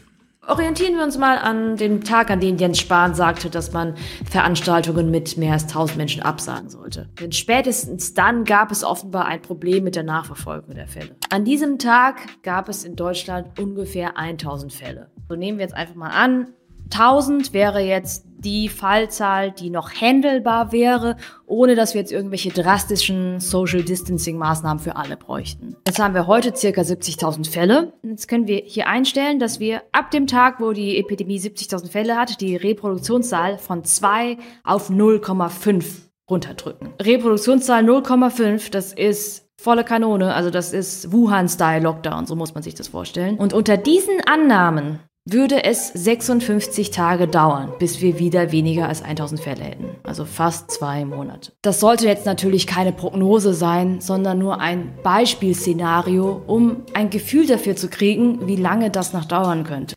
Ja, also am 4. April haben wir gedacht, wenn wir volle Kanne Wuhan-Style-Lockdown machen, wie sie sagte, brauchen wir 56 Tage, um wieder unter den Wert von 1000 täglichen Fällen zu kommen, weil, wie sie meinte, ähm, das habe ich nochmal extra ausgeklammert. So nehmen wir jetzt einfach mal an, 1000 wäre jetzt die Fallzahl, die noch handelbar wäre, ohne dass wir jetzt irgendwelche drastischen Social Distancing Maßnahmen für alle bräuchten. Und es ist schon interessant, dass wir nicht 56 Tage brauchten, um wieder auf unter 1000 zu kommen. Denn tatsächlich lagen wir schon am 8. Mai, also seit dem 8. Mai durchgängig unter 1000 Nachweisen am Tag, äh, täglich Nachweisen. Und der, der mhm. erste Tag unter 1000 war sogar der 26. April mit 702 Nachweisen. Also wir sind ohne Wuhan äh, Lockdown in, habe ich mir jetzt gar nicht rausgerechnet, aber in einem Monat und drei, vier Tagen ungefähr, ja. Also nicht 56 Tage, sondern ja. mehr so 35, 36 Tage. Also 20 Tage vorher sind wir zurück auf diese 1000 äh, Fälle gekommen.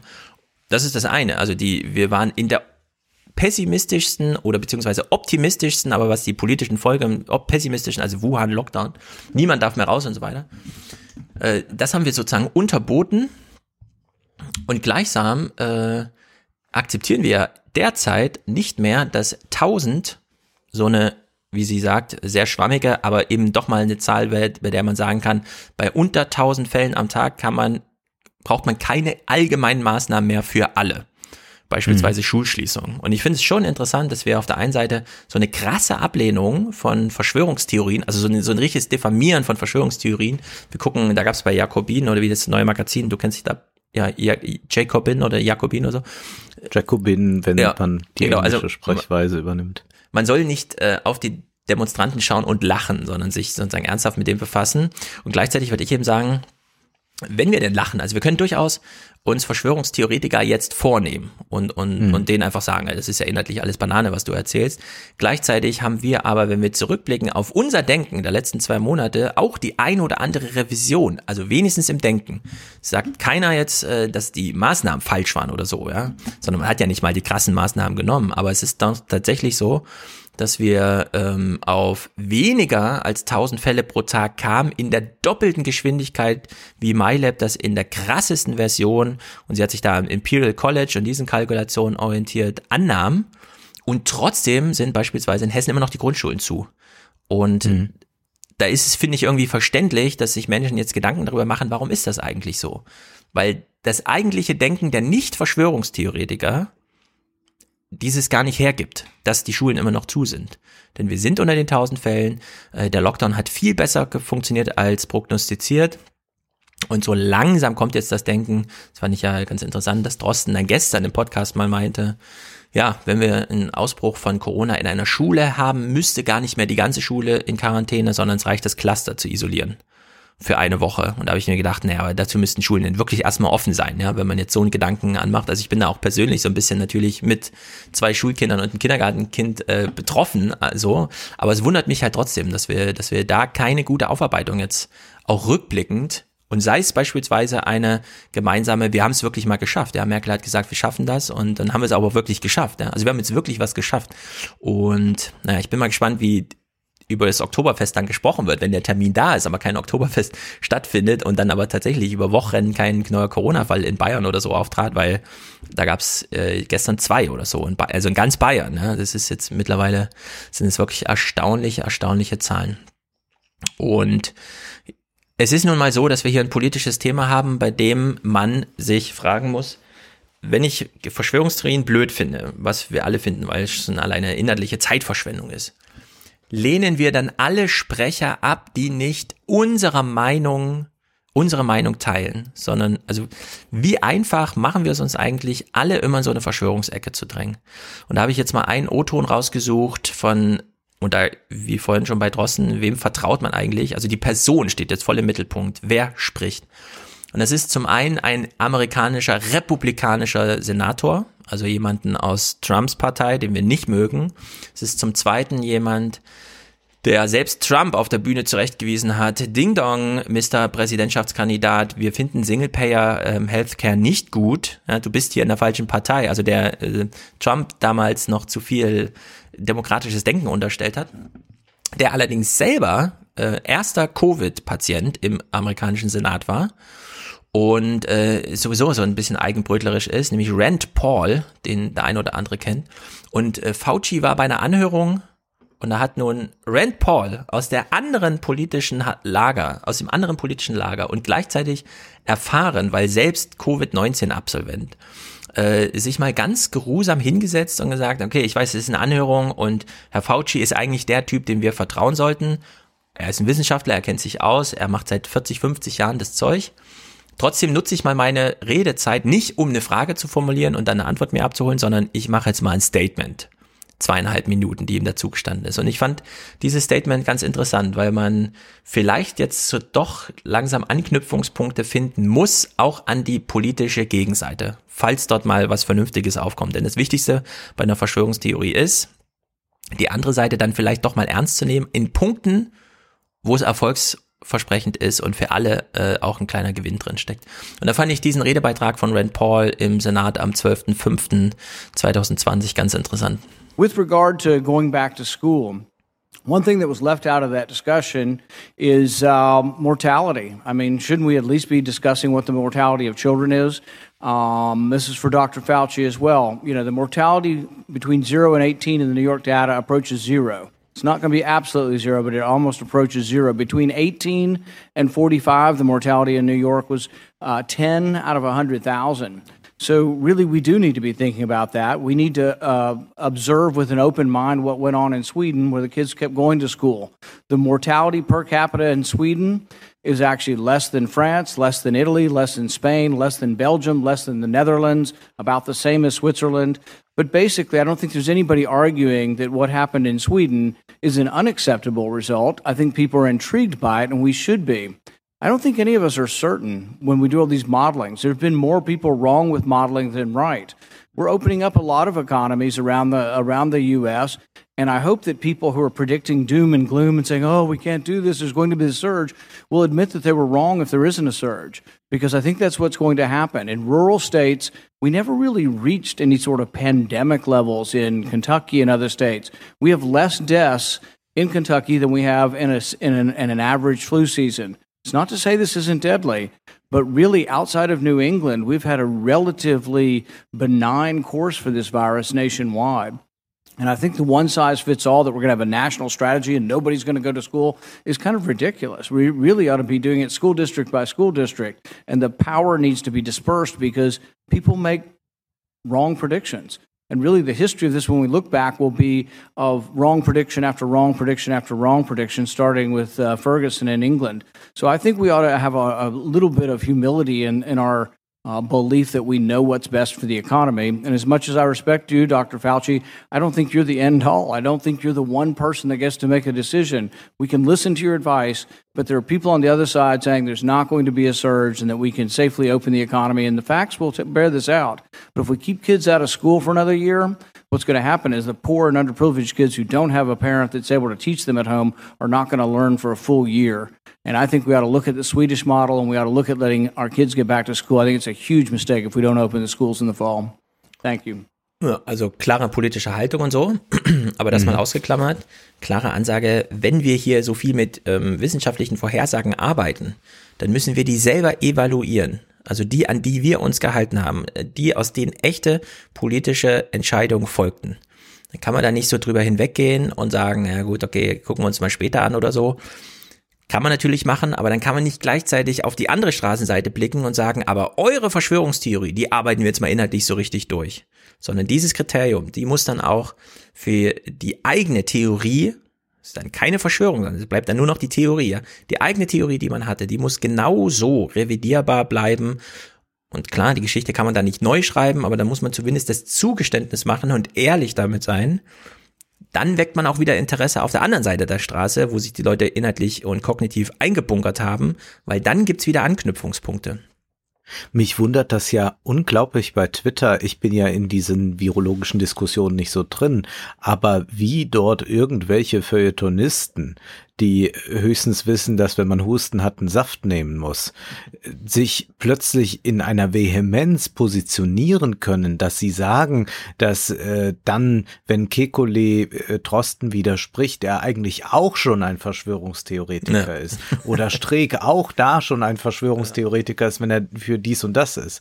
Mag sein, dass äh, diese drei Herren da alle in gewissen Dingen irren und mag sein, dass einem der eine sympathischer ist, weil er immer Fahrrad fährt durch Berlin oder so. Aber das ist für mich absolut unglaublich, wie sich da Leute positionieren und äh, das äh, beurteilen können. Und äh, wir haben das ja, da konnte ich es am ehesten noch nachvollziehen, weil ich mich das ein bisschen dann doch interessiert hat, bei der Maskendebatte erlebt, dass es ja gerade die waren, die am lautesten bei Twitter sich über alle lustig gemacht haben, die an Masken gedacht haben und diese gekauft mhm. haben. Am Ende wieder die ersten waren, die, die dann äh, Leute abfotografierten, die ohne Maske unterwegs ja. waren. Also da muss man schon sehr ehrlich bleiben, dass man da äh, sich ähm, entweder man kann dann sagen, gut, ich habe mit der Zeit gelernt, aber man kann nicht so tun, als hätte man es immer schon gewusst. Dann kann man sagen, man hat immer sein Fähnchen nach dem Wind gehangen und dann war man immer gerade äh, in dem drin, was der Zeitgeist verlangte.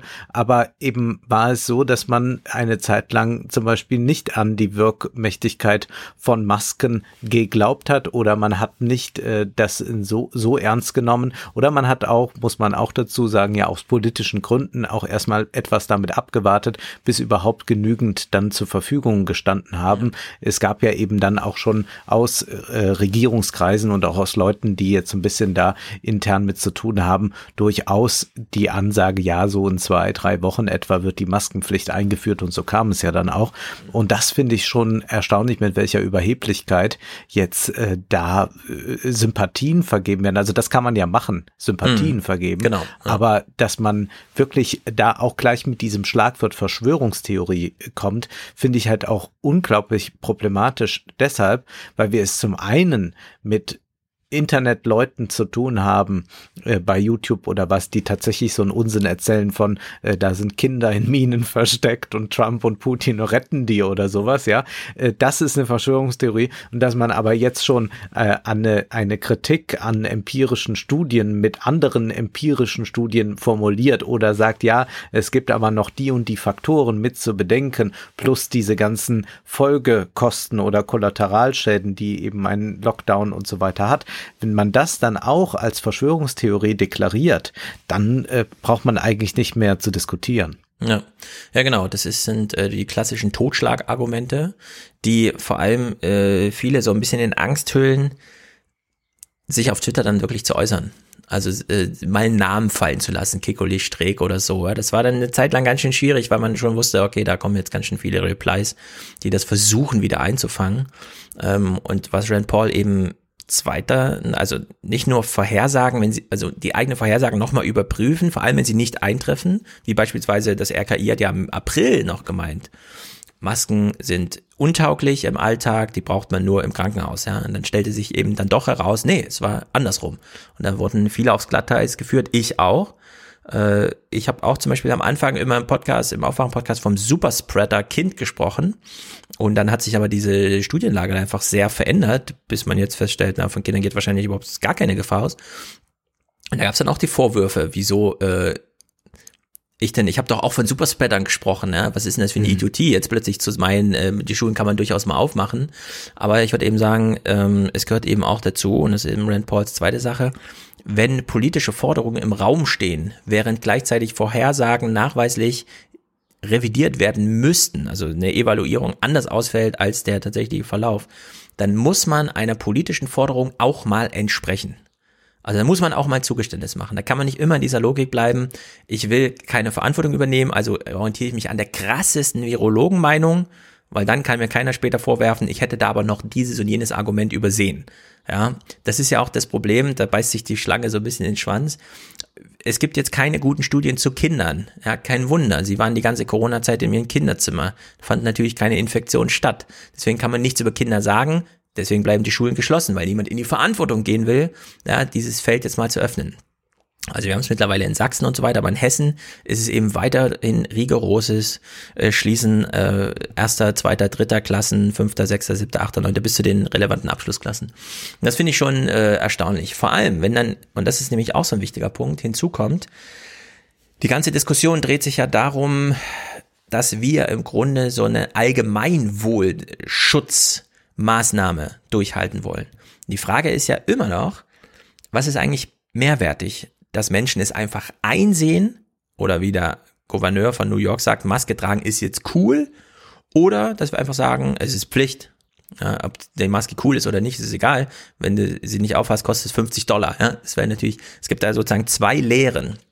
Und das fand ich sehr bezeichnend, wie ähm, Fauci hier in diesem Gespräch mit Journalisten nochmal darauf hinwies, und das passt eben sehr, also sehr wichtig jetzt für die Verschwörungstheorie-Sache, die Leute immer zu versuchen, mit so normativen Argumentationen platt zu machen. Also einfach, du hast Kikole gesagt, du spinnst ja wohl.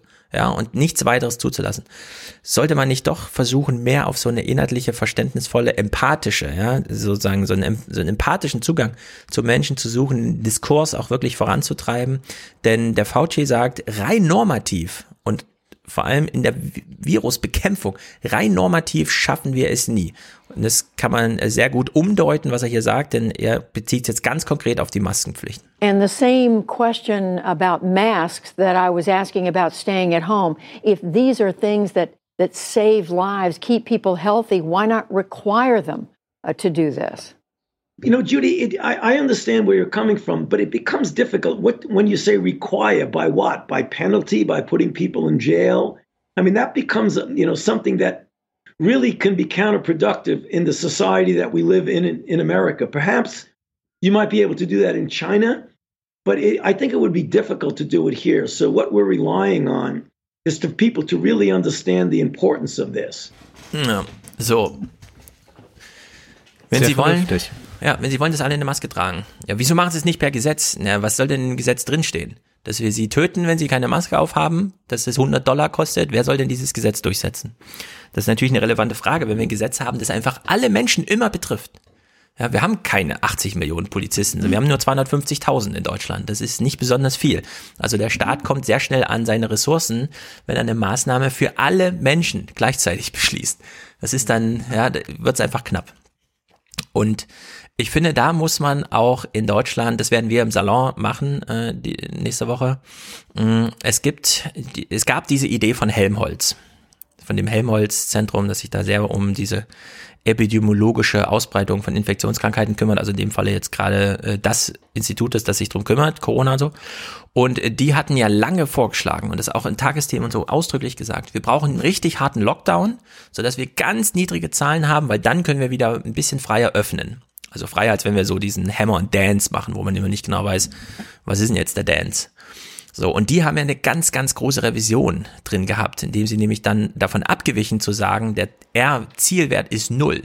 Also das war ja wirklich deren Ansage. Das ist Suppression, ja, das Virus wirklich ausmerzen, austrocknen. Und die haben eine Revision hingelegt hinsichtlich, dass sie mit dem IFO-Institut äh, dann meinten, ja, äh, Anpassung, äh, ein idealer R-Wert liegt bei 0,75. Also sehr weit weg von null. Ein Eingeständnis. Also das, was wir gerade haben. So. Im Grunde genau. Sie haben sozusagen die Realität gesehen der letzten zwei Monate, in der wir, wie wir eben äh, schon gezeigt haben, sehr viel besser dran waren als alle äh, prognostizierten und haben dann gesagt, hm, das ist ja schon krass. Äh, dann sollten wir das mal diesen Weg mal weitergehen, weil der ist nämlich nicht nur normativ wünschenswert, sondern der ist auch realistisch. Weil das haben nämlich sehr viele jetzt übersehen. Äh, Klar kann man einfach den Leuten sagen, wir müssten ja alle nur zwei Wochen nach, zu Hause bleiben und zack, wäre das Problem gelöst. Nur wir sehen in Amerika, wer von so einer Maßnahme besonders betroffen ist. Und das sind die ganzen unterbezahlten Dienstleistungsberufe, die dann einfach ins Bodenlose fallen, während jeder äh, Büroangestellte natürlich auch von zu Hause telefonieren kann, zwei Wochen. Ja, für den ist es dann gar kein Problem. Also da ist einfach eine sehr große soziale Disbalance in einer Überlegung, die rein virologisch argumentiert war. Und das ist natürlich ein echtes Problem. Und warum wir in diesen Text dann nochmal reinschauen sollten, hat ausgerechnet Drosten äh, sehr wunderbar formuliert. Ich halte das für extrem wichtig. Das ist eine auf Deutsch geschriebene Studie, die wir hier natürlich im Podcast auch in die Referenzen einstellen werden. Ich halte es für extrem wichtig, dass Leute, die das aufbringen können, die die Zeit haben, das zu lesen, sich das mal zu Gemüte führen. Das ist von der qualitativen Aussage her ein sehr wichtiger Beitrag der Wissenschaft. Ja, leider äh, habe ich rausgeschnitten, worum es da ging, aber das war halt dieses, also er bezieht diesen Spruch ja komplett auf diesen Helmholtz-IFO-Text, in den wir da nochmal reinschauen. Gut, äh, zum Abschluss von Verschwörungstheorien. Ich will äh, grundsätzlich ein ganz neues Denken anbieten zum Thema Verschwörungstheorien. Wir sind ja der neue 20er Podcast. Und ich habe gesehen, im Aufwachen-Podcast war Albrecht von Lucke zu Gast, der ja in den neuen Blättern auch etwas über die Verschwörungstheoretiker geschrieben hat, äh, besonders äh, dieses Widerstand 2020, diese äh, merkwürdige Partei, die sich da gerade gründet, mit auch diesen Massenaufläufen in Stuttgart. Und er hat im Gespräch mit äh, dir und Paul Gäbler ja auch Hermann Hesse erwähnt und hat ganz kurz nur so am Rande mal auf die 20er Jahre hingewiesen. Und wir sollten als neuer 20er Podcast doch auf die alten 20er mal ganz mal kurz nachlesen. äh, eingehen. Nämlich, wir haben es tatsächlich hier mit einer Beziehung zu tun, die man wirklich einmal vergleichen kann. Nicht jetzt in dem Sinne, wir erleben jetzt genau diese 20er Jahre noch einmal. Aber es gab ja nach dem zweiten, äh, nach dem ersten Weltkrieg ein großes wirtschaftliches Problem. Es gab eben auch diese nationale Kränkung und all das, was äh, dort war. Es gab die Angst vor einer Inflation, die dort auch berechtigt dann war, das zeigte sich ja dann auch sehr bald. Und es gab mit dieser Inflation auch Inflationsheilige. So nannte man die allerdings erst im Nachhinein. Und dieser Begriff ist doppelt zu verstehen. Also Inflation, einmal die wirtschaftliche Inflation und dann gab es inflationär viele solcher Heilige, das waren Wanderprediger, die durch Deutschland marschierten, äh, die esoterisch waren, die anthroposophisch zum Teil waren, die sich als Verkünder eines großen Heils, einer neuen Volksgemeinschaft, was auch immer sahen. Zu nennen wäre da Louis Häuser oder Leonhard Stark und die haben auch Marktplätze gefüllt. Die haben zum Teil in Kirchen predigen dürfen und haben sich dann eben auch als die ähm, Überbringer von tieferen Wahrheiten gesehen. Und hier sehen wir auch diese ganz besondere Komponente, die jetzt für viel Spott bei Twitter gesorgt hatte, aber ich glaube auch, weil viele Leute das nicht einordnen konnten, was sie da sehen. Es gab ja da Leute auf Yoga-Decken, Leute, die merkwürdige ja. Ausdruckstänze hingelegt haben und zugleich aber eben gegen Merkel-Diktatur oder was weiß ich da mhm. angeblich auf die Straße sind und äh, die dann eben diesen anderen äh, Verschwörungsideologen dann auch äh, nachlaufen. Aber wie kam diese besondere Beziehung zur Esoterik? Die liegt da in den 20 80er Jahren schon begründet, beziehungsweise die kann noch weiter zurückgeführt werden. Wir haben ja nach der Aufklärung im 18. Jahrhundert in Deutschland eine sehr starke Gegenströmung. In England auch, ein bisschen auch in Frankreich, aber in Deutschland sehr stark, nämlich die Romantik.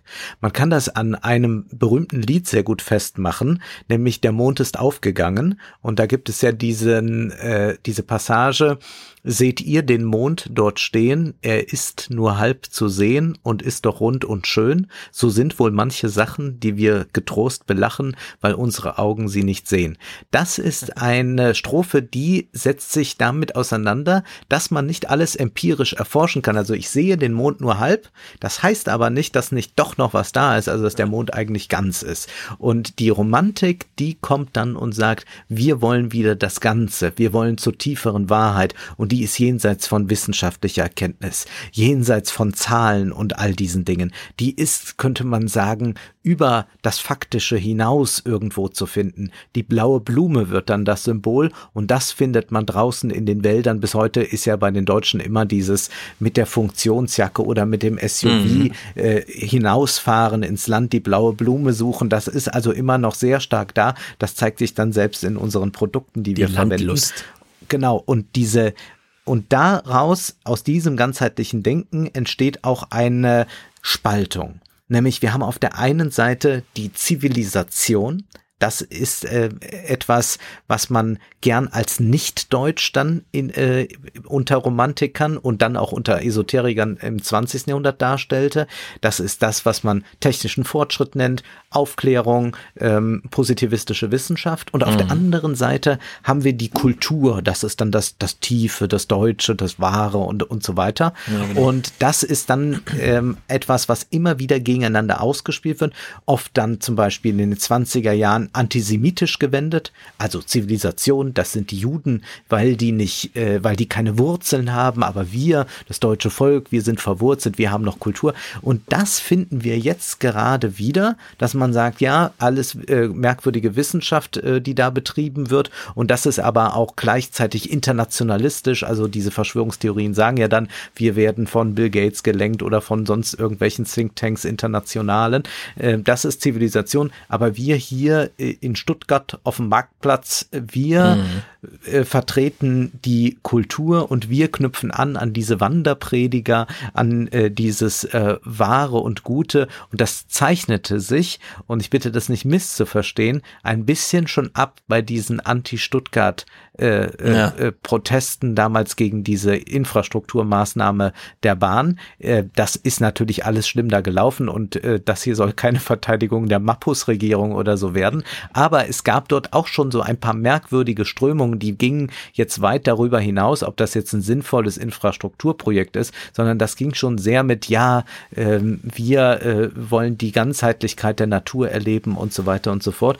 Und das ist also nicht äh, untypisch, nicht untypisch deutsch, dass wir jetzt gerade diese esoterischen Strömungen, dass wir dieses Wanderprediger-Dasein wiederfinden, dann auch nochmal in besonderem Maße eben im viralen Zeitalter, äh, wo ja jetzt dann auch eben äh, diese Figuren, die da als Verschwörer auftreten, äh, ich will diese ganzen Namen jetzt gar nicht nennen, durchaus äh, etwas Guruhaftes zum Teil haben, auch so eine besondere, besondere Art des Sprechens oder dass ja. sie anfangen zu weinen, wenn sie über die Kinder in den Minen reden oder so. Das ist etwas, was bei diesen ähm, Inflationsheiligen schon so war. Und das ist eine ganz große Gefahr, und ich will nur äh, auf, eine, äh, auf ein Buch hinweisen, der Historiker heißt Linse, der hat über die Inflationsheiligen als erstes gesprochen, äh, geschrieben, das war in den 80er Jahren, das ist äh, sehr lesenswert. Und es gibt ein großes Feature dazu im Deutschlandradio, äh, Deutschlandradio Kultur. Im Dezember gab es das 2019 äh, über Inflationsheilige. Also wenn man das googelt, findet man das sofort. Und da werden eine Stunde lang drei solcher Inflationsheiliger äh, Heilige porträtiert und das sollte man sich einmal anhören, um die Parallelen ganz, ganz deutlich zu sehen zu unseren neuen Zwanzigern. Mhm. Ja, sehr gut. Dann will ich die Klammer mal schließen. Äh, die alten Zwanziger, die neuen Zwanziger, denn ich habe mir extra einen Ausdruck gemacht, um es unbedingt nach unterzubringen. Aus der Zeitung Leviathan, Berliner Zeitschrift für Sozialwissenschaften, 4 2018, jetzt nicht besonders aktuell, aber Jenny Bricht-Zien und Sebastian Schindler titeln warum es ein Problem ist, immer hinter die Dinge blicken zu wollen. Damals hat man die Heiligen gehabt, heute hat man ja die Wissenschaft, die kann uns ja dabei super helfen. Ich lese mal den Anfang aus der Zusammenfassung dieses Textes, der ist irgendwie so schon so 30 Seiten lang ordentlicher Text. Ausgangspunkt unserer Argumentation ist die Feststellung, dass die systematische Untersuchung zwischen Verschwörungstheorien und sozialwissenschaftlichen Theorien, äh, Unterscheidung, also die systematische Unterscheidung zwischen Verschwörungstheorien und sozialwissenschaftlichen Theorien erstaunlich schwierig ist. Beide gehen von der Annahme aus, dass sich die Welt durch Kräfte und Mechanismen erklären lässt, die hinter der Oberfläche sichtbar, sichtbarer Erscheinungen wirken. Also die Dark Side of the Moon, so zum Beispiel. Ne?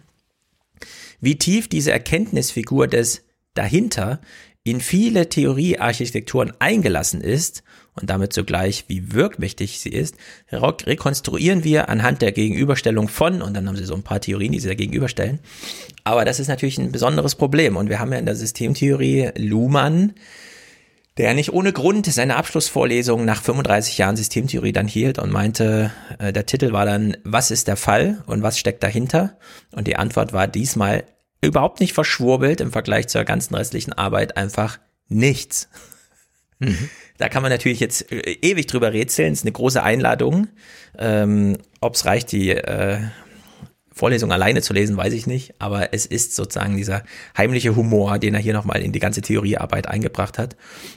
Und deswegen jetzt mein Denkangebot, wenn wir es mit Verschwörungstheoretikern zu tun haben, die wir mit unserer Verschwörungstheorie, Theoretikerhaftigkeit als solche entlarven, kann man natürlich sich drüber lustig machen, weil wir wissen einfach, also in dieser Bill Gates Story ist so nichts dran und es werden auch nicht irgendwo Millionen von Kindern das Blut ausgesaugt, um da an Frischzellen zu kommen oder sowas. Ja, ist alles Blödsinn, das wissen wir alles.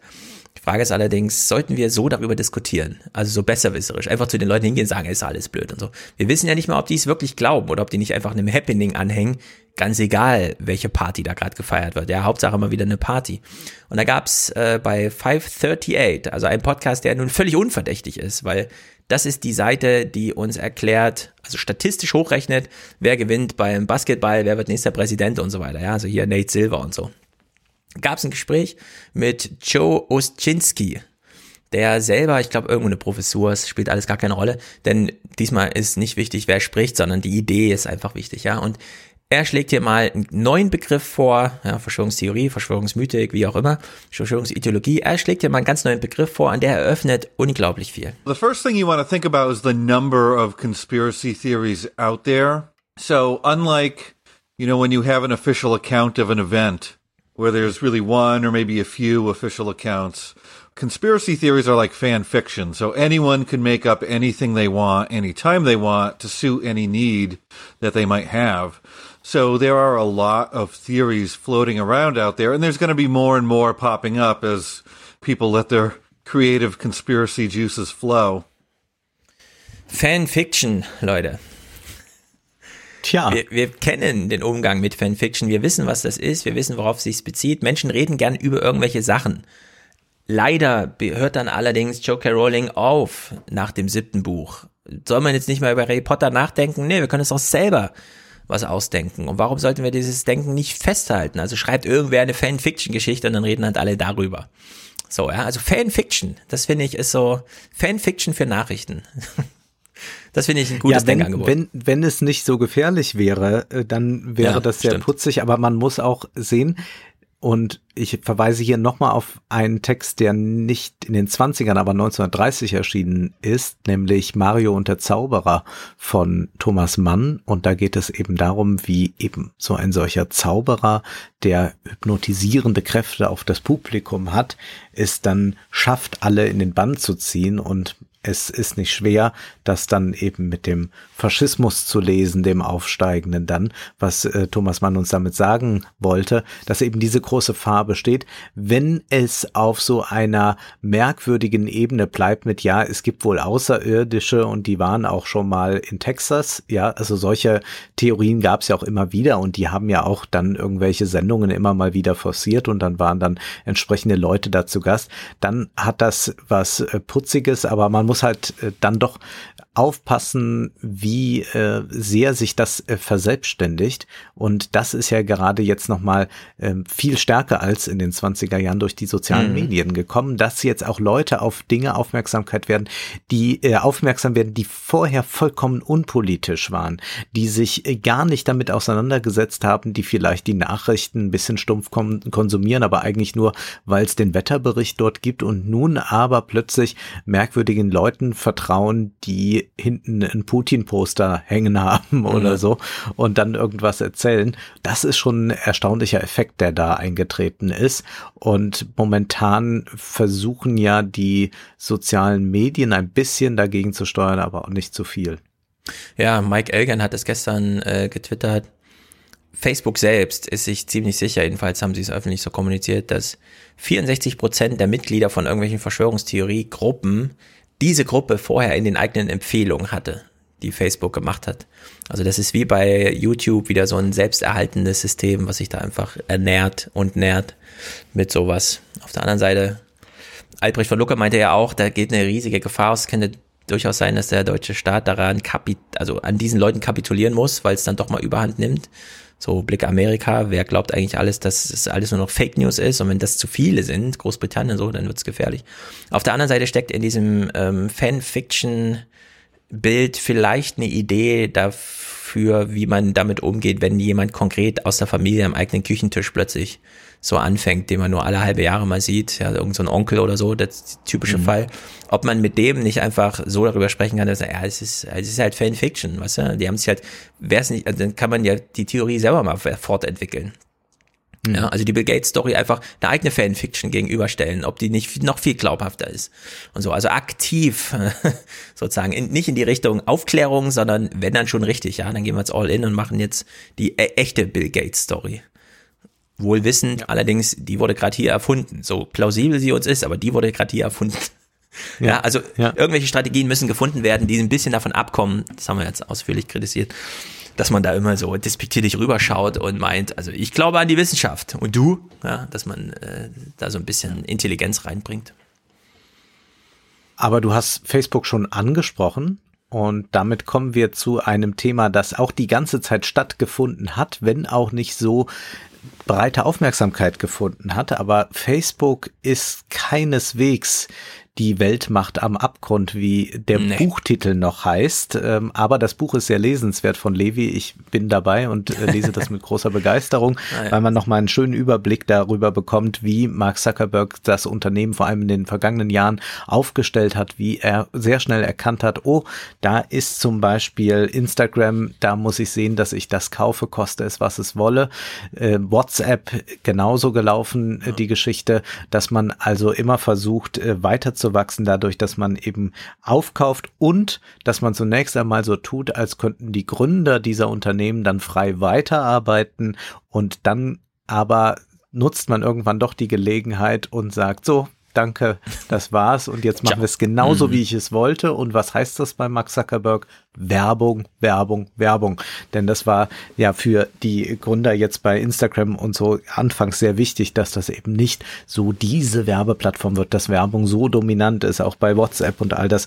Und tatsächlich ging es aber am Ende dann doch immer darum, erst das Produkt so weit äh, zur Reife zu bringen, dass es überall verbreitet ist, dass es wirklich unschlagbar ist und dann kann man es öffnen für alle möglichen Formen der Werbung und Facebook expandiert. Das kann man wirklich sagen in einem unglaublichen Maße. Also äh, die die Aktien stehen ohnehin nicht schlecht, aber wenn man sieht, was da jetzt alles gerade passiert ist, dann wird einem fast schwindlig. Libra das Mhm. hatten wir ja schon mal im vergangenen Jahr äh, breit diskutiert. Die wollen eine eigene Währung, dann sind Mastercard und so weiter abgesprungen davon und dann hat man gesagt, gut, Libra ist tot. Nein, man muss sagen, das kann man auch bei Levi noch nachlesen am Ende des Buches. Es ist ganz wichtig für Zuckerberg darüber nachzudenken, ob nicht mit einer digitalen Währung noch eine ganz neue Machtfülle entstehen kann. Und er hat da also schon lange Leute engagiert, die sich nur um diese Fragen kümmern. Und es war vollkommen klar, dass jetzt nicht nach so einem Dämpfer äh, Facebook zurückzieht und sagt, dann vergessen wir das jetzt mit Libra.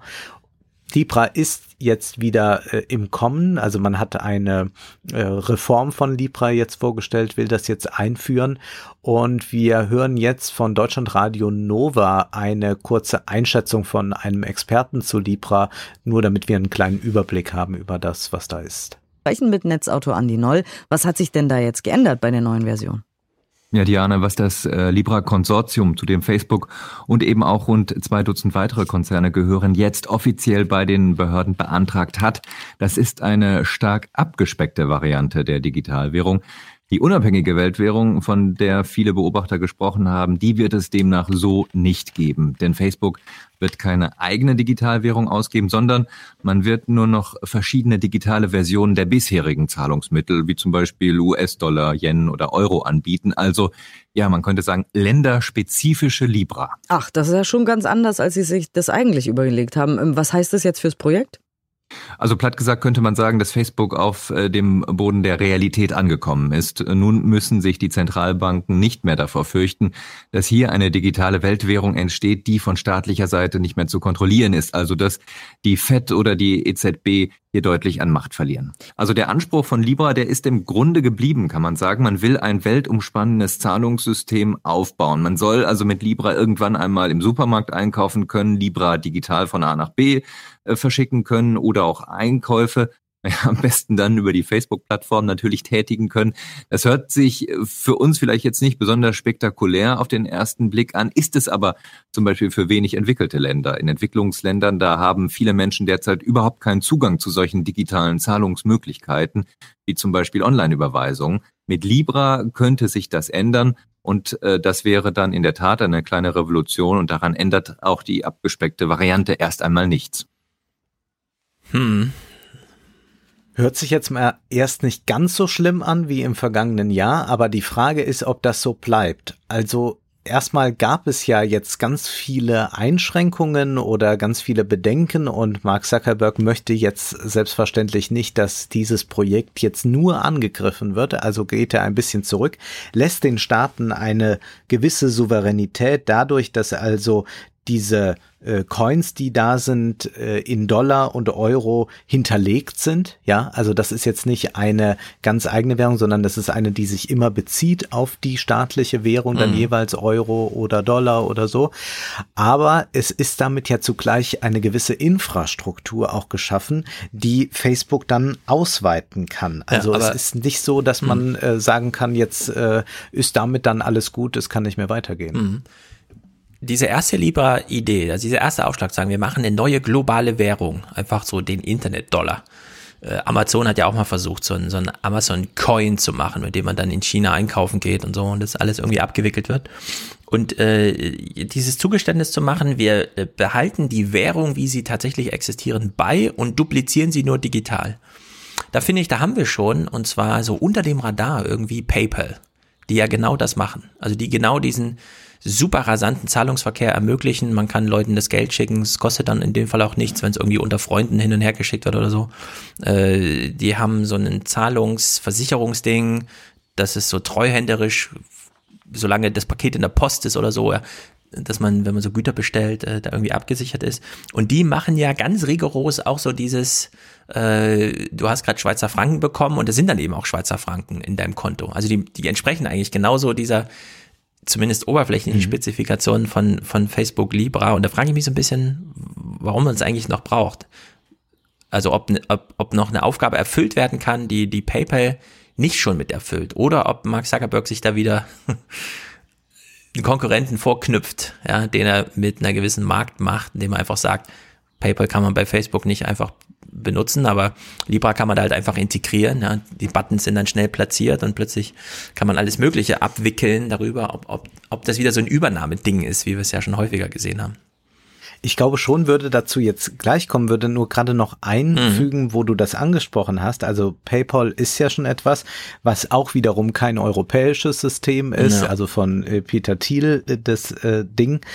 Und es gibt ja Forderungen, wir haben ihn heute schon einmal gehört von Fabio Di Masi, der sagt, ja, wir brauchen in der EU unbedingt eine Digitalwährung. Wir brauchen einen digitalen Euro. Und zwar sagte er in einem Interview, immer mehr Bezahlvorgänge werden digital durchgeführt. Bargeld tritt damit etwas in den Hintergrund. Die digitalen Privatwährungen wie Bitcoin sind aber nicht besichert und die Geldschöpfung von Banken bringt, äh, birgt ebenfalls Risiken. Deswegen wird eine von der Zentralbank ausgegebene Digitalwährung diskutiert, die wie Bargeld von der Zentralbank abgesichert ist. Dazu müsste ein eigener technologischer Standard geschaffen werden, um etwa internationale Zahlungen schneller abzuwickeln. Dies würde auch vermeiden, dass große Technologiekonzerne sämtliche Zahlungsinformationen der Bürger abgreifen. Und er führt dann eben die Vorteile einer solchen ähm, Digitalwährung aus. Auch könnte ja damit die EU mal zeigen, wir sind fortschrittlich. Nicht so Peter Altmaier mäßig mhm. äh, im Jahr 2019 mal zu sagen, ach so ein Cloud-System wäre doch eigentlich ja. ganz gut, wo alle großen Konzerne äh, inzwischen ihr äh, Geld mit Cloud-Services verdienen. Und wenn man aber dann eben dieses Interview von äh, Dimasi gelesen hat dann kommt man schnell wieder auf den Boden der wirtschaftspolitischen Tatsachen zurück, wenn man dann Jens Weidmann in einem Interview liest. Der ist Präsident ja der Deutschen Bundesbank und der wurde im Handelsblatt Anfang Januar schon gefragt, ob das nicht gut wäre, wenn die EZB an einer Digitalwährung arbeiten würde. Und dann sagt er, ich halte nichts davon, immer gleich nach dem Staat zu rufen. In einer Marktwirtschaft ist es zunächst an den Unternehmen, für Kundenwünsche ein entsprechendes Angebot zu entwickeln. Wettbewerb macht den Marktteilnehmern Beine. Hm. Dann wird dann nochmal darauf angesprochen, na ja, also mit Facebook haben wir jetzt ja jetzt nicht mit irgendeiner Bank zu tun, die mal ein bisschen was probiert, sondern da haben wir es ja mit einem ganz starken Unternehmen zu tun. Wie ist denn das mit äh, dem Monopol, was ja schnell entstehen könnte durch Libra? Und dann sagt er einfach, in einer Marktwirtschaft sollten zunächst konsequent Regulierung und das Wettbewerbsrecht angewendet werden, um fairen Wettbewerb zu ermöglichen. Und da muss also, man sagen, na ja. ja, es gibt ja schon eine Verzerrung, wenn eben Facebook das Ganze macht. Und äh, selbst der ähm, äh, Unionspolitiker Thomas Heilmann, der ist Blockchain-Experte, der warnt ja genau vor dieser Monopolisierung des digitalen Geldes, auch weil durch, durch Libra dann einfach so ein Technikstandard eingeführt wird und dann sagt man irgendwann, naja, dann ist das mhm. halt so. Das ist dann auch so quasi wie, naja, Microsoft ist eben jetzt unser, unsere Computer-DNA quasi ja. und so kann das da dann gleichermaßen kommen. Also, dass man da noch so tut, als hätte man da so einen Wettbewerb mit verschiedenen Marktteilnehmern und möge der bessere gewinnen, das ist ja vollkommen mhm. aus der Welt, wie es wirklich ist. Ja, bei dem Weidmann, also ich verstehe zum einen, dass er so einen gewissen, das kann der Markt ja mal machen, also Kundenwünsche, dafür ist der Markt zuständig. Wenn wir jetzt überlegen, eine digitale Währung, also einen digitalen Euro, muss die Masi dafür erst die EZB oder irgendwen beauftragen oder können wir nicht einfach sagen, wir sind ja schon die, ziemlich digital. Also wir haben das Geld in unseren Konten, die rufen wir auf dem Handy ab und mit den Handys, die haben NFC-Chips, kann man auch ähm, bezahlen im Supermarkt und da ist nie, also da spielt Bargeld nie eine Rolle und man kann sich es auch hin und her überweisen und so weiter. Das ist ja alles schon ziemlich digital. Nur wenn Weidmann dann sagt, mh, da muss halt eine, also ein Marktteilnehmer mal ein gutes Angebot machen. Da frage ich mich so ein bisschen, was stellt er sich denn vor? Dass die Deutsche Bank jetzt ein besonderes Angebot macht, wie man das machen kann? Weil hier geht es doch darum, dass der ganze Markt sich digitalisiert. Also die Banken sich zusammenschließen und dann kommt irgendwie das Kartellamt und so weiter, ja. Aber eigentlich müssten ja die Banken alle zusammen einen Standard entwickeln, der in der Nutzbarkeit so praktikabel ist, beispielsweise bei, ich überweise jetzt und das Geld ist in drei Minuten später dann da, äh, der dann PayPal und Libra, wie sie alle heißen, in den Schatten stellt oder da mindestens auf Augenhöhe ist. Ja. Weil jetzt blockiert sich wieder alles gegenseitig. Eine Bank kann es einzeln nicht, alle Banken zusammen dürfen nicht und am Ende nutzen dann doch wieder alle PayPal und keiner fragt sich, ach, da arbeiten 70.000 Leute, wusste ich nicht, dass das so groß ist. Ich dachte, das ist so eine Klitsche irgendwo. Ja? Und dann mhm. hat man wieder so eine Marktübernahme und von, ja, alle nutzen PayPal, warum auch nicht? Oder halt demnächst dann Libra, wenn es einfach einfach integriert ist. So wie man äh, zum Beispiel Apple jetzt sagt, ihr dürft nicht nur für Apple Pay euer NFC-Chip nutzen, sondern das müsst ihr öffnen, auch für andere Marktteilnehmer. Auch die Commerzbank müsste diese physische Zahlungsschnittstelle, ja, also die, das physische Gerät nutzen dürfen. So müsste man dann halt mit Facebook auch umgehen. Man darf dann nicht mit Libra bezahlen, wenn man nicht mit ebenso nur einem Klick beispielsweise auch mit dem normalen Euro, den man auf einem Commerzbankkonto oder so hat, bezahlen darf. Ja? Also das weit man äh, dann nicht die Politik auffordert, da Waffengleichheit herzustellen, sondern wieder die Marktteilnehmer irgendwo sieht und da wissen wir schon wieder, in welche Richtung das läuft. Ja, da geht dann wieder Usability ist alles und dann hat Facebook jetzt schon gewonnen. Eben. Und die können es ja auch schon mal im Ausland erproben. Also, äh, was heißt im Ausland? Woanders als in der EU, zum ja. Beispiel in Indien. Was vielleicht nicht alle mitbekommen haben, es gibt einen sehr reichen Inder, das ist momentan jetzt der reichste Mann Asiens, der ist jetzt noch reicher als der Alibaba-Gründer Jack Ma, das ist Mukesh Ambani. Und der hat auch ein Digitalunternehmen, Geo und dort ist jetzt Facebook eingestiegen, also war schon da ein bisschen drin, ist aber jetzt der größte Minderheitsanteilseigner. Und wir hören uns jetzt mal an, was Mukesh Ambani dazu sagt. All of us at Reliance and Geo are delighted to welcome Facebook Inc. as our long-term and esteemed partner.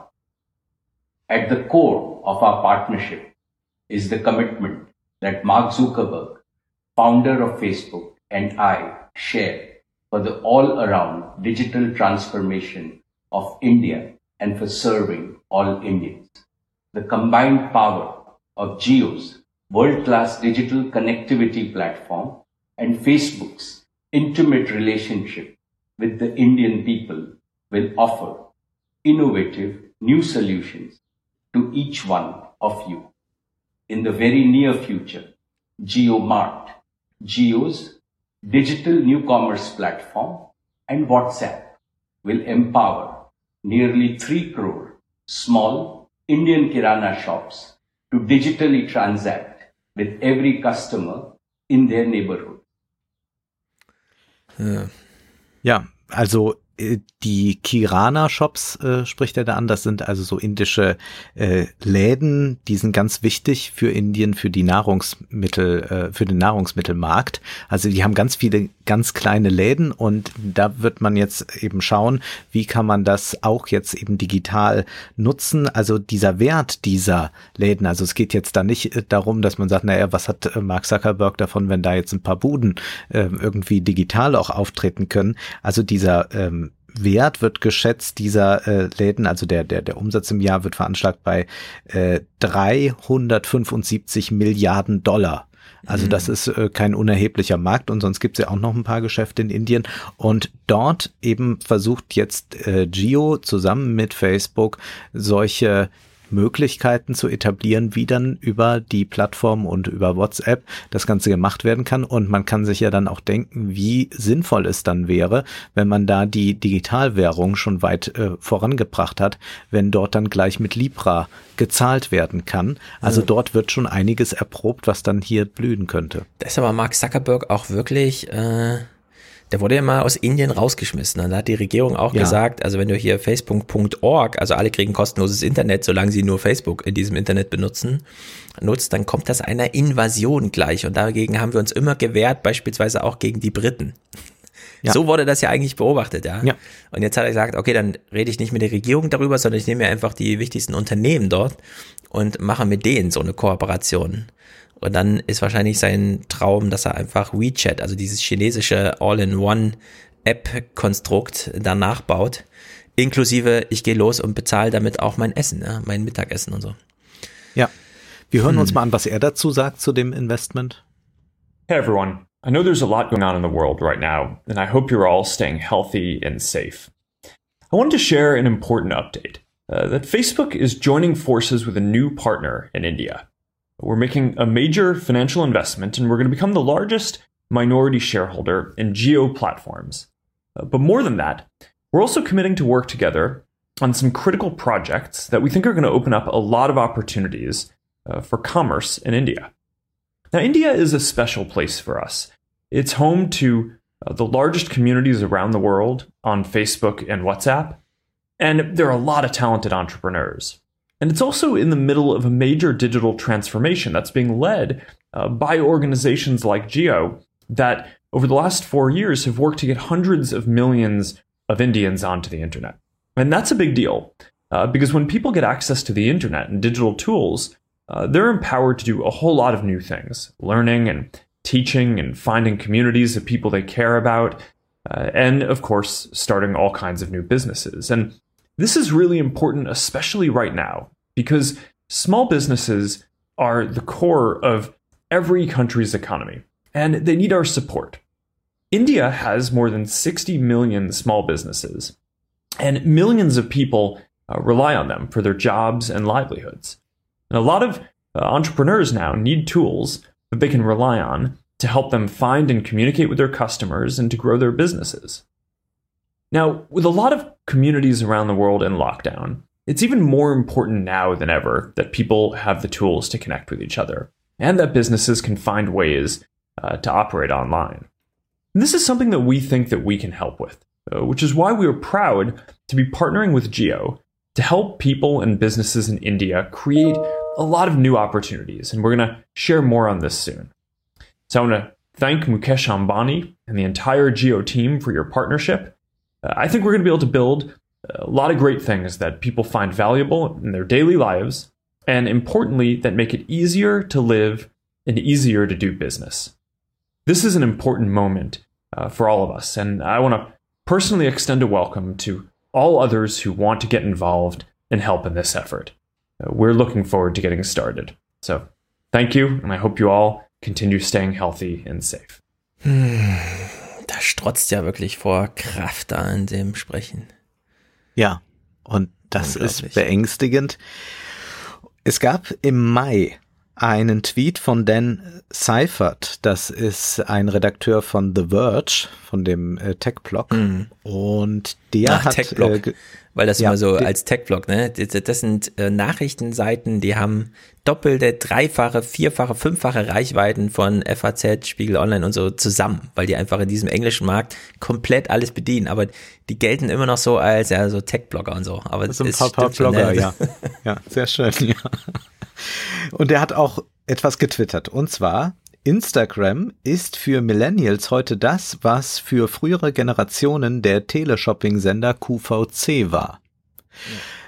Das hat eine besondere Aktualität oder Brisanz dieser Tweet deshalb, weil Facebook und Instagram sich jetzt gerade ganz neu aufstellen. Sie werden nämlich tatsächlich Plattformen für Online-Shops. Das heißt, wir haben ja sonst immer bei Facebook, Twitter erlebt, dass dort Werbung gemacht wird. Dann klicke ich irgendwo drauf. Dann kann ich auch zu einem Shop vielleicht noch gehen und kaufe mir dann beispielsweise bei äh, Hugo Boss den Anzug. Aber jetzt äh, haben wir eben gerade auch nicht nur in Indien, sondern auch durch Corona hier ähm, diese ganz schnelle Entwicklung dahin, dass man sagt, ja, wir können doch selbst Shops integrieren auf ja. unseren Plattformen, können so auch eben kleinen Händlern anbieten, dass sie sofort das hier ähm, bereitstellen können.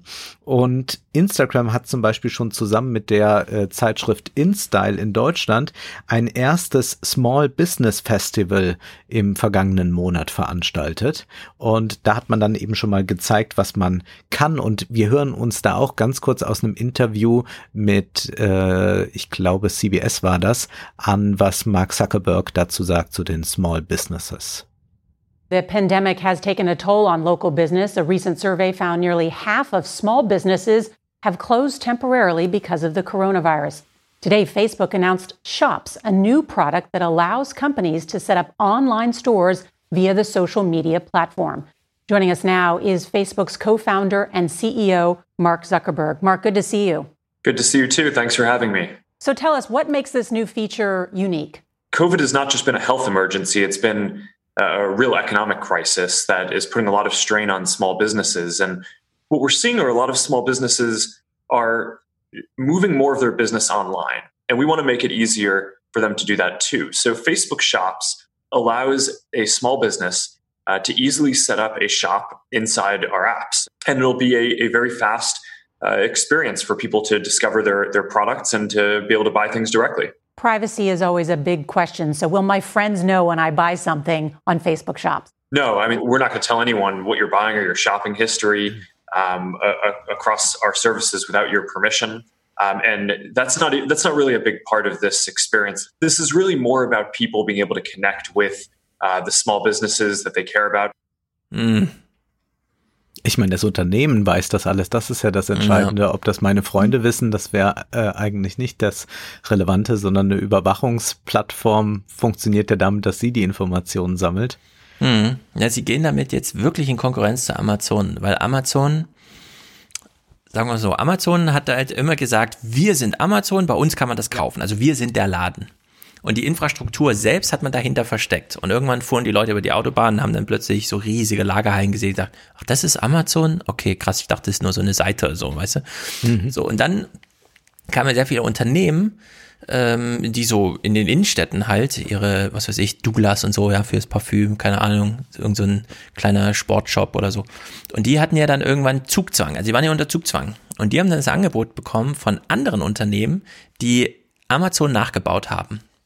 Also die haben genauso große Lager gebaut und dann konnte man sich als Douglas und als, was weiß ich, Sportcheck oder so, da einfach einmieten und an der, die die Dienstleistung äh, übergeben und man hat die, man wurde selber sozusagen nur noch am Verkauf beteiligt. Das heißt, wenn man dann äh, einfach im Online-Shop von so einem Laden was bestellt hat, war das dann genauso schnell wie von Amazon einfach am nächsten Tag geliefert, weil das eben mit Bündelung aller kleinen Läden zusammen, ja, stand dann wieder so ein großer äh, so, so eine große Lagerhalle da und die Post wusste genau, da muss ich hin und dann wird da ordentlich Logistik gemacht und so. Und Amazon äh, und Facebook scheint das jetzt zu sehen, weil bisher vermittelt ja Facebook. Also Facebook schaltet diese Werbung und dann geht man eben zu diesen großen versteckten Unternehmen und kauft irgendwas bei, will jetzt nicht nochmal irgendwelche Namen nennen, aber ihr kennt sie alle, Deichmann und so weiter. Also dann kauft man da ein.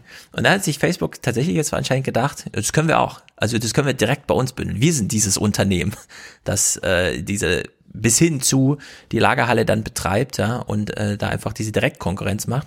Ja, diese Unternehmen äh, waren lange so im Schatten. Also die hat man gar, das, man hat gar nicht gewusst, wie das so funktioniert. Also wo sich diese kleinen Unternehmen einkaufen, um den großen Versandhandel zu machen. Bis dann mal in Amerika eine Person äh, während der Arbeit in so einem Lagerhaus starb und dort einfach zwölf Stunden liegen gelassen wurde. Da wurde dann so ein Strich drum gezogen und dann hieß es, geht mal außen rum und so. Da hat die New York Times in The Daily so einen sehr aufrührenden, aufrüttelnden äh, Podcast zugemacht, wie, wie das so ist für die Mitarbeiter, wenn die dann, ja, der Zeitdruck ist halt da, Same Day Delivery, also Amazon gibt das Tempo vor und die Konkurrenz muss natürlich da mithalten. Also, wenn du was bei Douglas bestellst, soll das auch abends noch da sein. Und da gehört es dann eben dazu, dass man um seine toten Kollegen äh, einen Bogen rennen muss, die ganze Schicht lang, bis dann irgendwann mal die Polizei kommt und sich um sowas kümmert.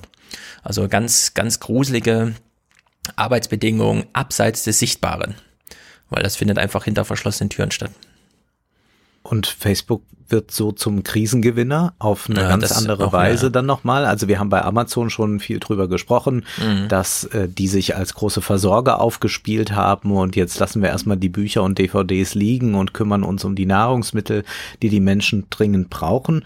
Amazon, das habe ich aber auch in dem Buch von Levi gelernt, das du ja im Salon empfohlen hattest, ist ja auch ein Unternehmen, das wirklich ganz genau schaut, gibt es irgendwo aufstrebende Firmen, ja. die uns gefährlich werden könnten. Und da gibt es eine, die haben vielleicht auch noch gar nicht so viele gehört, aber das ist inzwischen das teuerste Unternehmen Kanadas, und zwar Shopify.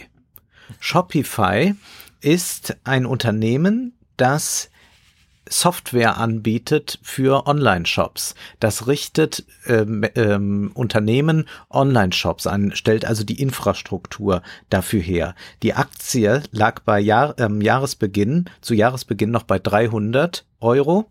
Die liegt inzwischen bei über 700 Euro. Der Gründer und CEO von Shopify heißt Tobias Lüttke. Der kommt aus Koblenz. Ich kenne Hm. im Übrigen den Vater, ist mir aber jetzt erst aufgefallen, als ich darüber gelesen habe. Und die arbeiten jetzt zum Beispiel auch mit Pinterest zusammen, weil Pinterest auch wichtig ist für äh, diese kleinen Shops, die da entstehen können. Ähm, auch gibt es eben äh, da einen unglaublichen Boom in den letzten Monaten und Shopify ist damit auch eine ganz, ganz große Konkurrenz für ähm, Facebook, beziehungsweise versucht jetzt, glaube ich, Facebook da drauf zu springen. Man müsste mal wissen, ob es da mal irgendwelche Gespräche gab zwischen Zuckerberg und Lütke, Ja. ob man da was übernehmen kann oder nicht. Jetzt, wo es das teuerste Unternehmen Kanada ist, ist es, äh, Kanadas ist, ist es wahrscheinlich zu spät für eine solche Übernahme. Hm. Aber das ist äh, hochinteressant, dass also das jetzt gerade geschieht und wir dürfen nicht vergessen, Pinterest ist wohl auch eine wichtige Plattform für diese Shopping-Sachen und auch für Otto. Otto ist ja so eines der Versandriesen, äh, einer der Versandriesen, der nicht untergegangen ist. Ja. Wir haben ja da einige, Quelle. deren dicke Kataloge wir nicht mehr bekommen Ja. und den Otto-Katalog bekommen wir jetzt auch nicht mehr, aber Otto hat sich digital ja wahnsinnig gut aufstellen können und auch die sind zum Beispiel an Pinterest interessiert. Auch die schauen jetzt gerade, was macht da Amazon? Müssen wir da mit denen kooperieren? Wie müssen wir uns da aufstellen? Und das wird also ein äh, ganz großes neues Ding für Facebook werden und das kann nochmal das äh, Unternehmen in ungeahnte Höhen Mhm. äh, katapultieren. Ja. Es gibt aber noch ein anderes Thema bei Facebook, was wir ansprechen müssen, nämlich das Thema Fake News. Das ist ja Mhm. jetzt etwas, was gerade durch diese ganzen Verschwörungsmythen nochmal wichtig geworden ist. Und bei CBS, da hat Mark Zuckerberg darauf angesprochen, etwas gesagt, wie sie mit, mit Fake News umgehen. Und er verweist dann auch auf ein Beispiel, auf das Beispiel Bolsonaro. There was a conspiracy video circulating a few weeks ago called Plandemic. That was widely debunked. Why did Facebook take it down? we view one of our primary responsibilities now is making sure that we can connect people with authoritative information um, from uh, governments and, and health officials. And that's one of the reasons why we built this uh, coronavirus information center that we put at the top of our apps and directed uh, more than 2 billion people to go to. There's harmful misinformation, which is the type of thing that puts people in, in imminent physical risk. So, you know, if you're telling someone that social distancing doesn't work or um, that you know something is proven to be a cure when it isn't, we want to take that off our services completely. There's other misinformation which is not generally going to cause physical harm. It's just stuff that's wrong. We want to stop it from going viral. And there we work with independent fact checkers, which has led to us showing about 50 million warning labels on content that people have seen. We have an indication that those warning labels work because 95% of the time when someone sees a piece of content with a warning label, they don't click through to it. Facebook has been hesitant in the past to take down misinformation, deep fakes. How is this different from political content? I think one of the things that's different during a pandemic is that if people are saying that something is a cure when in fact it could hurt you, I do think that that is qualitatively different. And within the long tradition of free speech and free expression that our country has, um, to not allow things like that. And I think you want to have a pretty high bar for telling people that they can't say something. But if a political figure shares information about a cure that could cause imminent harm, would that be taken down? Uh, yes, it would. Um, you know, there's there's no exemption on this for for anyone in particular, and in fact, um, we've had cases of this. I mean, the the president of, of Brazil um, did make a statement saying that um, that that there was a drug that was proven everywhere to to, to work and be effective, and of course, um, there is no drug currently that that um, that, that I'm aware of, at least, that has been proven to be effective everywhere. And um, and, and we took down his statement, and I mean that was very controversial because we were we were basically taking down something that that the president of a of a major country said, um, but it, it clearly violated a policy. Mark Zuckerberg, thank you. All right, thank you. Hm. Ja, Jetzt denkt man, aha, man ist jetzt doch sehr verantwortungsvoll und das ist ja ganz großartig. Wir erinnern uns aber, es gab ja in diesem Monat einen Vorfall bei Twitter. No. Und zwar hat ja Trump getwittert, dass wer Briefwahl macht, äh, vollkommen blöde ist. Äh, oder er hat es nicht nur getwittert, sondern hat es auch noch äh, gesagt, hat er es. Mhm. Denn diese Briefwahl, äh, das sei ja ganz klar, dass die dann manipuliert werde und dass man nicht davon ausgehen könnte, dass die Stimme dann noch aus ankommt und so weiter und so fort. Und diesen Tweet, den hat Twitter ja ähm, markiert als Achtung, ähm, da äh, stimmt was nicht so ganz, da sollte man lieber nochmal das Ja. Ganze gegenchecken. Und darauf wurde Mark Zuckerberg dann einige Tage nach diesem CBS-Interview angesprochen, und zwar bei nun Fox News. Und vielleicht ist es ein bisschen so, dass man da ein bisschen anders spricht als bei CBS. Und da wird er gefragt, was er denn von dieser Twitter-Sache hält, ob das auch ein Modell für Facebook wäre. Hm, hören wir jetzt eine lockere Zunge, meinst du? Ich bin mal gespannt. Twitter decided for the first time ever to fact check one of President Trump's tweets. I wondered if you thought that the Twitter may have made the wrong decision here. We have a different policy, I, I think, than Twitter on this. You know, I, I just believe strongly that uh, that Facebook shouldn't be uh, the arbiter of truth of everything that people say online. Um, I think in general, private companies probably shouldn't be, or especially these platform companies, shouldn't be in the position of, of, of doing that. Das verstehe ich nicht. Er hat ja gleichzeitig jetzt gerade seinen komischen hohen Verfassungsgerichtshof, den er da irgendwie installiert hat, der sich ja auch mit so Richtlinien, wie geht man damit um und so weiter, Genau. und der jetzt gerade ihn auch überstimmen kann. Aber hier wollte er wahrscheinlich ein klares Statement machen. Nee, Trump muss vor mir keine Angst haben, aber er soll mal Twitter aus dem Weg räumen, oder was? Ja, liebe, liebe Fox News Zuschauer, ich bin ganz bei euch und das, äh, ja, es ist unglaublich. Und ich habe auch, äh, es gab ein, ein äh, Gespräch, das hat äh, CERRE, das ist ein Think Tank geführt mit ähm, Mark Zuckerberg, also ein, ein Dialog zwischen Zuckerberg und Thierry Breton, dem EU-Kommissar und äh, da ging es auch, das habe ich jetzt nicht rausgeschnitten, nochmal extra, auch ganz, ganz deutlich nochmal um, ähm, äh, wie, wie wichtig jetzt Facebook Mhm. das doch geworden sei, das sich alles anzusehen, was ist denn richtig und wie unabhängig man dort jetzt Leute beschäftigt hat, die dafür sorgen. Also Zuckerberg ist da in äh, zig Interviews aufgetaucht, in Ja. denen er das sagte, aber jetzt, wenn es gegen Twitter geht und wenn es vor allem für Trump geht, dann äh, ändert sich diese Haltung doch. Deswegen sollte Mhm. man da sehr, sehr vorsichtig sein, welche Logen, der Lippenbekenntnisse da so kommen und dass man sich da äh, mit Bolsonaro anlegt, ist auch ein bisschen einfacher als mit Trump. Ja. Und da sind wir jetzt bei äh, diesem Gespräch mit Thierry Breton, nämlich äh, er hört sich das alles geduldig an. Breton ist ja auch nicht ganz ohne, wenn man mal bei ähm, so Lobbywatch und all diesen ganzen Seiten nachguckt. Breton ist ja selber äh, CEO eines äh, großen französischen Digitalunternehmens gewesen und naja, jetzt ist er eben Ja, da EU wir wissen aber, dass Kommissar. er nur Plan B war. Macron hatte ja eigentlich da seine ehemalige Finanzministerin, die ist ja dann über 10.000 Dollar irgendwie gestolpert.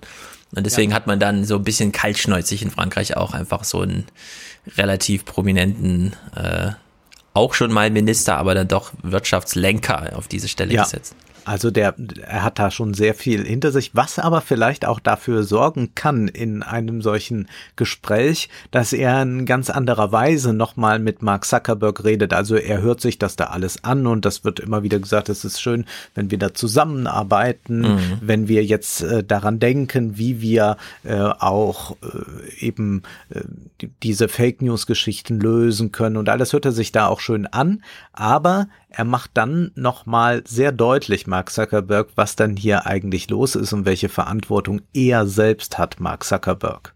Let's invent the future together. But make sure that this issue is extremely important for our democracy. Extremely. So we will not be keen here. We will be extremely attentive. Now coming back on governance. I really appreciate, and I said this by the way to uh, Mark, I think it's, it's a very good idea to have this oversight board. I think it's important uh, when when you um, when you operate uh, such uh, important platform, if not uh, systemic, it is extremely important. When you're a CEO, um, uh, at the end of the day, you are the only one, the only one to be responsible. No one else. But you have an obligation, and especially in these days, where the purpose, the purpose of a company, is more important than uh, uh, than, than the statute. You have an obligation is to make your due diligence when you take a decision. And of course, when you run, I don't, I don't want to, to give any, any, any, any, any advice of any kind, but understand what I'm trying to tell you is when you are the CEO of an important platform, I mean, you have to deal with a lot of stakeholders, a lot of stakeholders. So it's important, of course, that you have bodies, uh, could be advisory bodies, could be your board of director, could be any kind of things to help you to understand what these stakeholders have to tell you. Because at the end of the day, the mission of a CEO is to be able to listen to everyone and then to take your decision. But at the end of the day, it will be Mark who will be responsible. Nobody else. Ja, das ist ein guter Hinweis, den sollte man nie aus den Augen verlieren. Es ist bei Facebook immer noch Mark Zuckerberg für alles verantwortlich. Ja. Und äh, schön zu hören, dass auch in der neuen EU-Kommission so eine gewisse Grundstimmung herrscht. Wir werden hier keine Freunde mehr mit dir, Mark Zuckerberg. Das ja. hat er sich ja also in der letzten selber als Ei gelegt, als er da bei dieser Anhörung war und Guy Verhofstadt ihn auch fragte, wie wollen Sie eigentlich mal in die Geschichte eingehen, Herr Zuckerberg? Ja, und das ist ja schön, in den ersten 30 Minuten dieses Gesprächs äh, ist das alles noch so ein freundliches Abnicken von mm. äh, gegenseitigem Verständnis und auch einem äh, kooperativen Willen. Aber er macht dann doch hier nochmal quasi so als CEO Übervater oder als, ja. als Altunternehmer, dem jungen Unternehmer nochmal klar, Marc, Du, ja. du bist es, der entscheidet und du musst die Verantwortung übernehmen und niemand anders. Das ist sehr schön nochmal da zu erleben und äh, Zuckerberg guckt ein bisschen irritiert. Äh, mich irritiert ja am meisten immer seine Frisur, mhm. aber er macht dann am Ende Zuckerberg nochmal etwas auf, das wir, glaube ich, auch im Blick behalten sollten, denn wir haben jetzt gerade etwas, was wir ich weiß gar nicht, wie man das nennen soll. Also wir haben eine merkwürdige Nähe jetzt auch von äh, Digitalkonzernen mit Staaten und nicht nur durch Corona, sondern dass man äh, ein bisschen denkt, gut, wir brauchen jetzt, wenn die Politik es auch alleine nicht mehr schafft, mächtige wirtschaftliche Partner an unserer Seite. Brad Smith der CLO von Microsoft, der hat ein Buch veröffentlicht, Tools and Weapons. Dort schlägt er schon so etwas vor, dass doch die Digitalkonzerne und äh, Amerika und der Westen so Hand in Hand arbeiten sollten gegen das, was da von mhm. der anderen Seite kommen kann. Und so eine ähnliche Idee, die formuliert dann jetzt auch zum Schluss dieses Gesprächs Mark Zuckerberg und die sollten wir uns noch anhören. I don't think that there's a question that there's going to be regulation. I think the question is um, whose framework is going to win around the world. And what, what I worry about is right now, I think that there are emerging two very different frameworks that um, are underpinned by, by very different sets of values. Um, you know, just to kind of be, be blunt about it, I think that there is a, a model that is coming out of um, countries uh, like China um, that tend to have very different values than Western countries that are more democratic. And uh, I think right now a lot of a lot of other countries are looking at um, China and, and, and their economy and the companies that are coming out of there and saying, hey, that model looks like maybe it might work. Maybe it gives um, our government more control over different things, so it might be attractive in different ways to you know force everyone to localize data and and and make it so that um, you know just basically you don't have to respect human rights as like quite quite as much um, in, in, in kind of how, uh, how, how the society gets run. And I just think that that's really dangerous. And I, I worry about that kind of model um, spreading to, to other countries. And I, I, think that the best antidote to that is having a clear regulatory framework um, that comes out of um, Western democratic countries and that can become a standard around the world that we can show works well and that that becomes more attractive to um, countries that are kind of thinking more on the on the edge about which direction they want to go in because i do think that that's going to get decided in the next probably five or ten years if i had to guess um, i think a lot of countries are kind of deciding which direction they, they want their internet and technology policies, which are increasingly becoming more important to overall economic policies, which direction they're going to go in. So, um, you know, one of the things that I've appreciated about the European engagement on on these issues is that when Europe sets policies, um, they they often become the standards around the world, right? So GDPR is a good example of that. It ja, es ist brutal, das so zu hören, denn es ist verlogen, dass man es wirklich Wenn, wenn Denn er jetzt, wir wissen ja, Facebook hat ja Hand in Hand mit Ja, der EU genau. gearbeitet, um die Datenschutzgrundverordnung durchzubekommen. Ah, das ist wirklich. Also es war eine große Niederlage für ihn, dass es in Europa so kam. Und jetzt biegt er das hin als, naja, mir ist im Grunde egal, wie wir es machen. Die Hauptsache, der Status quo bleibt. Ähm, von mir aus können wir auch Hand in Hand jetzt gehen. Also dafür ist er jetzt groß genug, äh, um sozusagen diese Regulierung mit den Politikern zusammen zu machen, mit der Politik, um dann auch immer sicherzustellen, dass von unten niemand nachwächst und ihm Konkurrenz machen kann. Und gleichzeitig im Widerstand zu Chinesen das als Exportmodell noch an die Welt zu verkaufen. Also er blickt da wahrscheinlich auf Afrika und möchte dann die afrikanischen Länder vor die Wahl stellen. Entweder ihr nehmt das chinesische Modell, wo ihr euch dem Staat, also dem chinesischen Staat ausliefert, oder wir hätten hier dieses schöne ähm, privat-öffentliche Konglomerat ähm, Facebook gestützt von den europäischen und amerikanischen, St- von der Politik, ja, sozusagen. Ja. Könnt, wir Ja, können ja. auch das installieren. Aber kommt nicht auf die Idee, einen dritten Weg äh, zu gehen und eigene digitale Lösungen irgendwie zu finden. Ne? Mm, Das ist schlimm. Also Mark Zuckerberg wird wirklich immer gefährlicher, was sowas angeht. Ja, wir müssen den auf jeden Fall im Auge behalten. Das wird Nicht- nicht, so schnell nicht verschwinden. gut. Also der, wenn man Levis Buch ernst nimmt, was ich jetzt tue, steht uns ja auch noch diese ganze Virtual Reality Geschichte bevor. Ja. Also daran arbeitet Mark Zuckerberg ja auch unaufhörlich seit vielen, vielen Jahren, äh, dass er da unsere Begegnung mit dem Virtuellen nochmal ganz verändern will, beziehungsweise uns äh, das Virtuelle wirklich ganz in die Realität holen will. Und das könnte dann nochmal eine ganz neue Stufe sein.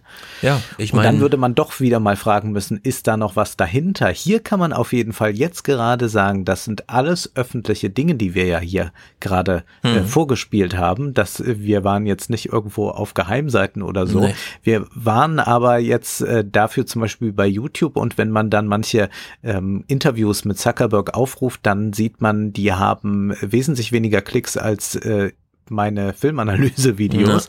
Und das ist vielleicht auch noch mal etwas, was man den Verschwörungstheoretikern doch sagen sollte. Ähm, guckt doch einfach mal in so einen Wirtschaftsteil oder guckt mal, wie viel einfach da offenbar ist. Ihr sucht immer nach irgendwas dahinter. Äh, wichtig wäre vielleicht erst einmal zu sehen, was könnten wir dann wissen, Ja. wenn wir dann nur mal draufklicken. Was ist der Fall, ist aufzuklären. Was ist der Fall? Und wir können ja die Klammer schließen zu Beginn. Da hatten wir ja die Idee, also Fortnite, Christopher Nolan zeigt seine Filme in Fortnite. Mm, Der Traum von Mark Zuckerberg wäre natürlich gewesen, dass er zu Corona schon seine Brille für 150 Dollar fertig hat, die einfach den Eskapismus, dann spielen wir jetzt alle Fortnite auf dem Sofa zu Hause, anstatt rauszugehen, ach, da kann man jetzt auch noch Kino, ja, und dann äh, geht man da halt wirklich ins Kino und bezahlt die Eintrittskarte, die virtuelle Eintrittskarte noch mit Libra und kriegt dann da den äh, Christopher Nolan Film zu sehen. Ne? Also äh, in, in dieser Szenerie sieht er, äh, sieht er irgendwie die Welt in zehn Jahren, glaube ich. Ja. Und das ist, also ist halt einfach gruselig. Nicht, also ich, ich finde sogar die äh, technische Vision irgendwie gruselig. Ja, also über diese Brille, weil das ist ja nun wirklich Absonderung der einzelnen Personen und die Komplettübernahme durch technische, künstliche Welten. Aber was mich halt noch mehr ärgert, ist das, was ja grundsätzlich da ein Problem ist, dass das halt alles von Facebook kommt. Also dass das richtig so ein äh, ich habe gestern wieder die Zahlen gelesen, äh, die Durchsetzung, die Durchseuchung mit WhatsApp in Deutschland beträgt wohl irgendwie 96 Prozent. Also es sind wirklich alle erreichbar, außer sie haben kein Smartphone, so wie du. Aber wer ein Smartphone hat, ist wohl zu 96 Prozent über WhatsApp erreichbar. Und das ist natürlich, auch wenn ich mich jetzt immer noch frage, wie er das monetarisieren will im Sinne von Werbung, da scheint ihm noch keine gute Idee gekommen zu sein. Aber es ist schon. Ja, mit den Shops, äh, denke ich. Deutlich. Also das Ja, wahrscheinlich, hat er genau. jetzt wirklich in allen Interviews betont, Small Businesses, das ist Ja. das Wichtigste, jetzt den Menschen helfen.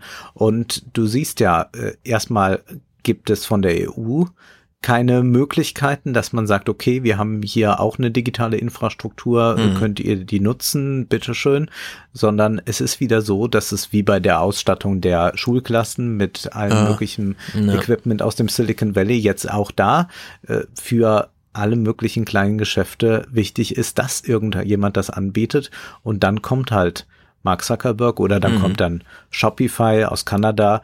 Das sollte man auch vielleicht ein bisschen im Blick behalten. Das wäre natürlich witzig, wenn jetzt aus Kanada ein Ja. Deutscher kommt und Mark Zuckerberg ein bisschen zu bedrohlich wird. Ja, wir hatten das auch in Jena. In Jena steht ja der Uniturm, so das einzig hohe Gebäude, rund und verglast.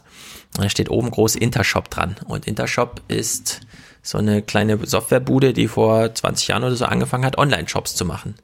Und die Mhm. waren damit auch recht präsent. Aber ich weiß nicht genau, was daraus jetzt geworden ist, ob sie irgendwer gekauft hat oder sonst irgendwas. Aber das ist äh, genau sowas, ja. Also im Grunde hatten wir sowas immer schon mal irgendwo. Aber weil wer dann den Erfolg abbekommt, spielt dann doch wieder, wird dann doch wieder anders entschieden. Als einfach nur an einer guten Idee aufgehangen. Naja, da haben wir den Mai hier, soweit äh, uns die Sachen aufgefallen sind, ausführlichst besprochen. Ich guck mal, ja, im Grunde können wir den abhaken. Es gibt halt noch so kleinere Clips, aber die müssen wir Wird jetzt immer weniger Corona, man merkt das schon. Ja, also es wir haben noch viel Corona, aber wir blicken jetzt schon ganz anders drauf. Also wir sind gar nicht mehr in diesem Modus, Mhm. äh, jetzt äh, kann ich in diese Richtung noch husten oder mache ich dies oder das. sondern Ja, aber- es weitet sich wieder der Blick, was ja ganz gut ist. Und im Juni sitzen wir uns wieder gegenüber. Ja, wir werden natürlich jetzt über Monate, wenn nicht Jahre, mit Corona-Nachwirkungen zu tun haben. Wenn ich schon sehe hier, ich habe hier so beispielsweise einen Clip von Steve Bannon, dieses Pandemic-Radio, was wir schon gehört haben, äh, wo einfach vorgeschlagen wird, ja, ein Jahr gar keine Steuern. Mhm. Ein Jahr die Leute absolut frei wirtschaften lassen und sie alles behalten lassen, auch um Motivation wieder reinzubringen. Ja, sowas wird jetzt diskutiert. Also es, mal gucken, was davon im Das Juni sind dann hängen übrigens bleibt. gar nicht so dumme Überlegungen. Also ich will das mal sagen, wenn ich mir anschaue, was jetzt gerade mit Lufthansa passiert Mhm. und mit den Automobilkonzernen, wo da Gelder hingehen und dass man dann sogar noch nachdenkt, dass man wirklich die schlimmsten Umweltverpester auch noch mit irgendeiner Prämie versieht, dann muss man doch sich fragen, ob man nicht tatsächlich mit irgendwas flächendeckendem, sagen wir einem Helikoptergeld, wirklich etwas bewirken würde, insofern man dort wenigstens davon ausgehen kann, dass alle etwas davon haben, während diese äh, Mercedes E-Klasse oder so sich auch die Leute kaufen würden Ja. ohnehin, ob sie jetzt eine Umweltprämie bekommen oder nicht oder irgendeine Kaufprämie bekommen oder nicht. Und vielleicht wäre es wirklich eine ganz schöne Idee zu sagen, wir machen jetzt mal bis Dezember keine Mehrwertsteuer. Hm. Könnte man machen. Das wäre eine, eine Steu das wäre auf jeden Fall etwas, was auch den Haushalten zugutekommen würde, die ohnehin wenig haben. Die hätten nämlich dann definitiv mehr Geld. Wer 1000 Euro im Monat hat zum äh, Kaufen und wer das meiste davon eben an, an äh, äh, also der, der 1000 Euro ausgibt, der würde dann, wenn wir keine Mehrwertsteuer mal hätten, ein paar Monate, Hm. würde der 100, zwischen 160, äh, zwischen 100 und 160 Euro sparen. Na, da steigen wir doch noch mal mit zwei kleinen Clips aus dazu. Denn äh, die Ideen, die man jetzt hat, so wie du sie auch hast, also zum Beispiel die Mehrwertsteuer auf bestimmte Sachen abschaffen für einen bestimmten, das ist ja so eine Idee von Marcel Fratscher zum Beispiel, der damit Mhm. klar sagt, naja, Mehrwertsteuer bezahlt man im Supermarkt und das sind halt Grundbedürfnisse, die muss man sowieso einkaufen. Also profitieren davon umso mehr diejenigen, die weniger Geld haben. Also umso mehr das anteilsmäßig im Supermarkt ausgegeben wird, das Geld, umso mehr spart man oder profitiert man von so einer Mehrwertsteuersenkung. Äh, dann, äh, wie gesagt, die Amerikaner, die da schon, und man sieht ja jetzt schon, wie Trump wieder gegen China vorgeht, also diese Steve Bannon-Ideen, die verfangen dann doch irgendwie im Weißen Haus. Die kommen da irgendwie an, ja.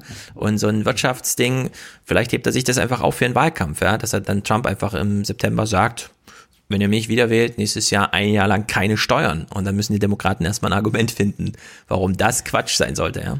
Es wird natürlich schwierig zu argumentieren, aber wir wissen ja, wie in Deutschland die Diskussion läuft. Und da hören wir ja mal zwei kleine Clips aus sozusagen der Feindesecke. Das eine ist Bund der Steuerzahler, das ist ja dieser Fanclub von der FDP, Ja. äh, der sich da immer wieder engagiert. Und in Deutschland ist ja jetzt in der Debatte, ob man, wenn man so viel Geld für alles Mögliche ausgibt, sich noch eine Grundrente leisten kann. Also das eigentlich verabschiedete Ding, nämlich Menschen, die 35 Jahre durchgehend gearbeitet haben oder 35 Beitragsjahre haben, dann einfach mal auf über ein bestimmtes Niveau zu heben. Und da gibt's hier vom Bund der Steuerzahler Kritik daran mit einem Gegenvorschlag, aufgehangen an Corona und verlogen wie sonst nichts. Mit den tiefroten Zahlen beginnt die Debatte über die angemessene Reaktion.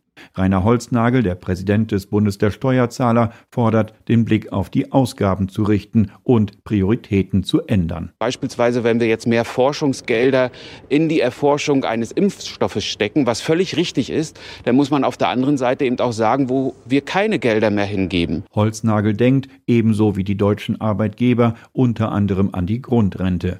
Ja, also die Grundrente streichen wollen, damit Geld für die Impfforschung bleibt. Ja, Da- das, das ist- leuchtet natürlich wahnsinnig ein. Das ja. ist 1 plus Wahnsinn. 1 gleich 2 angeblich. Das ist wirklich so Banane, sowas zu sagen. Und der zweite Clip, der ist jetzt direkt aus dem Bundestag und auch direkt von der FDP, nämlich vom Fraktions Fraktionsvizen Christian Dirr. Der guckt hier mal, hm, also so wie du die Idee hattest, auf der Ausgabenseite eines Arbeitnehmers, nämlich bei der Mehrwertsteuer im Supermarkt beispielsweise Erleichterung zu verschaffen. Wie stehen denn so Einkommenssteuer und Gewerbesteuer im Verhältnis? Ich will einen konkreten Vorschlag machen. Ich habe das schon gesagt, auch in den Zeiten, wo die Steuereinnahmen für die Kommunen gut liefen, Stichwort Gewerbesteuer. Es war ja eine Cash-Cow in den letzten Jahren, weil die Wirtschaft gut gelaufen ist. Jetzt entwickelt sie sich sogar genau in die andere Richtung, noch viel schneller als alle anderen Steuereinnahmen. Die Gewerbesteuer ist eine, die sehr volatil ist, sehr schwankend und Kommunen sind Institutionen, die eigentlich stetige Steuereinnahmen brauchen. Mein Vorschlag, lasst uns die Krise nutzen und von der Gewerbesteuer Abstand nehmen und den Kommunen lieber ein Hebesatzrecht zu geben auf die Steuern, die stetiger fließen. Das sind die Einkommensteuer, die Körperschaftssteuer. Das sind Steuern, die kontinuierlicher fließen und deswegen rate ich dringend dazu, diese Krise zu nutzen. Ja, wozu denn äh, Gewerbesteuer? Die könnte man doch einfach mal sein lassen. Also da geht es ja konkret ums Abschöpfen von Gewinnen. Stattdessen kann man doch die Bürger einfach mehr belasten. Genau, wo sie anfallen. Also beispielsweise Porsche hat in Weissach eine Teststrecke, da fährt man halt die neuen Motorprobe, äh, ist deswegen der, die Gemeinde, die, glaube ich, am höchsten von der Gewerbesteuer profitiert, nämlich mit 30.000 Euro pro Einwohner im Jahr. Das summiert sich irgendwie auf 270 Millionen oder so. Ja, äh, da sehe ich, äh, also da kann man einiges machen, ja, bei sowas vielleicht, aber so die, dieses Grundsätzliche, ja, dass man jetzt hier sagt, na, bevor wir doch jetzt Unternehmensgewinne abschöpfen, gehen wir doch lieber an die Einkommenssteuer ran, ja, und also es ist wirklich, äh, sobald man jetzt Diskussionen aufmacht, ja, hat man es mit solchen Typen zu tun und muss dann plötzlich Gegenargumente finden. Weshalb ich einfach hoffe, dass wir nicht so ins Detail und Klein-Klein kommen, sondern dass die EU jetzt einfach europaweit diese 750 Milliarden veranschlagt, sagt, dafür bürgen bitte die Mitgliedstaaten und abgestottert wird das über Plastikabgabe, Emissionshandel und der ganze Kram, was ja europaweit schon soweit etabliert ist und nur noch nach Deutschland jetzt auch mal importiert werden muss. Also mal gucken, wie die Spielräume da sind. Auf der anderen Seite tobt auch noch, da kommen wir im Juni bestimmt drauf zurück, ein ganz großer Kampf. Äh, Die Kommunen sollten ja sowieso schon entschuldet werden, schon seit einer Weile. Also Olaf Scholz ist das ja sehr wichtig, dass die Kommunen, weil die bezahlen am Ende die Gesundheitsämter, die Hartz IV und so weiter, ja, die Schulen. Also alles, was jetzt in Corona anfällt, bezahlen die Kommunen. Und sollte man nicht grundsätzlich jetzt einfach Kommunen entschulden, schon auch mit dem Argument, die sind alle unterschiedlich verschuldet, was auf der Hand liegt, weil da, wo weniger Gewerbesteuer reinkommt in der Kommune, muss auch mehr Sozialhilfe und so weiter ausgezahlt werden. Also das ist einfach, da hat der wirtschaftet nicht eine Kommune besser als die andere, sondern hat man es einfach mit immer einer Doppelseitigkeit zu tun. Umso weniger Gewerbsteuer reinkommt, umso mehr korreliert das eben auch mit, äh, da ist keine Industrie und sonst nichts, also brauchen die Leute da auch mehr Hilfe vom Staat. Also summiert sich das da so ein bisschen auf und über die Zeit entstehen da halt so große äh, Umbrüche. Und da hat halt Marcel Fratscher in seinem Corona-Podcast auch schon gefragt, soll man jetzt wirklich zu irgendeinem zwölfjährigen Mädchen hingehen und sagen, wir können hier leider ja, bei deiner Schule nicht dafür sorgen, dass alles glatt läuft, weil vor 30 Jahren deine Kommune sich mal an einem Bau von einem ähm, Spaßbad verhoben hat. Ja, und seitdem, also bringt, bringt das noch irgendwem weiter, wenn man da jetzt sagt, nee, das geht nicht, weil wir können ja nicht die Kommunen unfair miteinander behandeln, sondern nee, bei den Kommunen muss jetzt groß mit der Gießkanne einfach mal drüber gegossen und entschuldet werden, damit die wieder, und das ist das eigentliche, handlungsfähig werden. Weil wenn du einfach nur so einen Haushalt hast, der dich da in allem blockiert, dann hörst du auch irgendwann auf, die Anträge zu schreiben, das Land noch um Beteiligung zu bitten und so, und dann findet halt einfach Zeug nicht mehr statt. Naja, mal gucken, wie sich das so. Ich, vielleicht haben wir Glück und dann entfaltet sich das schon im Juni, spätestens im Herbst oder so muss das mal Thema werden, weil dann brechen die Kommunen einfach zusammen. Denn Das ist vielleicht die Kennziffer, auf die man jetzt achten sollte. Gewerbesteuereinnahmen. Uiuiuiui. Also das, da schlägt Corona sofort durch jetzt. Und das ist eine Steuer, die bezahlt, glaube ich, 30 Prozent oder so des Aufkommens in der Kommune. Also das ist so eine richtige Kommunensteuer, diese Gewerbesteuer. Und das ist die, die jetzt so richtig wegbricht. also in der Hinsicht, da liegt wohl einiges zu arbeiten bereit. Nun gut, dann vertagen wir uns an der Stelle auf den Salon nächste Woche. Äh, was genau. wir da lesen, schaut ihr dann, denn ich muss am Wochenende selber nochmal die Listen zusammenstellen, was ich Interessantes gefunden habe. Ich habe ein bisschen Literatur sogar. Ah, sehr gut. Es wird um auch Fragen des guten Stils gehen und mm. so. Das wird das Wichtigste jetzt, dass wir noch Haltung ja. bewahren. Ja. Sehr gut. Na dann, Leute, bis dahin. Ciao, ciao. Tschüss.